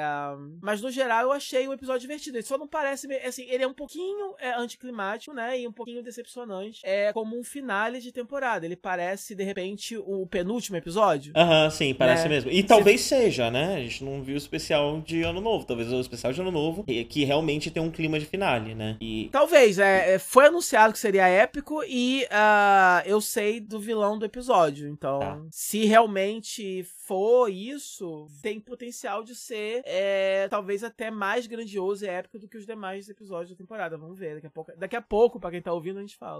Sim. É, E eu gostei, no fim das contas, eu gostei do, quanto, do tanto de desenvolvimento de personagem que a gente teve. Nesse episódio tem a questão da vingança, o Graham tendo que vir- lidar com esse desejo de vingança. É, E, e, tipo, é interessante que como, como esses personagens têm um conceito de time, né? Eles são o time do Doctor, é interessante ter essa, essas diferenças também de, de, de princípios, né? É, e essa discussão de princípios entre eles, né? E, e por, por menos que a gente tenha tido da Yas, o que eu posso dizer é que a Yas é a verdadeira companion do Doctor nessa temporada. A Yas é quem vai estar com a Doctor, não importa o que aconteça, é quem vai continuar com ela. Talvez eu, eu vejo Graham e Ryan indo embora e a Yas ficando. É, E Aham. talvez até por isso que o desenvolvimento de personagem dela esteja um pouco segurado. Tal, tal- talvez os, os dois vão embora até nesse especial, ou em breve, na próxima temporada. Mas a Yas parece que fica. Uhum. É, é uma impressão que ficou pra mim. É, a, gente, É. a gente vai demorar pra ver, né? Depois do especial ainda vai ter. É, é, Não tá, tem. tá previsto não pro tem- começo de 2020, né? Não tem em 2019. É uma pena. Eu, não, eu realmente Tá, tô, eu tô muito Mas triste. falaram assim, acho que o especial triste. vai ter, né? De Natal ou de Ano Novo, deve ter um especial, né? Não falaram, não É. falaram. Até, até o momento, o único episódio de Doctor Who de 2019 é esse que saiu hoje. Aham. É, e aí eu realmente não sei. É, mas eu tô muito triste é, com todos. Com toda a boataria me deixa muito aflito, né? Porque eu quero ver a série é, é, seguindo, né, pra sempre. E não só isso. Eu quero que haja justiça, né? Você não quer ver, por exemplo, bons atores sendo prejudicados, etc. Então, assim, é, quando a Jodie assumiu o papel, é, infelizmente ela segura nas costas muito mais do que um, um ator, um outro ator qualquer, né? Seguraria, Sim. né? Porque se um ator homem não dá certo no papel e fica uma temporada só, por exemplo, foda-se, né? Não deu certo. Vamos pro próximo. Agora não, ela é a mulher, ela é a lacração, bebê, né? Politicamente correta. Aí se não der certo, avisei, né? Então, ela carrega a responsabilidade. Aí pensou se ela sai e regenera pra um cara de novo? E aí, não sei, é tudo, é tudo tão bagunçado, estranho, escroto, que eu só queria que ela ficasse o mínimo de três temporadas, que é o básico de todo mundo, né? E aí começou uma boataria estranha de que o primeiro time não estaria brigando com a BBC e que ele talvez fizesse só metade da próxima temporada.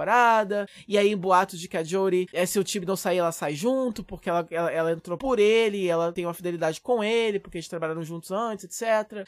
Então. é, e aí esse negócio de não ter temporada em 2019, tudo isso tá me deixando muito aflito, né? Aham. É, o fato de a gente ter tido uma temporada que. não- A gente vai falar sobre a temporada em si ainda, né? É, depois Mas do é fato- melhor a gente falar depois do especial, porque senão a gente vai acabar repetindo depois. É, exato. Mas, é, mas assim, é, o fato da, de ter sido uma temporada no geral meio morna, e, e aí você tem um ano de hiatos, e aí todos esse, é, é, esse- esse- esses boatos estranhos de bastidores, é uma coisa que tá me deixando meio triste. Eu queria muito que um deles fosse a público e me tranquilizasse, assim, entendeu? Sempre tem Desse boatos, né? Pelo que você disse, sempre, sempre rola. Sempre, sempre rola, mas alguns acabam sendo verdade. Isso é chato, né? Quando o Matt Smith saiu, na época eu achei prematuro a saída dele. E começou como um boato, né? Aham, aham. Então, é, vamos ver. É, tomara que dê tudo certo, sei lá.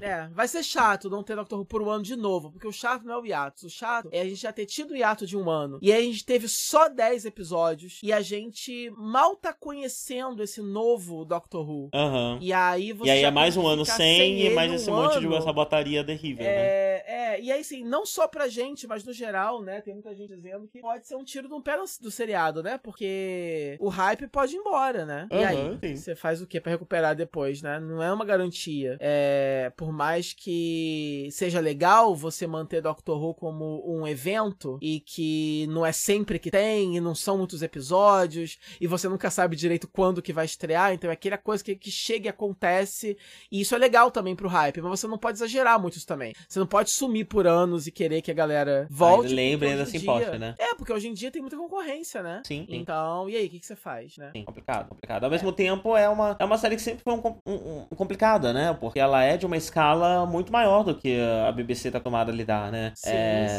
Não é algo que, que, a, que a TV britânica costuma produzir, né? Especialmente Exato. em termos de custo, especialmente o que acabou se tornando, é, de- enfim, depois do sucesso internacional. Então, é, é bem complicado, é bem complicado. É, Como- o, o, Moffat deu, o Moffat deu uma entrevista recente pra um, pra um podcast aí que eu não cheguei a ouvir, mas eu li uns, uns trechos, né? Em que ele fala que ele se preocupa que. Ele fala, né, que Doctor Who dá muito dinheiro pra BBC. A BBC ela lucra muito com Doctor Who. E que a emissora deveria sim tratar com mais carinho a série, investir mais grana, colocar mais coisa, porque ele mesmo fala, tem tanta coisa agora, tem tanta TV de qualidade agora, e, e o look de tudo tá tão cinematográfico, que ele tem medo de Doctor Who se tornar obsoleto de novo, como foi um dia, né? Aham. É, então, enfim, Doctor Who nos anos 80 parece que foi produzido um 10 anos antes, e assim vai, né? Aham, sim. É, então, por, assim, por mais linda que a série esteja, é o fato de diminuir os episódios, ficar o ano, tudo isso tem a ver, né? Com, Aham. com, com, com produção. Pra poder schedule, manter essa qualidade, eles É, precisam reduzir, é. enfim. É. Então é isso. Tipo, vamos ver o que acontece, né? Não tem muito o que fazer, é só esperar. Sim. É, voltamos. Voltamos. Na verdade, nós nunca fomos, pra quem tá ouvindo. A não ser Nunca. que você ouça aos pedaços. Aí a gente voltou várias vezes, mas aí cada vez que a gente voltou, a gente não anuncia que voltou, porque aí seria uma experiência interativa muito difícil de produzir. É, Especialmente porque não, não, não há vírgula sonora, não há nada nessas pausas, né? É, É. literalmente no segundo seguinte, então. É... Mas é Não, assim, tô falando é assim, assim, que. dependendo da nossa meta lá no Apoie-se, a gente vai fazer uma tecnologia nova que vai fazer com que cada vez que você decida pausar, a volta tenha uma reintrodução específica pra você. Aí vai ter a gente falando assim: Oi, João, beleza? Que Sim, sim, você voltou. Aí a gente Entendeu? pergunta, né? Pô, e esse café aí? Ficou gostoso? Que você É. foi buscar? E aí você, enfim, o, o- Como é que o tá a mãe, né? A pessoa pausou porque tava no, teve uma emergência, foi pro hospital e tal. Pergunta, pô, É, como vai? é. O Darko, Sim. ele é muito integrado nas novas tecnologias de programação e ele com certeza vai dar um jeito de fazer isso ser real. Sim, e e dentro, inclusive, do nosso lore, a gente pode colocar a Gabi pra falar, né? Não precisa nem ser a gente. É exato, pra ficar mais legal, pra poder, pra, pra poder criar uma ponte, uma, uma, uma simetria narrativa, né? É, Sim. é acho, acho legal, acho interessante. Sim. Bom, a gente gravou no, no dia primeiro o resto, daí aí saiu o episódio de Ano Novo de Doctor Who, então vamos continuar falando sobre Doctor Who, falando sobre o especial de Ano Novo é, Resolution of the Daleks. Não é o nome do Sim, episódio, é só porque ele- Resolution. Essa é a resolution. é, o que você achou? Eu gostei bastante do episódio, na real. Gostei pra caralho também, falei. Ele, ele veio mais cedo do que eu imaginava, né? É, como tinham prometido que não iam trazer de volta vilões clássicos nem nada do tipo, eu achei que só na próxima temporada mesmo, né? É, mas o primeiro Dalek, o primeiro episódio de Dalek de qualquer showrunner sempre é um evento, né? Sempre é uma coisa. Ah, e é interessante ele ter vindo meio de surpresa, né? As pessoas só falaram, só, só revelaram isso mesmo agora, hum, quando tava pra sair, não foi? É, t- tinha boatos boatos já há um bom tempo que eu não sei direito de onde, veio, de onde vinham, né, esses boatos, mas eu já tava ouvindo há muito tempo, né? Só que aí a confirmação mesmo veio alguns dias antes, quando a BBC soltou um último teaser, e aí no final não apareceu em nenhum momento imagem nenhuma. Mas você ouvia a voz, né, dele no final do teaser. Então ah, aí sim. confirmou. Só que o visual full dele só saiu mesmo no episódio. Nenhuma imagem tinha saído de nada, assim. E aí, né, esse novo. Esse novo Dalek. Uh, que ele mesmo se reconstruiu e tal, de Spare Part. Eu gostei bastante do visual. É, eu acho até que poderia ter sido mais, né? É, eu gostei bastante do visual, mas a base dele foi bem tradicional, né? Então eu até queria é. que tivessem ido mais além ainda e feito. Quando ele, ele tava pegando as coisas. Uhum. Quando ele tava pegando os pedaços, eu achei que ele ia ser meio que um Dalek improvisado. Que ele, que ele ia parecer um Dalek, mas ele ia ser feito de partes de outras coisas, né? Mas não, ele é feito de partes velhas é de Dalek isso. mesmo, né? Então, é, mas não, parece não, muito então, em, É, então, em teoria, ele tinha poucas partes originais é, Daleks para usar e improvisou o resto. Só que o visual eu achei, como eu falei, achei bonito, achei, achei né, é, é, é meio steampunk, loucão. Só que podia ter sido mais ainda. Mas o interessante é que a sequência de transformação, de, de montagem dele, dele é muito semelhante com a sequência uh, em que a doutora faz a screwdriver dela no começo, né? Ah, então, é verdade, que interessante. Né? Então é interessante, porque o, o Dalek é o arquinimigo do, do doutor, né? Ele divide meio que com o mestre. O mestre é mais considerado o, o, o Moriarty, né? O igual. Mas um Dalek também, né? Ele é o Coringa, ele é o arquinimigo, então é interessante ter isso para espelhar, pra, pra espelhar, não, pra, pra, pra representar, né? Uh, o, a, a, mesma coisa, foi a mesma coisa que aconteceu. Inclusive, o, o cenário parece o mesmo. É um é, é um galpão com umas cortinas de plástico, é igualzinho. Rola uma solda. Sim, uma rima, né? É uma rima coisa. Visual. É, uma rima, isso. É, então eu achei legal esse, esse, esse aspecto, né? É uma pena que o próprio episódio já meio que se livra dele, né? É, eu queria mais, eu queria ver eu queria, que, que, que esse Dalek é, é, improvisado aparecesse mais, assim. Mas Virasse acabaram um vilão, com a né? Uma coisa assim. É, acabaram com o shell dele, aí agora eu não sei. Um próximo fazer isso de novo vai ser meio forçado, né? Mas. Aham, uhum, sim. e é engraçado a BBC gastar dinheiro construindo uma, uma parada que só vai ser usada uma vez, né? É, parabéns pelo, pelo investimento. Assim, é, esse episódio, ele é de fato. Esse, esse sim tem gosto de finale, né? É, ele funcionou melhor é. como, um, como, como, como um finale. Não só por ter né, um vilão clássico, por ter é, um senso de perigo mais constante, né? É, mas também por ter mais, mais o, o, o que o pessoal tava reclamando, né? A falta de desenvolvimento de personagem. A gente ter também um, um desenvolvimento e um certo encerramento para essa questão do pai do. Do Deu Branco o nome do menino. Do Ryan. Ryan, tem. Isso. É, então, é, a gente nunca vai saber exatamente, né, o que aconteceu nos bastidores da série. A gente sabe que desde o começo é, a, tinha sido anunciado que seriam 10 episódios e a existência de um especial tava. ninguém sabia. Ah, é 10, 10 episódios mais o especial de Natal. Depois não vai ter mais especial de Natal. Aí depois confirmou e falaram que ia ser no ano novo. Foi tudo meio estranho, né? É, 11 episódios é um número meio esquisito. É, mas a impressão que dá é que é isso, né? Que esse era pra ter sido o final e foi jogado e, e eles mudaram para virar um especial. Não sei direito. É, é se você se... parar pra ver o que, que tem de ano novo nele, é muito pouco, né? Tem, tem, uma, tem uma fala da, da Doctor, o título, e sei lá, alguns, Eles, alguns é, pequenos no, elementos, né? Que poderiam facilmente começo... ter sido inseridos depois, né? É, o, o episódio se passa no dia 1 de janeiro e eles no começo estão viajando, vendo diversos, é, é, diversas festas de ano novo é, famosas ao longo da história, né? Então eles. Uhum. o episódio começa assim, eles estão. Eles já viram 19 anos novos diferentes. E aí e vão pro vigésimo, que é esse, que acaba sendo esse premiado com, com, com Dalek. É, então, realmente, assim, é, não que eu ache que esse tenha sido o finale que foi só jogado pra frente para virar um especial, não acho isso. Mas se você colocar ele é, é, é, na série principal, ele é. ele se encaixa perfeitamente como um finale, porque não só é, o escopo dele é maior, é como ele traz de volta um elemento é, clássico, que é uma coisa que não teve nada o resto da, da temporada, fora algumas piadas que a doutora faz de vez em quando, né? Referência ao passado. praticamente todos os finais, se não todos, tem, né? Dalek, Cyberman Daleks, ou é. Master. É. E, e E- não só isso. E, e- é, e, e como você falou, tem o, é, é, eu acho que tem uma conclusão mais satisfatória pro arco do Ryan e do Graham, porque no episódio anterior o Graham meio que vinga a, a, a morte da, da Grace. Mas ainda assim ficou, fica em aberto um pouco do relacionamento dos dois e principalmente da parte do Ryan, porque a gente sabia já, é, havia sido mencionado por alto que o Ryan tinha esses problemas é, é, paternos, e aí agora você meio que fecha um pouco melhor, é, é, fecha de forma um pouco mais natural é, o arco dele. Então eu acho que pela primeira vez, é, é, muitas vezes você tem especiais que são necessários que você vê, você não pode pular porque introduz doutor novo, porque vai ter alguma regeneração, né?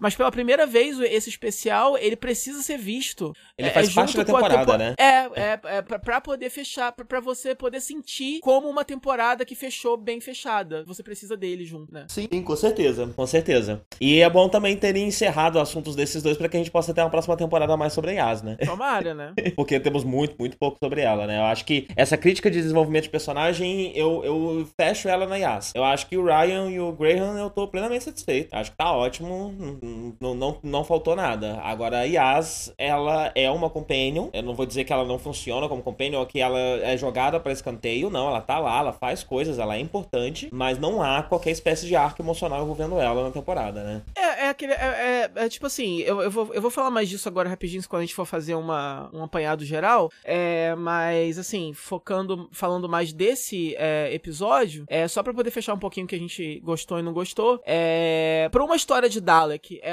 é, um- é, é uma das mais legais, né? Tem algumas tão ruins que, que você até esquece, mas essa é realmente tá lá em cima. É, é- é- é- traz um senso de, de perigo e de aventura que não só. é- Histórias de é- Dalek com um só Dalek funcionam melhor do que exércitos de Daleks. Exato. Eles conseguem, nesse episódio, é, ter algumas sequências muito badass, muito legais, né? Que eu, eu, eu gostei muito da, da, eh, de todo o plot dele manipulando a, a mocinha lá. Eu achei que teve alguns elementos visuais de horror muito legais, como, como quando ela eh, passa a lanterna na parede, vê aquele, aquele negócio grudado na parede. Eu achei que foi assustador, foi legal. Não, e ele nas costas dela tem um quê meio de pulo, né? Dá- dá- também dá esse um, um ar. Tipo, o, o, o- a criatura Dalek dentro da Shell nunca foi assustadora, porque nunca foi pra ser assustadora, né? É. Nesse é. episódio ela se torna, né? Ela é meio que uma criatura cutuliana, quase, né? É, É. Com, com o visual, inclusive, do polvinho saindo das cordas da menina e tal. É interessante, porque realmente, né, sempre que você vê o, o Squid lá dentro, é sempre numa posição de fragilidade. Por isso que ele cria aquela shell, porque ele, ele é frágil, né? Mas ali Aham. ele mostra que não necessariamente um Dalek, ele também é um perigo quando tá por fora. Ele tem ferramentas pra se virar, né? Sim. Nesse caso é um Dalek especial, né? Ele é um É, Dalek mais é. forte. É, Inclusive, eu gostei da, da, da, da justificativa do porquê que ele é um Dalek mais forte. É, Uhum. A única coisa que me deixou confuso é, é se ele, ele conhece a Doctor. Será que era pra ele conhecer a Doctor? Eu acho que sim, porque se você tem. A, a, a, a Doctor já é velha pra caralho, ainda mais depois que no, no Mofá envelheceu 10 mil anos mais. E aí é verdade, né? O Doctor ele tá ligado até à criação dos Daleks, né? Então, exato, sim, exa é, faz sentido, exato. faz sentido. Então, é- é- faz sentido que ele fa é assim, ele pode nunca ter encontrado, pra ele pode ser só esse Dalek,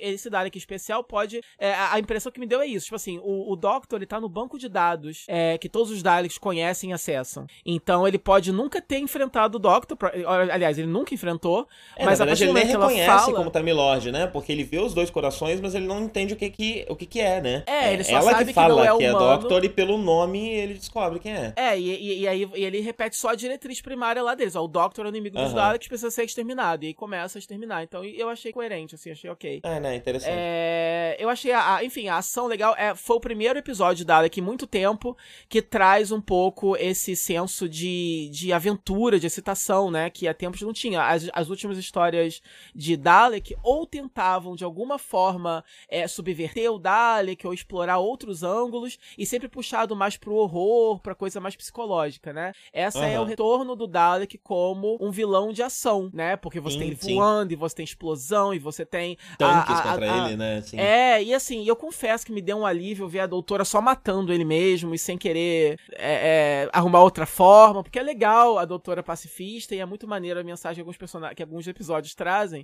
mas um Dalek tem que morrer, né, gente? Pelo amor de Deus, vamos só explodir o Dalek. E, e, e, isso é interessante pra, pra doutora também, né? Que ela, enquanto personagem, ela é sempre muito gentil, ela é sempre muito. É. é e, e, e, contra o Dalek, não, né? A gente vê que isso tem um limite.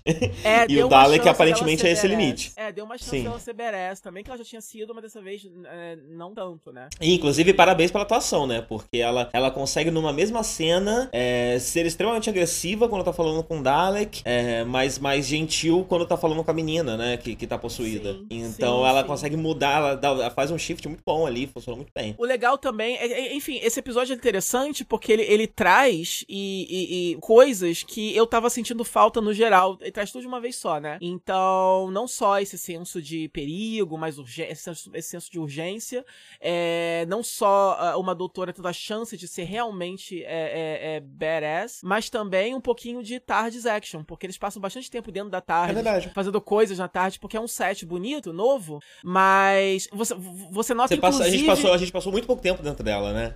Exato, e, e, você, e você nota inclusive que a própria iluminação é, dela tá um pouquinho mais é, é, clara que o normal. É, geralmente a tarde estava sendo iluminada muito assim, obscuro e sempre com aquelas luzes amareladas através dos cristais, né? Não tinha muita uhum. luz, era como se os próprios cristais que, que da tardes agora meio que, meio que brilhassem e iluminassem tudo. Dessa vez você teve luz de verdade, porque você tinha mais gente e ia passar mais tempo lá, você precisava iluminar melhor, né? Então eu achei que não só foi legal ter passado mais tempo na tarde, como foi a primeira vez que eu realmente pude apreciar essa tarde nova, esse cenário novo da tarde, entendeu? Aham, uhum, sim, com certeza, com certeza. É, a, a parte do, do pai do, do Ryan eu achei legal também. Eu achei que quando eles começam a conversar, eu achei que, ah, não acredito, vai ser só um drama chato, que eu não me importo, porque eu não conheço esse pai, porque foi um problema, é um problema paterno não tão bem introduzido antes. Eu, eu, eu, eu, não sei muito bem desse problema. O problema que eu conhecia. Não, não é muito claro, né? Não é muito claro, é... né? Ele, ele, é um pai ausente, ele é um pai, né? Que ele, que, ele, que, ele, que ele quer exigir o respeito de pai, mas ele é ausente. É isso que se sabe sobre ele, né? E a única coisa que a gente sabe que ele fez mesmo foi não ter ido lá no, no enterro. É, mas, mas, mas aí o meu medo era esse. O meu medo é era que agora o, o, o time não quisesse apenas que eu me importasse de repente, né? Com essa resolução de um problema que não tinha sido nem introduzido direito, entendeu? Então por que você quer resolver uhum. ele? Primeiro introduz ele, depois vamos resolver. Só que, apesar de continuar achando que deveria ter sido é, é, aparecido talvez antes, o próprio pai e tal,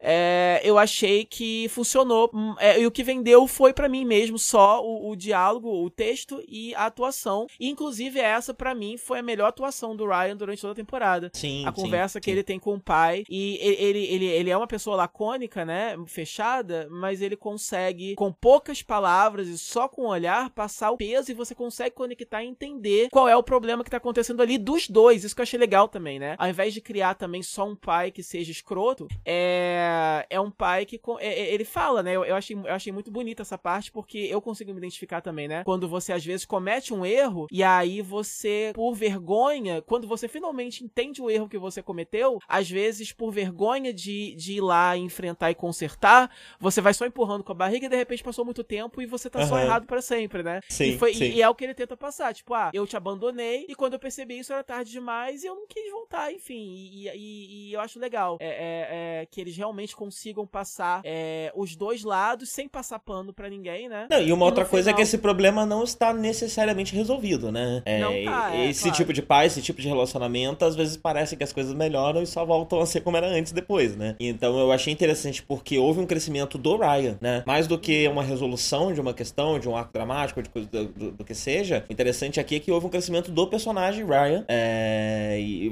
até porque esse problema pode não estar resolvido e pode ser que a gente ainda tenha mais coisas pela frente, né? Até porque existem coisas da história do Ryan que a gente não conhece muito bem, né? Como a mãe dele, por exemplo. E... É, então, o que, o, que, o, que, o que você comentou agora de que a história dele está fechada e tá bom para você, realmente estaria para mim, mas é, eu gostaria de de repente ver mais desse pai, ver mais desse relacionamento, porque eu, para mim, particularmente, foi muito mais interessante, eu acho, é, ver ele tentando se reconectar com esse pai do que simplesmente uh, aprendendo a encarar o Graham como avô, né? Não, porque... não, com certeza. O que eu quis dizer é que assim, a gente tem um arco que é essa temporada, né? Então a gente pode sim, esperar sim. um arco novo numa próxima temporada ah, claro, que claro. possivelmente vai ser da Yas, né? A gente vai ter mais Yas né? É. numa próxima temporada. Mas não, não quis dizer que esse assunto está morto, né? Eu só quis dizer que, que essa temporada, com esse episódio, fechou o que tinha de aberto nela. E novos sim. assuntos podem vir numa próxima temporada. Sim. Não são, tipo, acho... várias temporadas que fazem parte de um arco maior. E eu acho que no geral o ritmo foi bem equilibrado, né? Tanto é, eu acho que foi, é, é, um roteiro que ele é escrito de forma inteligente nesse aspecto, porque você precisa é, é balancear a, as horas de mais ação com algum drama, mesmo porque você precisa de cenas intermediárias ali para que coisas aconteçam off-camera, né? É, para poder acelerar o processo. E é, eu achei nada melhor do que você cortar pra um drama que seja,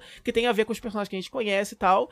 E faz uma coisa que é, para mim, a, a, a, força, digamos assim, do, do Tibno enquanto é, roteirista e um pouco da marca que eu percebi nesse episódio, que é fazer, que é, é ele consegue pegar esses personagens que são do episódio e consegue fazer de uma forma que você se importa com eles muito rápido. Sim, e aí, sim. isso é muito importante histórias assim, né? Então você, aqueles dois arqueólogos, você, eles te conquistam na primeira cena.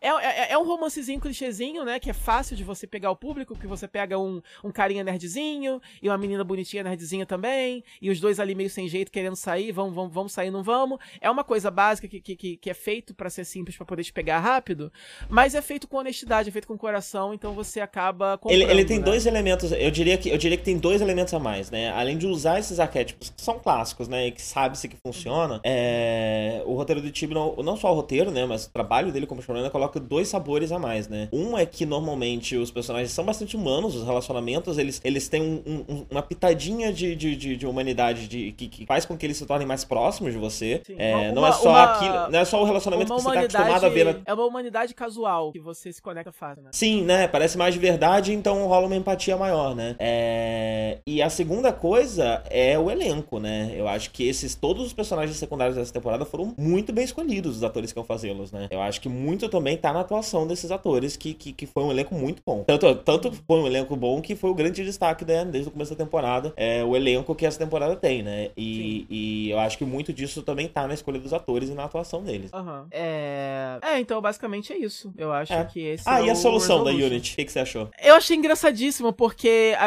pelo que, assim, é, eu, eu, eu, não, eu não entendi muito bem, mas pelo que eu entendi, aquilo ali foi uma piada com o Brexit, não foi? Sim, sim, foi. foi. Então, então a foi. Unity acabou Eu achei uma ótima solução, né? Porque é um jeito de você tirar algo que fez muito parte do arco do Mofá, né? É, dessa é. temporada pra, enfim, botar encerrar isso e não tratar mais disso, né? Mas sem ignorar isso, porque com certeza o Doctor chamaria a Unity, por que não, né? Especialmente depois é. do, do, do, de tudo que aconteceu com o Mofá. Só que aí uhum. em cima você joga uma piada política, né? Que, que, que, combina com todo o clima da temporada, que é uma temporada muito política. É, né? mas assim, eu, eu, eu, eu, realmente, assim, eu, eu, eu, eu, eu não vi tanto como o encerramento da Unity, porque ele pode inventar qualquer coisa pra Ah, não, claro que. Não, eu digo o encerramento daquela Unity, né? O encerramento ah, da sim, Unity sim, do Mofá, né? Mas eu, eu acho que agora, se a gente vê uma quando... Unity, a gente deve ver uma.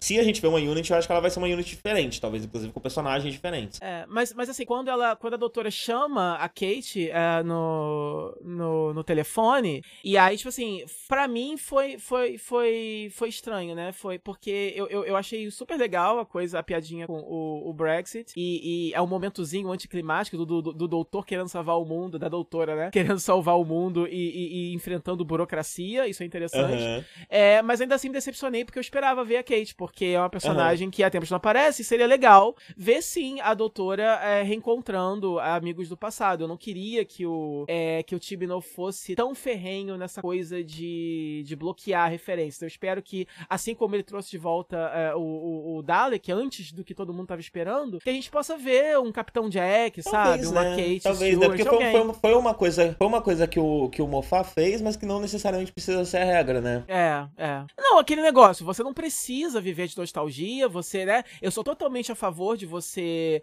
é, é começar a criar uma nova mitologia para que essa nova mitologia seja a que vai ser é, referenciada no futuro, né? Você não pode ficar só na nostalgia dos anos 80 para sempre, porque aí um dia, cadê? Vai acabar, né? Precisa, precisa ter alguma coisa nova, né? Uhum. Também para poder virar a nostalgia do futuro. É, só que. Só que ainda assim é legal você ter essas âncoras, né, com o passado. Então, é... eu gostaria de ver, nem que seja rapidinho, nem que fosse rapidinho. Uma pontinha, a Kate, né? Ou então a, a Kate ou então a Osgood, por exemplo, ajudando a doutora nesse caso por conta própria, como freelance. Olha, a Unity não existe mais, mas eu, eu ainda tô aqui. Aí, aí cortava pra Osgood agora trabalhando, sei lá, num pub, porque ela não tem mais emprego uhum. como cientista, sei lá. Alguma coisa boba assim, entendeu? Nem que seja rapidinho, entendeu? Eu acho que não, não machucaria ninguém, mas também não, não prejudicou. Aham, uhum, sim, uhum. sim. Mas e o, o e, e, o geral da, da, temporada, então? Já que concluímos a resolução. É, então, a gente já falou muito, né? Mas vamos é, lá. Não, só pra poder dar aquele, aquele lacinho, né? A gente vai voltar em Doctor Who outras vezes, mas só pra poder dar, dar aquele laço de fita. A gente é... vai voltar em Doctor Who outras vezes porque não, não sei se a gente aguenta ficar um ano sem, né? Então talvez a gente role de umas novels, uns quadrinhos, uns quadrinhos, umas coisas assim. É, eu, eu com certeza vou rever ainda essa temporada toda, vou ter novos, é, novos insights pra, pra comentar e, e tal. É, bom, uh, eu começo. É, começa você, eu tô falando, eu tô falando demais, deixa, deixa eu respirar um pouquinho. Fala o que, o que, que você achou no geral. Então, né, é, resumindo, eu acho que no fim das contas, picadinha aqui ou ali, eu já falei toda a minha opinião sobre a temporada, né? Mas Sim. eu gostei muito da temporada, eu gosto da dinâmica, dessa dinâmica diferente de time da, da na Tardes, né? Esse time Tardes. É, eu gosto que, que, que, que, esse drama que foi muito recorrente na, na época do RTD e na época do, do, do Mofá não seja mais um assunto, pelo menos por enquanto, de que o Doctor traz desgraça pros Companions, de que o, o ser Companion é difícil, ser Companion é perigoso. É, então a gente tem agora um time de Companions que, convenientemente, é todo mundo, é todo mundo competente o suficiente para que o Doctor não precise ficar pensando se eles vão morrer ou não de um momento pro outro. É, então, eu, eu, por agora eu acho isso interessante, é, dá, dá um suspiro, né, né, nesse, nessa, nessa questão. Uh, eu gosto de como essa temporada aproximou, voltou muito o Doctor Who pra. Então, tem, tem episódios que, que me trouxeram o que de Sarah Jane até, né? Por, por ter essa coisa, Sarah Jane Adventures, por ter essa coisa de ser uma turminha, uma turminha em aventuras, e a, a Tardes Nova é colorida, né? E o, todo o material promocional dessa temporada foi muito colorido, muito vivo. É, me fez pensar muito nisso, né? Uma, uma certa reaproximação de Doctor Who também pro público infantil, né? Não ser só algo que crianças podem assistir, é, ah. não, não ser, não ser, que a criança fique atrás do sofá, escondida atrás do sofá só de vez em quando, que não seja o tempo todo.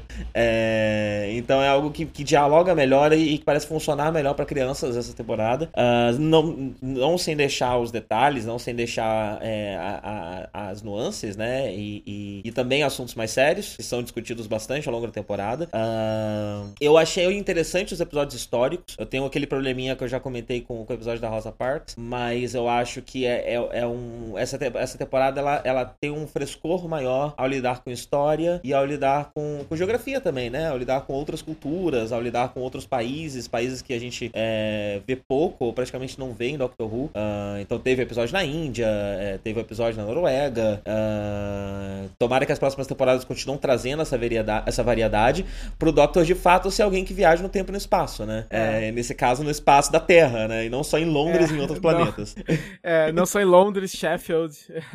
Sim, sim. Uh, e eu gostei, do, eu gostei dos episódios fechados. O chato dos episódios fechados é essa temporada ter sido curta e a próxima temporada demorar tanto, né? Ao mesmo tempo que é legal, eu gosto de ter aventurinhas fechadas e não ter uma grande coisa acontecendo nem nada. Uh, é um pouco triste, um pouco insatisfatório, né? É, é, acaba sendo pouco Doctor Who. Tanto tempo esperando e agora tem pouco Doctor Who pra, você, pra gente saber que vai ter uma espera maior ainda, né? É, uhum. Então acho que isso pode ser, um, como você mesmo disse, né? Isso pode ser um pouco ruim até pra recepção da série e pra, pra manutenção do fandom, né? Uh, mas ao mesmo tempo eu não acho que foi um, um, um, um, balde de água fria também, né? Foi uma água morna, digamos. É, foi, não foi tão episódico e tão. É, iso, histórias tão historietas tão isoladas que, que, que, que, que também a gente não tenha conhecido esses personagens, não tenha se apegado a eles. Não, a gente se apegou. É, só talvez pudesse ter sido um pouquinho mais. Mas dentro desse contexto, né? Então, no fim das contas, é. enfim. É, é, é, é, difícil, né? É difícil. É, eu gosto que seja assim, mas seria legal se a gente tivesse Doctor Who de novo mais cedo. ou que a temporada fosse um pouquinho maior, tivesse pelo menos mais uns dois episódios. É, porque o que acontece? inicialmente já foi reduzido e a gente imagina que é, uma questão de otimizar recursos, né? Porque com 10 episódios é mais fácil você escrever 10 histórias de qualidade ao invés de 12, é mais fácil você produzir, você sobra mais dinheiro para você injetar nesses episódios, são dois episódios a menos que você pode, né, redistribuir ali, coisas assim. É, mas aí ao mesmo tempo, tua expectativa vai lá para cima, né? Então agora mesmo que tu, tá, que tu tá me pedindo um ano de ato, aí você vai esperar que venha um Game of Thrones, né? Eu quero 10 episódios de uma hora e meia que são blockbusters, e aí, mas não é isso que vai acontecer, a gente sabe, né? Uhum, sim. Então sim. é chato, porque acaba ficando, como tu disse, tipo, é muita coisa nas costas da temporada, porque, quer dizer, você já tem uma temporada que já tem uma, um escrutínio grande demais em injusto demais por ser uma mulher. E aí você já tem aquele também escrutínio maior por ser showrunner novo e elenco novo, que é uma coisa também que sempre. É, é quer dizer, tudo novo, incluindo o doutor, já, já, já tem um peso maior. E aí, por ser mulher, tem aquele peso maior ainda. Aí agora você tem uma, um, uma espera maior também. Quer dizer, é muita coisa, né? E aí você acaba. O medo que eu tenho é só esse. Assim, eu fico frustrado por não ter mais Doctor Who, é, por ter muito pouco em longos espaços de tempo. Então, como é fã, eu fico frustrado. E é, fico temeroso porque fico olhando o lado dos fãs casuais, que a gente sabe que é, é o fandom casual, é o telespectador casual que dá o grosso da audiência da série. A gente sabe muito bem que não é o fandom que, que, que, que mantém nada vivo. É, uhum. Então, é, o fandom é importante, né? Mas eu sempre acho que é a galera, é a família britânica precisa continuar querendo sentar pra assistir junto do Doctor Who, senão não vai dar certo. Então, é, e essa galera vai embora se o negócio não for de qualidade, se o negócio não, não, não, não for frequente, enfim, né? É, vamos ver o que vai acontecer. Sim. O que eu queria muito era um spin-off. Eu acho que é... houve um tempo em que tínhamos três séries de Doctor Who, né? É. é... Não sei, talvez um, um, um spin-off cairia eu bem pra uma... série nesse momento. Eu, eu, vi um cara num podcast sugerindo algo, não é bem isso que ele sugeriu, mas, mas aí me deu uma ideia, assim é, baseado na ideia dele, que é uma coisa que seria legal. Talvez agora, agora não, porque a Jory tá muito recente.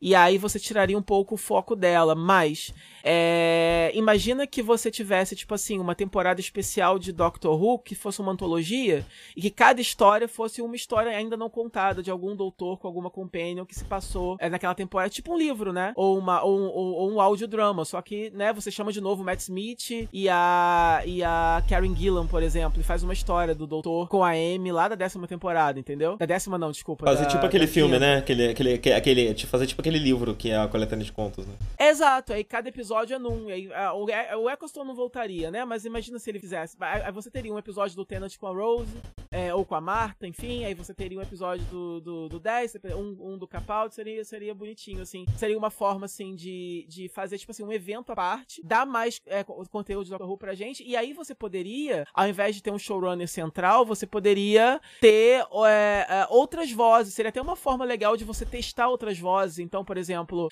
é, chama uma roteirista mulher, por exemplo exemplo, e você vai fazer esse episódio, aí ela não precisa se reportar a um showrunner maior, né? Ela é a showrunner daquele episódio, por exemplo. E não sei, eu, eu, foi, foi uma ideia que me deixou empolgado. Se eu ouvisse que algo assim. Com certeza, com certeza. Eu, eu é. ficaria feliz só com uma série spin-off.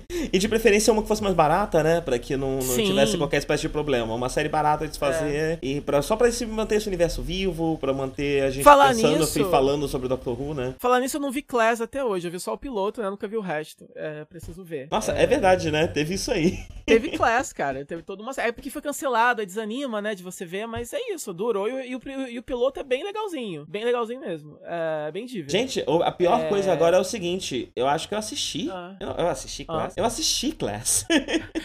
Ou seja, gente. não deve ser muito bom, porque não só você não lembra, como você nunca nem comentou aqui, eu acho. É, será? Eu não sei. Eu tô procurando agora uma foto do elenco pra ver se vem um. se vem um, um, flashback aqui. Olha, eu... eu... vi o piloto e não lembro direito mesmo, não, mas eu sei que tem o Capaldi nele e tem um, um o protagonista. É, eu assisti é... Class aqui, esse pessoal, é... lembro deles. É... Caramba, é verdade, teve isso. O protagonista, o protagonista é LGBT, né? Não sei se ele é gay ou que ele é. É, ele, eu ele é comentei aqui até. Eu comentei sim, é... comentei sim. Ah, Class é, o, é o Misfits de Doctor Who, sim. Mas, mas então, deixa eu agora dar o meu veredito da, da temporada. É, eu, eu, eu achei o, o a, o, o, primeiro episódio, o segundo, são muito fortes e muito legais e, e, e, e são ótimas introduções, né? A, ao mundo, aos personagens e são muito cinematográficos, né? Eu lembro de falar isso. Principalmente o segundo. O segundo ainda é, de toda a temporada, o mais. O que, o que é mais cinematográfico. Tem aquelas cenas da nave e aquela Sim. cena da nave desacoplando, que para mim foi muito, foi muito interessante. São coisas que você não espera, né? Doctor Who surpreende sempre que ele faz alguma coisa que você não espera que eles vão vão conseguir fazer. Seja porque nunca fizeram mesmo, porque nunca foi o foco, ou seja por questões orçamentárias mesmo, porque fazer coisas mais. É, é, fazer uma cena de ação dá trabalho. Doctor Who nunca foi muito pra esse lado da ação. É, mais na era do Russell T. Davis, né? Ironicamente, que é uma era em que a série parece ter menos dinheiro do que tem hoje. É, ele fazia mais ação. Inclusive, eu revi The End of Time há pouco tempo. E aí eu pensei, nossa, que saudade disso, né? Que saudade do, do né? O doutor literalmente pulando, né? De uma nave, caindo pelo telhado de um lugar, e, enfim. E uma, uma ameaça iminente acontecendo, e uma música agitada no fundo. Que saudade desse clima de blockbuster que, que a gente teve já menos na era do, do Moffat, depende do episódio, mas que era mais a marca do, do Russell T. Davis mesmo, né? Fazer é, é todo episódio esse mini blockbuster, né? Que é uma coisa que o Moffat disse que ia fazer em algumas temporadas, mas nunca foi exatamente isso, né? Porque ele sempre vai mais pra, pra coisa é, mais pseudo-cabeçuda. É... E aí eu tava sentindo falta disso, então esses, esses, episódios iniciais me deram isso. No geral, a temporada trouxe mais inovações também. Teve o episódio da Rosa Parks e do, e do Demons of the Punjab, que, que foram que foi uma nova forma de Doctor Who fazer episódio histórico, que é mais focado na história em si do que na do que Witchfinders também, né? E o Witchfinders também, né? Então, em diferentes níveis, eles focaram bem na história para passar uma mensagem. O episódio da, Ro da, da, Rosa foi um dos meus favoritos, mesmo é, você, né, no dia que a gente comentou, é, trazendo para mim aquela problemática que não tinha me ocorrido, que atrapalhou muito para mim o, o, o... eu curti o episódio e agora já faz parte do, do meu repertório quando eu vou falar desse episódio para alguém ou conversar sobre, eu já falo isso também, então, mas, né, tem aquilo, né? E, e realmente, assim, é, me, me, eu, que, é, preferi que você não tivesse me, me aberto meus olhos pra esse detalhe. Mas ainda assim é um episódio muito forte para mim. É, então eu achei isso legal também. É, então, a, a, a, a Jodie é a melhor coisa, né? Ela é, ela, desde o primeiro momento que ela aparece até o final, ela é The Doctor, né? Não tem sim, dúvidas quanto sim. a isso. Eu amei a atuação. É, eu gosto de tudo de novo que ela traz pro papel. Eu gosto da humanidade do personagem, junto com essa coisa de ser badass. Eu acho legal que. Enfim, é, é, é enfim, eu, eu gosto muito da, da, da, da atuação dela. É, mas ainda assim, é, é, é, é, como eu já falei antes também, né? Tava faltando alguma coisa. Então eu acho que, no geral, o, o problema foi o seguinte: individualmente, esses episódios todos são muito bons. Não teve nenhum que eu tenha odiado, né? Até mesmo os episódios que eu menos gostei, eles me surpreenderam muito em algum aspecto. E grande parte deles chegou até a me emocionar. Que não é uma coisa que acontece com tanta frequência em Doctor Who, de trazer lágrima no meu olho, por exemplo, né? Uhum. eu gostei de todas as mensagens e tal. Alguns episódios eu achei mais fracos que outros. Alguns episódios eu achei um pouco claustrofóbicos demais, como eu mencionei antes, tipo o Kerblam e o. Um, Suranga Conundrum. Isso, Suranga Conundrum. Mas mesmo esses episódios, quando são mais fechados, mais claustrofóbicos, ainda assim eles compensam com uma mensagem legal ou com personagens interessantes. Mas eu acho que, como temporada, ela acabou ficando meio uma nota só. Porque eu acho que eles estavam muito empolgados em, em, em, em trazer a, a, as discussões à tona, né? E, e, e, e, talvez diminuir um pouco o foco no vilão, na ameaça, mas no geral, a temporada acabou ficando muito pontuada por momentos meio chatos, né? Ela, no geral, quando você lembra dela, no, como um todo, não vem uma excitação, não vem uma empolgação, porque justamente porque faltou um pouco o senso de ameaça, porque Sim, você não teve quando você vilões... pensa em episódios, nem, né? Mas quando você pensa nela, não. É, porque Ela é faltou... quase como se fosse... fosse ela, só, ela é, né? Elas são, são dez obras isoladas, né? Você vai é, ter mas... um sentimento para cada um desses episódios quando você olha a listinha, mas quando você pensa temporada 11 de Doctor Who, você não tem um sentimento só. é, e aí acabou ficando um pouco repetitivo para mim. Por mais que você tenha ido para diferentes lugares, eu acho que. É por isso que eu falei, o último episódio ele consertou muito disso. E eu queria ter visto ah, pelo menos mais uns. É que 10 episódios é muito pouco, né? Mas se pelo menos mais uns dois episódios tivessem sido focados. É, é, não inteiramente em aventura, mas tivessem mais elementos dessa forma, né? Um pouco mais de urgência, um pouco mais de ameaça. Um, um, com um vilão central um pouco mais ameaçador, eu acho que teria equilibrado um pouco mais as coisas. E tem a questão também um pouco dos companions, que, como eu falei antes, né? Eu gosto de uma tarde é, lotada, eu acho interessante, mas para esse momento agora, para esse tipo de história e para esses personagens, eu acho que é mais atrapalhou do que ajudou.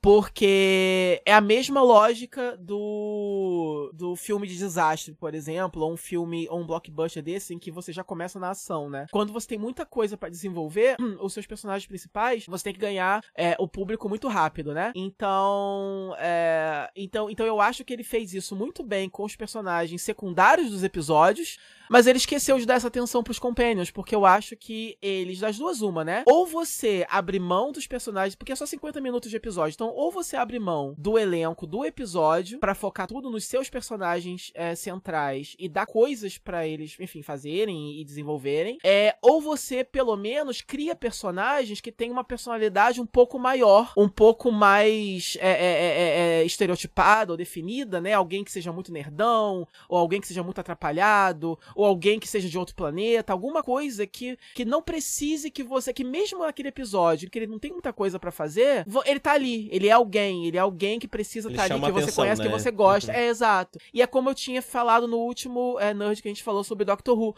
É, a, a, o, a interação do o Graham, tanto o Graham como o Ryan são, são pessoas ordinárias demais, assim, né? São pessoas comuns do dia a dia. E eles têm um probleminha. A que é também é, né?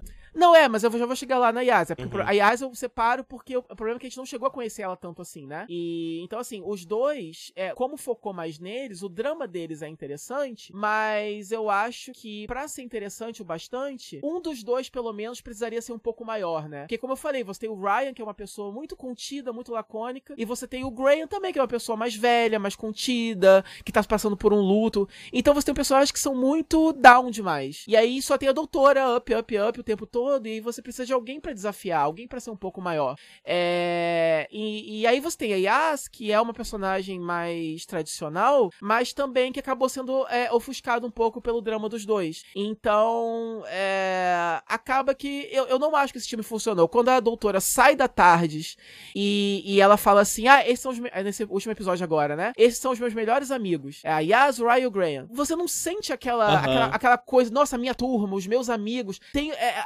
rola, rola, rola uma. uma não, é, não, não tem uma conexão nesse grupo. Esse grupo não é coeso, entendeu? Não é a mesma coisa. Então, assim, eu acho que. Ou você deveria ter introduzido só a Yas primeiro, e depois os outros dois chegam um pouquinho depois, que aí você já conhece muito ela. Ou, como eu falei, um deles deveria ser alguma coisa muito diferente do normal, ou, ou, ou fora da Terra, ou, ou, do passado, ou do futuro, alguma coisa para dar um elemento. Ou usa especial. um pouco aquele recurso que o Mofá usava, né? Tipo, tem três, mas de vez em quando no episódio tem umas, os outros ficarem longe, sei lá, cozinhando. Exato, exatamente. Não precisava ser os três o tempo todo, porque aí você dava um pouco mais, né?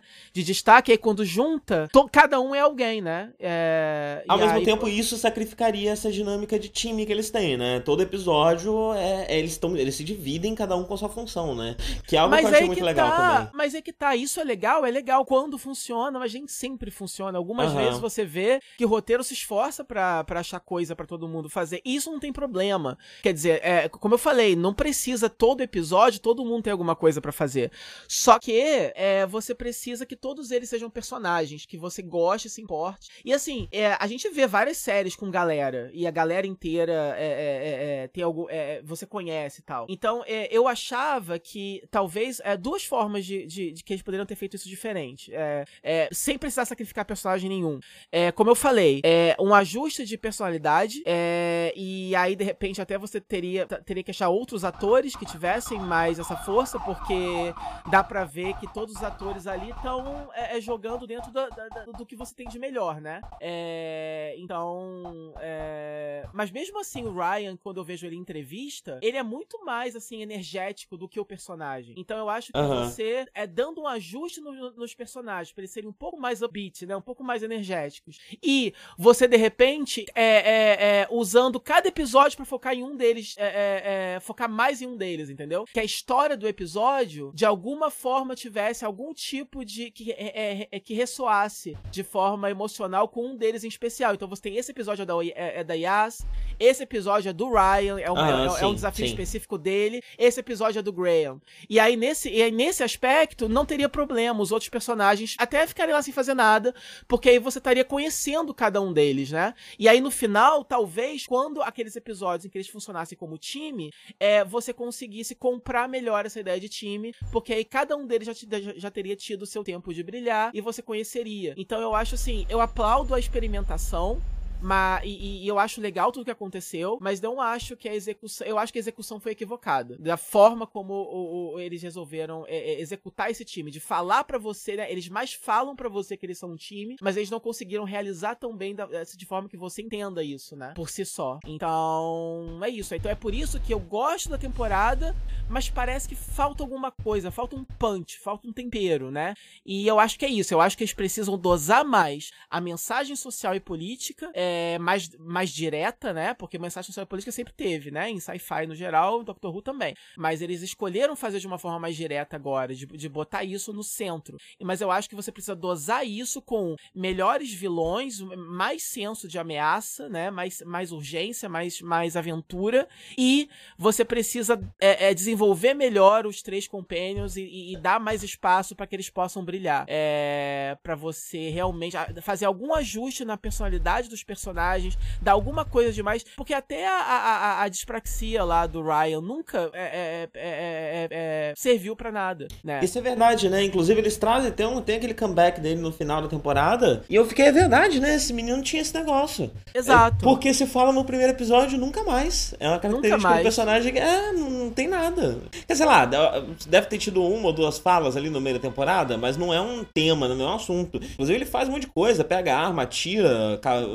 faz cambalhota. No segundo, no segundo episódio. No segundo episódio, ele pega a arma e fala: é pra isso que eu treinei jogando um jogo, sei lá o qual. E ele vai lá atirando. Esse foi um ótimo momento pro Ryan. É por isso que eu falo. A temporada ela teve um, um, um. ela começou com tudo que eu queria ver. E ela terminou com tudo que eu queria ver. Mas uhum. ela se perdeu um pouquinho ali naquele meio. Sim. Então eu acho que tem tudo para continuar. Mas o chato é, como o finale. Eu gostei do finale, né? Do. Do. Do Avolos lá. Do Runscore of Colos. Só que, como foi é, um finale que deixou deixou muita coisa a desejar, é quando o Tibino falou que o Ano Novo ia ser épico, ia ser grandioso, eu caguei. Eu ia ver, lógico, mas eu tava. Eu, eu não tava achando que ia ser isso tudo, uhum. né? E me surpreendeu pra caralho. E é esse a pena que eu tenho. Tipo assim, eu não quero que Doctor Who acabe e eu não quero que eles façam coisas que sejam é, é, too little, too late. Então, é por isso que esse ato de um ano me preocupa, porque digamos que agora ele, eles finalmente consigam esse equilíbrio e, e a próxima temporada seja seja tudo aquilo que a gente tá querendo. Pode ser é... que seja tarde demais, né? Eu não, é, eu não quero que seja tarde demais. E, uhum. e, o povo, e o povo já tá fazendo sensacionalismo, porque a, a, a, série terminou, é, começou lá em cima, né? 10 milhões de, de viewers e caiu pela metade agora no final. Só que é, tá seguindo o padrão normal de O padrão, né? Esse é, o, esse é o difícil, né? Tipo, a imprensa, ela reporta as coisas dessa forma, em todo lugar, é. mas no, na Inglaterra, você tem uma cultura de tabloide muito grande, né? É muito então, esquisito isso, né? Tudo vira um, muita coisa, e a é. mesma notícia é reciclada. Olha, tô olhando aqui a temporada passada do, do, do, do, do Moffat. A temporada passada terminou com 5,30. Menos do que o... A, terminou a temporada da, da, da Jodie. Não, sem contar que a, a, os. Porque lá eles têm, eles têm dois números, né? Eles têm os overnights, que é todo mundo que assistiu, que é tipo uma prévia. E aí, uma semana depois, saem os números consolidados, né? Uhum. Que é a junção de tudo, de todo mundo que viu ao vivo, que viu. É aquele internet, index, né? Que, que é tipo é um numerinho de 0 a 100, não é isso? É, sim, sim. Uhum. E, e aí, esses. Eu tava até lendo sobre isso, né? Esses números, eles às vezes adicionam até 2 milhões de viewers a mais a um número, é, a um overnight, né? Então, uhum. na verdade, Doctor Who essa temporada temporada, ele teve em alguns momentos é, highs que foram históricos, que há anos não se tinha, e quando ele foi é, é médio, quando ele foi mais baixo, ele foi só normal com o uhum. padrão da série de sempre. Pois é, por e isso aí... que não dá pra ouvir, né? Por mais que de vez em quando tenha algumas verdades na botaria, não dá pra ouvir, porque é, é só, uma, é só uma revista fofoca. É, no fim das contas. É, só me dá raiva porque isso só acontece pelo fato de ser mulher. Porque, sim, sim. Porque a série agora, tá política, blá blá blá blá, aquelas coisas de sempre. Então, me dá um pouquinho de raiva. Então, assim, mas a, a, ainda bem que quem tá lá na BBC, eu espero, né, é, esteja apenas se atendo aos números e, e, ao público em geral. E não sou eu que tô lendo a internet e ficando desesperado, né? É. É, então, assim, é, eu espero que eles não façam, que não tomem nenhuma decisão é, ruim é, no desespero, né? Que eles consigam deixar. Que, que, que, eles sigam deixando os artistas trabalharem e sigam entregando Doctor Who pra gente, que é só que a gente quer. Sim, sim. É... Vamos lá, eu vou escolher os seus. Eu vou pedir pra você escolher os seus dois episódios favoritos da temporada. São dois porque eu tenho dois. Isso eu acredito ah, as regras. Eu vou ter que abrir a internet pra ver os títulos, né? Peraí. Eu tô com ele aqui, pode falar. Uh, não, eu preciso ver pra ele ler, eu preciso ler. Vê aí. Já... Quer saber os meus dois? Vou... Sim, vai falando enquanto eu procuro os meus. Meus dois favoritos foi Demons of the Punjab, que a gente tinha falado na, na, primeira vez que a gente comentou, né? É... Eu acho um episódio muito diferente, muito interessante. Foi o que mais me emocionou. Hum. Ele mexeu comigo muito pesado mesmo. É... Gosto da ambientação, eu gosto das criaturas, eu gosto da relação da história com as criaturas, eu gosto desse jeito novo de fazer episódio histórico que a temporada traz. É, é um respiro muito gostoso esse episódio, ele é muito legal. E é um episódio que, apesar de. É um, pelo, apesar de não ser exatamente sobre a Yas, ele é relacionado a ela, né? Então também é interessante numa temporada que a gente tem tão pouca coisa sobre ela. É, um episódio focado nela é, é um dos melhores e eu diria que é o meu favorito. É, e o meu segundo é, curiosamente, Takes You Away. Uhum. É, porque ele é muito esquisito. Pelo mesmo motivo, né? Ele é esquisito. É, mas nesse caso não é que ele é diferente, ele é esquisito mesmo.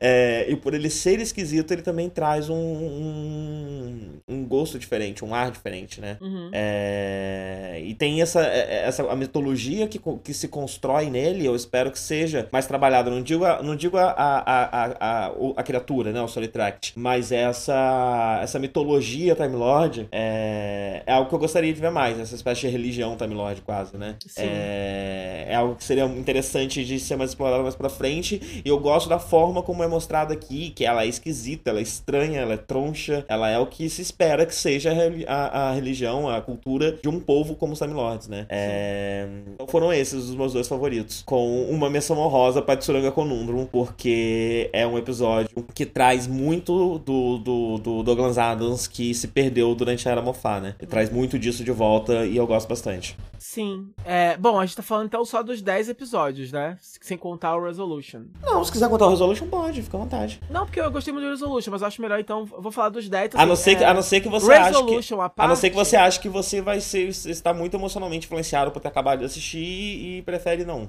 Não, é porque, como eu falei, Resolution é, acaba sendo é, o favorito porque ele é, é, traz várias coisas que eu queria, mas ao mesmo tempo é um especial e tá no final e eu acabei de ver. Então, então vamos botar ele à parte tá. é, e vamos realmente dois dos dez. Bom, como eu falei, todos os episódios foram bons episódios, sim, e todos eles têm alguma coisa que eu gosto muito, então eu acho difícil achar é, dois favoritos. Eu fico mudando de ideia, assim, né? O tempo todo olhando aqui a lista. Mas eu vou dizer que é, em nenhuma ordem particular, né? Só porque você acabou de falar, então eu vou falar que o Demons of the Punjab também, para mim, foi é, muito poderoso também, porque foi algo totalmente inesperado. Uh, é, mas só para poder ficar diferente e, e, e não falar a mesma coisa que você falou, eu vou dizer que eu gosto do, do, The Ghost Monument por causa da escala cinematográfica. É, uhum. é um episódio que também não traz um grande. Eu imaginei vilão. que ele seria a sua escolha. É, por causa da escala cinematográfica, por causa dos takes. Eu amo aquele take da nave no deserto e ele saindo. E, e eu acho que o roteiro consegue passar bem quando. Eu acho bonitinho quando. O, o eu, eu, esqueci que, qual dos dois que fala, se é o Ou o Graham, que um vira pro outro e fala: Caralho, a gente tá, tipo, andando num planeta alienígena. E pá, eu acho maneiro isso. É, eu acho a abertura do episódio muito legal, quando a Yasa acorda e você tá escutando a voz da doutora. Quando ela chega, a doutora já tá lá, sabe? E, e brigando com o cara, com o piloto da nave. Então eu acho que o ritmo do episódio é legal. Eu acho que, tirando o Resolution, é o que mais te dá esse senso de grandiosidade e aventura. E sem sacrificar os personagens. Porque mesmo nesse episódio, você já tem um elenco de apoio que é bem resolvido, que é bem é, é, é desenvolvido. Eu acho, eu acho, eu acho o final, quando, quando todo mundo só some e eles ficam lá abandonados, muito legal. E, e acho legal porque é todo um episódio para reintroduzir a Tardes. E só que ainda assim é um episódio, né? Tipo, não, ele não vive em função desse final, né? Aham, uhum, sim. E o fato do Ghost Monument ser a Tardes em si, eu acho muito legal. Também foi um dos, é um desses episódios que brinca com o conceito de viagem no tempo, de, de viagens no espaço-tempo de uma forma é, interessante. Sempre fazem isso, eu gosto bastante. É... E, ah, deixa eu ver. Uh... É, eu vou ter que empatar, eu vou ter que copiar você no Takes You Away também.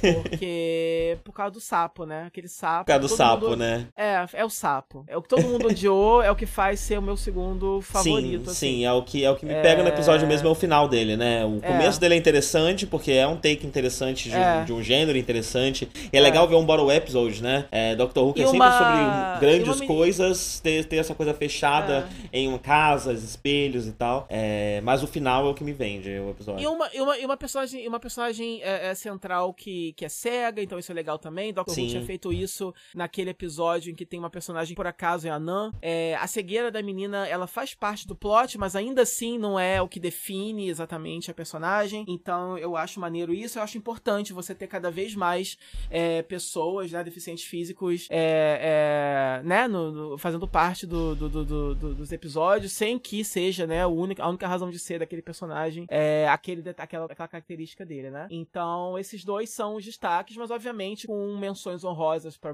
Rosa, para pro primeiro, que foi uma ótima introdução, é, pro é, pelo último episódio, pela parte visual, que foi muito poderosa, é, Witchfinders, pela atuação lá do, do, do Rei James, que foi bem legal, e por ter é, é, abordado o, a questão do gênero da doutora é, de forma é, muito, muito legal, muito orgânica, natural, né, no plot, foi legal também, é, e tudo mais. E o Demons of the Punjab, porque foi uma história muito dramática, pesadíssima, que você não espera que aconteça, foi bem legal também. Sim, e assim, eu sei que existem críticas, e até críticas um pouco mais sérias, sobre a, a, a o esforço de inserir questões de política, questões sociais dentro da, da temporada, mas no geral, eu achei que tudo se encaixou de forma bastante natural. Eu não acho que, que a série esteja trying too hard, não. É, Também tudo não. Que, tudo que tá ali se coloca bem. É, é, é, preciso encarar a história de um outro jeito, né? É, é preciso encarar as coisas de um outro jeito. Então, acho que isso incomoda mais mesmo só quem não quer que, que o mundo vá pra frente, né? Então, é, eu, eu, eu, eu, não acho que há qualquer forçação de barra, não. É, e outra coisa, né? Esse negócio de que, ah, é mais focado na história em si do que no vilão. É, mas assim, e, e isso pode ser verdade no Demons of the Punjab, que é realmente um drama histórico. Uhum. E, e, e, não tem nada de errado nisso, porque não é obrigado a não ser isso. Quer dizer, é legal que seja diferente. Agora, no Rosa, eu, eu gosto muito daquele vilão é, é, racista do futuro. Inclusive, eu, eu, achei que ele fosse reaparecer por agora, no final, uhum. né? É, eu espero que ele apareça. Ele é um bom vilão, na verdade. É, e o fato do Ryan ser quem tem a batalha final com ele é interessante, né? Uma crítica que a temporada teve é que, é que os vilões só desaparecem, eles não têm final, né? É, eu acho que isso é mais por causa do, do Tim Shaw do primeiro, no, no, primeiro episódio, mas aí ele voltou e teve um final, beleza. Mas aí tem esse também, né? Que ele só some, ele é jogado pra outra época. E aí você tá esperando ainda ele, ele voltar. Uhum. É, mas eu acho ele um ótimo vilão, na verdade, né? Uh, sim, sim, ele, né? sim, Enfim, é bem. Enfim, eu também acho. É, e assim, os episódios mais fracos, que é ali o Arachnids in the UK, Tsunaga Conundrum e Kerblam, pra mim são é, os mais fracos, mas mesmo esses mais fracos... É, eu tenho o Tsuranga, mas eu, eu, concordo com os outros dois. é, não, mas então, é, o Tsuranga é o menos fraco dos mais fracos, né? Vamos botar assim. É, porque o Tsuranga é, é, é, um dos que até me emocionaram, inclusive. Eu amo aquele vilãozinho, que é o nome. Sim, eu esqueci o nome. É, e todos os personagens, enfim, é tudo bem, bem legal esse episódio. Eu só, eu só achei fraco, como eu falei, ele, ele, ele é um pouco claustrofóbico pra mim. Mas mesmo esses você tem coisa e tal. E o que você tá falando sobre a questão política, eu também não acho que foi forçado, nem, nem, nem tão na cara assim. Mas é que é, você teve pela primeira vez é, discussões que não foram é, é, é muito mascaradas por uma grande ameaça alienígena ou algo assim. Você apenas, assim, você encarou o problema de uma forma um pouco mais direta do que o. Who é acostumado a fazer. Sim. O que eu e às vezes ruim. a discussão também é parte do problema, né? Como no caso é. de Rosa, como um pouco do criador também e tal. E aí, tipo assim, se você pega um episódio como Rosa e você usa esse episódio para dizer que agora Doctor Who é, é, é, é, lacração e não presta mais, não faz o menor sentido, porque você tá querendo dizer o quê? Você tá querendo dizer que, um, é proibido Doctor Who que viaja para todas as épocas, que visitou vários períodos históricos, é proibido ele falar sobre a, a época da, do, do, da, da, dos, do, da, dos direitos civis lá no, do, dos Estados Unidos, da Revolução dos Estados Unidos lá. É proibido, isso aí não pode falar, né? Não faz sentido. E outra coisa, você concorda então? Você acha que, que era, até hoje era pra estar tá branco sentando de um lado de um ônibus e negro do outro? Sabe? Então é uma coisa assim, não faz sentido. Tipo assim, não faz sentido o é, Doctor Who não poder abordar essa época. E uma vez abordando essa época, você acha o quê? Que a Doctor Who vai ser racista, caralho? É claro que não, né? Uhum. Claro que ela vai ficar do lado da porra dos negros, porque eles estavam certos, né? Não existe outro lado dessa história. Não existe um, um lado ah, em que os brancos estavam um pouquinho certos pela segregação. Porra! Então, assim, não faz sentido. É só sim, uma grande sim. burrice. Boa, boa, pa boa, parte, boa parte do que é colocado na conta de, ah, estão falando de assuntos políticos, só é uma diversificação é, maior de, de, de, enfim, momentos históricos, de lugares, de, de, de questões é, do que a gente vinha vindo, vinha vendo, né? É... Tem também questões. Eu, eu considero Kerblan um dos mais políticos, que no fim das contas é sobre a Amazon, né? É, Também Sim. tem essas coisas um pouco mai- maiores e mais, e mais na cara. É, Mas eu acho que pelo menos metade do que as pessoas reclamam é só uma diversificação. É só falar menos de história de branco, é só mostrar menos lugar de branco. É isso. É, é lógico, lógico, é isso. É, eu, eu, eu, eu finjo que não tô entendendo o que tá acontecendo só pra poder jogar, mostrar o absurdo da discussão, né? O absurdo do problema que eles acham que existe. Mas no final das contas é só isso mesmo, é só a raivinha de estar de tá se abordando essas questões que, ah, enfim, enfim. Ou pequenos detalhes, né? Como lá no caso do Hanskov, ah, no, no, no caso do Resolution, por exemplo, podem falar, ah, tinham três guerreiros aí só porque era um, um negro, uma mulher e não sei o que, sabe? E falarem disso, ah, estão diversificando pra poder é, colocar essas coisas, colocar essas questões e tudo mais. Só que, enfim, né? Descobertas arqueológicas, históricas mais recentes e tudo mais mostram que sim, haviam muito mais negros, muito mais mulheres e muito mais tudo em todo canto do mundo. Então, é. Pois é. E você vê, e, e você vê essa preocupação da temporada, que também é muito legal pra mim, de colocar diversidade, como a gente tinha falado, né? Não só no- na Tardes, mas também no, no elenco de apoio. Então, por Aham. exemplo, esse último episódio, você tem é, os dois elencos de apoio ali. Você tem uma mulher negra, mas você tem um cara de cor. E eu não sei direito qual é a etnia dele. Parece, parece ser indiano também, né? Não sei. É... Mas ele é brown, né? Como eles falam. Então, é, é, não precisaria ser, né? Normalmente seria só dois brancos, e não é. Então, isso também irrita um pouco as pessoas, sei lá por quê. Pois é. E só pra terminar, eu tô vendo aqui na Wikipedia, porque eu abri pra poder ver a lista dos episódios, e tem a, a, a audiência, né?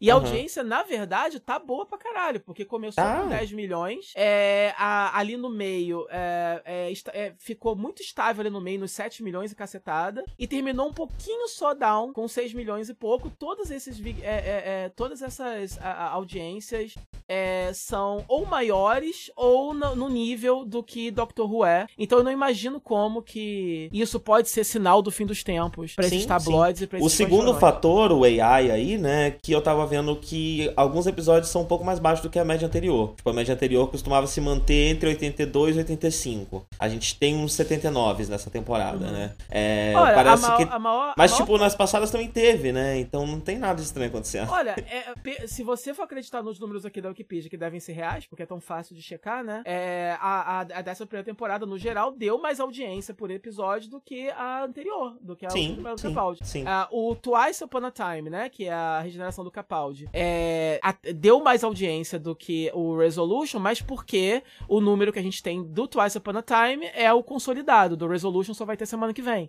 Então eu tenho certeza que vai ser a mesma coisa, ou. é, é, Então é isso, né? A audiência aumentou. Então, I really don't know what you're talking about, guys. Pois é, pois é. Acabou então? Encerramos? Encerramos. Encerramos. Tchau, gente. Beijo. Tchau, Esse foi feliz- o Nerd de, feliz- de, de, de, de, de dezembro, janeiro. É, Dezembreiro. então, é, feliz ano novo pra todo mundo, que esse ano a gente possa continuar tendo muito filme legal pra assistir, pra comentar, e que é, dê pra continuar morando no Brasil, porque eu não sei se eu posso é, é, dar uma de Darko e ir pra Buenos Aires. Então, é o meu voto pra 2019. Você tem, cê tem tudo pra mochilar virar hippie. Eu tenho. Eu tô pensando em fazer isso, eu já vou te falar. É, então, eu tô falando? Bem, tchau, gente. O problema de Tchau. se mochilar e virar hippie é que você não tendo uma casa, você não vai ter internet pra gravar. Isso é um problema, pense nisso. Ah, sim, não, não, é. Não, não, é tranquilo, tranquilo, pode deixar. Eu vou te Tá falar o meu- a minha ideiazinha. Ok. tchau, gente. Tchau.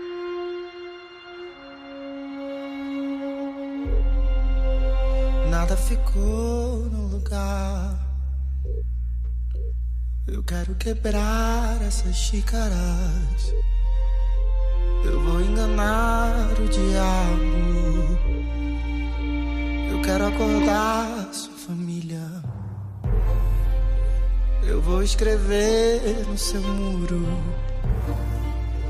e violentar o seu gosto. Eu quero roubar o seu jogo. Eu já arranhei os seus discos.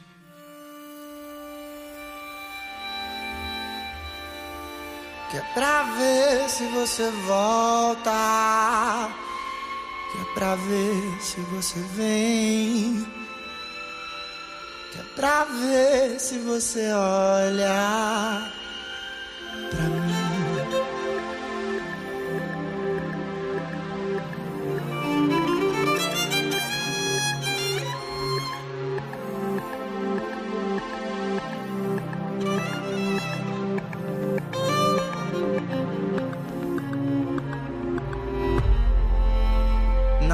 Ficou no lugar. Eu quero entregar suas mentiras. Eu vou invadir sua aula. Queria falar sua língua. Eu vou publicar seus segredos. Eu vou mergulhar sua guia. Eu vou derramar nos seus planos o resto da minha alegria. Que é pra ver se você volta. Que é pra ver se você vem. Que é pra ver se você olha pra mim.